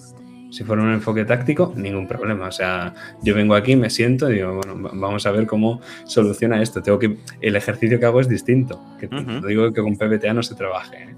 pero el ejercicio que, que vengo a hacer es distinto, es más de improvisación que de preparación. Mu- Muchos aspectos es una preparación distinta. Pero el exiliado es, es muy, muy complicada, muy complicada. 100% de acuerdo contigo. O sea, 200% de acuerdo contigo. Y además Sí, de- es, es así. Pero, pero creo que es bueno que estas partidas existan. Quizás se les tendría que poner una advertencia. Poner una advertencia también es, también es complicado porque entonces puede haber quien se ofenda de, de, me estás diciendo que yo no puedo dirigir Pues sí, de Mar?". es que, es que mucha gente, Pero- mucha gente que esto eh, no puede. Bueno, pero, pero, bueno, Así, pero, yo creo, como- como pero yo creo nosotros que la, le- la leerás y ya está, ya verás que no es lo que te interesa hacer, que es lo que de esto, y no la, y no la dirigirás. Entonces no, no vale la pena poner la advertencia. Mm, Porque es que ya te digo, si, si los Nimblekins, ha, ha habido gente que me ha dicho, es que esto no. No lo he leído yo los Nimble, Bueno. no te sé decir. Es igual, pero pues, es igual, cualquier aventura, cualquier. Mira, yo que preparo aventuras para ir a jornadas, empecé a preparar, me, pasaba que llevaba aventuras que es- está en la misma línea de lo que estamos hablando, ¿eh? Mm, hay gente que lleva aventuras a jornadas y te llevan una cosa que es un, desastre, ¿eh? entre comillas, o, una cosa poco lucida, vamos a decir poco lucida, ¿vale? Que queda más diplomático. Y entonces, y entonces acaban y dicen, bueno, pero esto para jornadas. Dices, ¿cómo para jornadas? Pa' Las jornadas son el lugar donde vamos a presentar nuestra afición al, al resto de gente. ¿Cómo podemos llevar una cosa poco lucida, no? Pero sí que es cierto también que a veces hay cosas muy lucidas que pueden, ¿no? El, equilibrio más chulo es el equilibrio que no hay red de seguridad abajo y- y te puedes estrellar, ¿no? Entonces, en uno de esos momentos de decir, bueno, según la mesa que se me sienta, según cómo yo veo y tal, empezar a tener eh, elementos para poder sacar una historia que pueda funcionar en cualquier mesa. Y preparé una que se llama eh, El Crisol, ¿vale? Que es un grupo de gente que van a acampar a los grandes lagos y entonces empiezan a pasar cosas, ¿vale? Una, un- un- una cosa que puedo tirar, tanto para el terror puro como para el survival, como para una cosa más intimista, porque cada uno de esos personajes ha ido allí torturado con su, con su historia y se puede crear una escena de estas de, de sálvate tú, sal de la cabaña, no, sálvate tú, que a mí me da igual, que mi mujer me ha puesto los cuernos, no, yo tengo un cáncer, ¿me, me entiendes lo que te quiero decir? ¿no? O sea, puedes, puedes jugar con todo esto. Bueno, pues la jugué una vez en unas, unas jornadas y hubo un grupo que no fueron capaces de llegar a acampar. Y entonces fue cuando dije, yo, pues ya está, o sea, no, no hace falta que sigas bajando el listón, porque es que siempre habrá, por más bajo que pongas el listón, el otro día hablaba con, con alguien que se quejaba de que no entendían las reglas del Sushi Go, el juego de mesa, ¿sabes? Entonces, da igual, lo que tú puedes bajar el listón infinito, que habrá Siempre- gente que no lo, que no lo te pillará. Entonces, llega un momento y sorprenderá. dices, dices, pues no bajes más el listón, quédate, en- quédate donde, donde de esto. Y, y estoy de acuerdo, con, o sea, es que el exilado de Man no es, no es fácil. Yo eh, lo, lo he dicho alguna vez, lo repito aquí para, para de esto, yo Flores Algodón no la voy a dirigir, porque después de vez de dirigir a ti, dices, solo lo puedo hacer peor. Entonces, mm, ¿para qué, para qué voy a para qué voy a, meterme yo en este? Pero, pero el exiliado sí. El exiliado la he dirigido y también la he hecho peor. Entonces, mm, Pero la vas a dirigir. Sí, pero porque sí, correcto. eh, también es cierto que aquí hay otro. Yo, yo pienso que dirijo a mucha gente y muchos grupos diferentes. Y eso también es muy importante. El, el grupo de gente, la composición de mesa que puedes hacer Claro. y cómo tú adaptes esa necesidad de lo que estás haciendo al- a las preferencias del grupo, ¿no? O sea, mm, la, la- Pero ya es un poco hacer trampas. O sea, claro, tú el exiliado la- alemán la puedes hacer mejor si haces otro enfoque y ya te está saliendo. estás haciendo Claro, un- sí, es, es- Claro. es la respuesta que esperaba. Claro, efectivamente, ¿no? Pero entonces, pero sí, yo creo que, que esta partida se puede hacer con un grupo eh, que funcione muy bien, claro, hay gente que son auténticos maestros, pero que ahí tú no hace falta que estés dirigiendo. No, tú coges el, el- Esto es como el. el- es que yo el otro día hice, jugué un PBTA con Sirius Senra, Pedro Pablo Calvo y, y de esto y salió fantástico, claro. Y, y si tú no hubieras estado, hubiera salido También- mejor, ¿no? O sea, que- ¿Sabes? Es que ya los jugadores te lo han hecho. O sea que, que- que sí, que yo creo que es que, la. Que, que, bueno, que existe la posibilidad de que esto eh, mm, se pueda disfrutar de muchas maneras, ya sea haciendo de diferentes enfoques que se adapten más a la mesa, o con directores de juego que sean más capaces de, llevar a la mesa, o con grupos que a lo mejor mm, la vivan de otra forma, porque a veces es también la coordinación de cómo está la gente y de que todo el mundo quiere ir en la misma dirección. ¿Sabes? El, el- si hay uno que quiere resolverla tácticamente, tácticamente y otro quiere resolver un rollo de, de- de- mierdas internas, se pisan, se chocan y no acaba y no acaba funcionando. Y a lo mejor cinco tíos jugando mierdas internas hubieran hecho una cosa que hubiera salido mucho mejor. Y el, y el, y- el tío este que era súper táctico era un tío de que te hubiera rescatado a Inchman. ¿Sabes qué quiero decir? Pero, pero, pero chocaba con el, con el de esto, ¿no? Pero sí, es ultra mega complicada de dirigir y de todo, y aún así defiendo que tiene que existir este tipo de, Y- y- de cosas. sí, sí. Yo voy a seguir en mis 13. Bien. Eh, creo que si la partida tuviera cada enfoque más propuestas por parte tuya de puedes hacer esto, puedes hacer esto. O sea, en este enfoque, en este enfoque molaría eh, que, que Otis apareciera al principio porque no sé qué, no sé cuántos. O sea, cosas de, de no estás imponiendo nada, ni muchísimo menos, pero ya da- das, das cuerda al director. Es decir, ostras, vale, voy a tirar por aquí, co- cojo por aquí, por favor. ¿No, ¿no te parece? O, o- o es que la quieres hacer difícil por hacerla?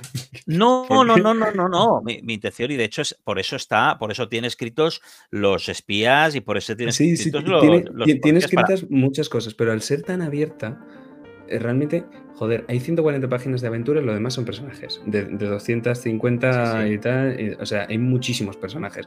Hay tantísimos personajes, hay, tan- hay tantísimas posibilidades de enfoque que cuando yo quiero coger, vale, intimista, vale, no salimos de la casa, vale, estos NPCs, vale, no sé qué. ¿En qué se me queda el exilio alemán? En 20 páginas. Entonces, yo con esto me, me quiero montar mi, mi, mi partida y, tengo que inventar mucho. Tengo que hacer a Mengele el villano y tengo ya que quemarme la cabeza con, el- con la casa de Mengele, el taller de Mengele, el no sé qué de Mengele, el tal, al Villain Assassin, pero al Villain Assassin lo tengo que poner judío y, a- y al comisario, al comisario le tengo que dar este giro de tal. Ojalá eso mm, se me hubiera facilitado un poquito en, en la propia aventura. Pero Yo creo que serían muchísimas páginas. ¿eh? Yo cuando acabé el exilio de alemán, una de la- uno de los motivos por no jugarla era que había explorado tantas cosas, tantas historias que la tenía quemada. Que era, creo que eso comenté algún, en algún Mm, de a mí estos. ¿no? no. La- no, pues era, era un rollo de yo esta aventura no la quiero jugar, no la quiero testear, porque ya he probado tantas cosas, he dado tantas he explorado tantas historias, que estoy que es como si la hubiera jugado 15 veces. Esas aventuras que ya he jugado 15 veces y ya no quiero volver a jugar, porque estoy hasta, hasta los cojones de, del exiliado alemán. O sea, Yo, es eso que es- yo- yo en el exilio alemán mm, vería varias partidas. O sea, eh, a, mí- a mí me habría gustado más que, se sa- que saliera el exilio alemán, el secuestro de Eichmann. Dos aventuras distintas, dos partidas distintas. Esta, este enfoque con estas opciones, esto es tal y esto, esto otro. Que al final en un libro es como, mira, lo tienes todo, pero no lo tienes en la profundidad en lo que lo tendrías por separado. En el fondo ya, ya va a ir pasando. Mira, en, en la, en Flores de Algodón, si tú ves lo que han hecho la gente de no sé qué canal es, pero el otro canal donde, de YouTube Sí. donde, sea, donde se ha hecho Sí, Flores de bueno. Algodón, la, la introducción de Flores de Algodón es la tuya, Lo sé. ¿vale? Entonces, sé. a partir de ahora, siempre que se juegue Flores de Algodón, todo el mundo va a coger tu introducción y eso ya va a formar parte de, de Flores de Algodón. ¿Me explico lo que quiero decir? Y eso es muy chulo. O sea, eso es eso es súper potente que, que ocurra. Entonces, un poco en el fondo, eh, pues, pues es posible que, que lo dudo mucho porque no creo que esta partida tenga el tirón como para que, para que eh, se genere esta tendencia, ¿no? Pero en general, con las partidas de rol es posible que la gente que va incorporando cosas, que va jugando, tal, pues vayan consiguiendo un corpus que a lo mejor cuando salga eh, Guamache segunda edición, porque quizá no pasará con el exilio alemán, ¿vale? Pues eh, sí que haya muchas otras cosas que se hayan explorado y tal y que el autor no puso en la, en la primera versión, ¿no? Eh, pero claro, al final tú, eh, como dicen los, los escritores, ¿no? Que los libros no se acaban, los libros se abandonan, ¿no? Entonces, el, pues, efectivamente, el exi- sí, podía haber añadido más cosas, pero mm, eternamente, ¿no? Es lo O que me está menos, pasando ahora. o más o menos. Sí, o exacto. menos. Exacto, Yo, pero, yo pero- creo, solo, solo para añadir, ¿eh? yo creo que entiendo un poco el concepto y voy a hacer un paralelismo con, con lo que me dedico, porque aquí donde de esto yo soy bailarín, director, coreógrafo y tal, y es un poco la idea, porque a mí me pasa un montón, el punto de donde dices dónde le doy a la gente lo que quiere y dónde doy al punto a la gente lo que yo quiero que ellos tengan. Entonces, la gente que te pide, te pide lo fácil. Entonces, ¿qué normalmente tienes que dar en una coreografía para asegurarte que está bien? Pues mira, pues pones un traje donde a las chicas se le vea un poco el culo, tiras, haces tres acrobacias aéreas y la gente está aplaudiendo y dando, vamos, palmas con las orejas. Eso sería la aventura fácil.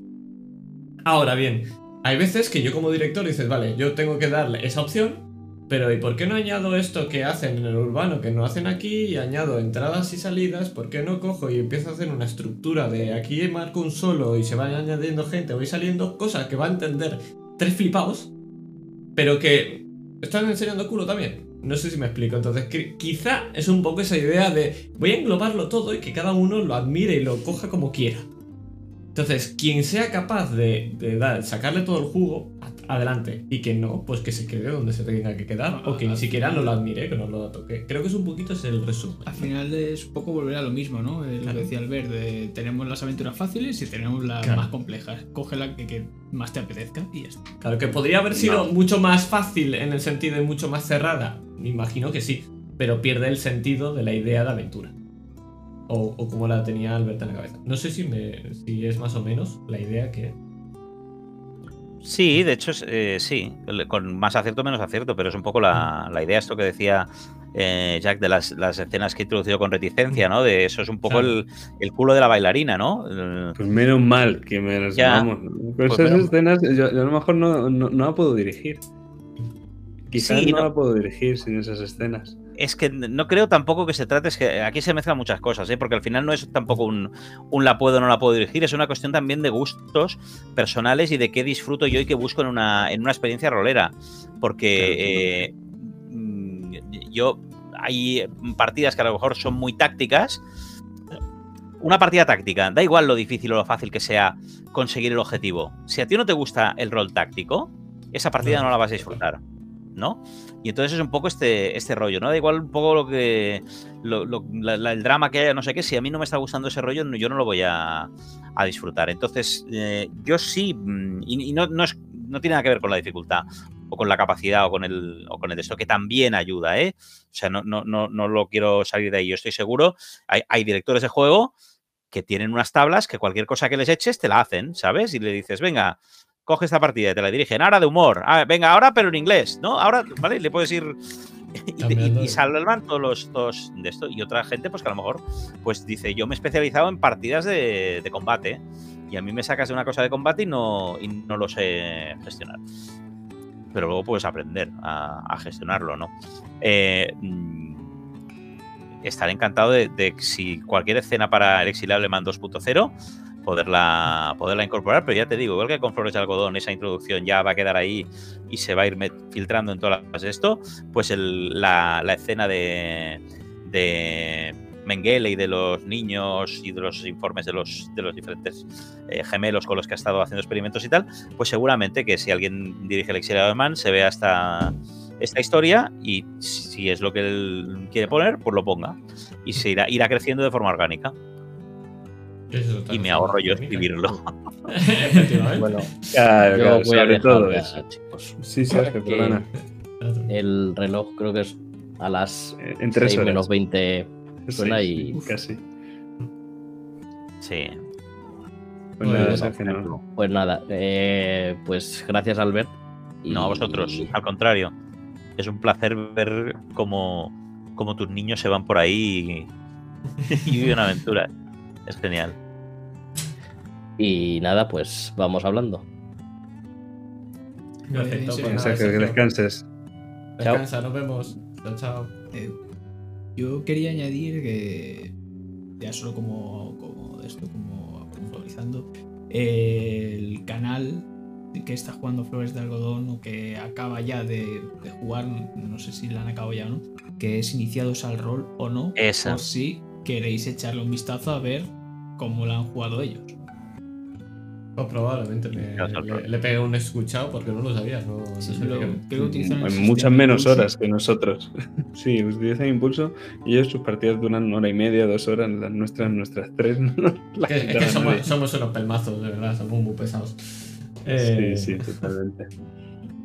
Pues nada, pues si os parece, despedimos ya aquí la, post-campaña. La verdad es que es un verdadero placer el poder compartir estos pensamientos, al final teorizar y divagar y, y entender un poquito, bueno, que nosotros somos aquí unos, unos bebés también en comparación a la experiencia que tiene Albert y que siempre es interesante el ver el, el cómo, el cómo lo ves tú o cómo, o cómo abarcarías tú estas cosas que nos pasan a nosotros. Y siempre es un placer y se ha de agradecer un montón. Así que. No, no, yo, yo peor, yo lo haría peor, ya te lo digo. No, no tengas miedo. No, no, no, Y no pasa nada, no pasa nada, ¿eh? No, No, pues- No es al revés, no es que lo, haya- lo hagas peor, ¿no? O sea, es al revés, como has hecho más cosas que nosotros, tú sabrías, tú tienes más ejemplos de cómo solucionar estos problemas y estas cosas. O sea, a mí hacerlo me peor parece- más. no, hombre. Al contrario, al contrario. Entonces, nada, un verdadero placer que, que compartas todo, todo lo que sabes y, y has vivido con nosotros. Gracias a Jack por la matada y, y de nada por haberla acabado la partida. De nada. Eh, Ya puedes dormir. pu- Puedes dormir tranquilo ya. Hemos acabado el exiliado. Ha sido un bebé muy bonito. ¿Verdad? ¿Verdad que sí? Ah, Ya, te digo. Yo eh, tenía muchos prejuicios, me he puesto a escucharme las partidas, me he escuchado en estos días la, la quinta, la última, me he escuchado la 3 y estaba a mitad de la 2.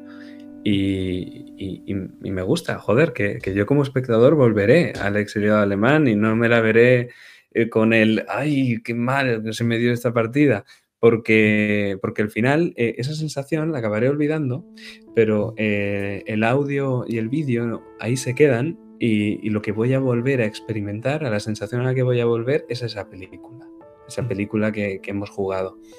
Y eso tiene mucho valor. Tiene valor jugarlo, pero el juego es efímero.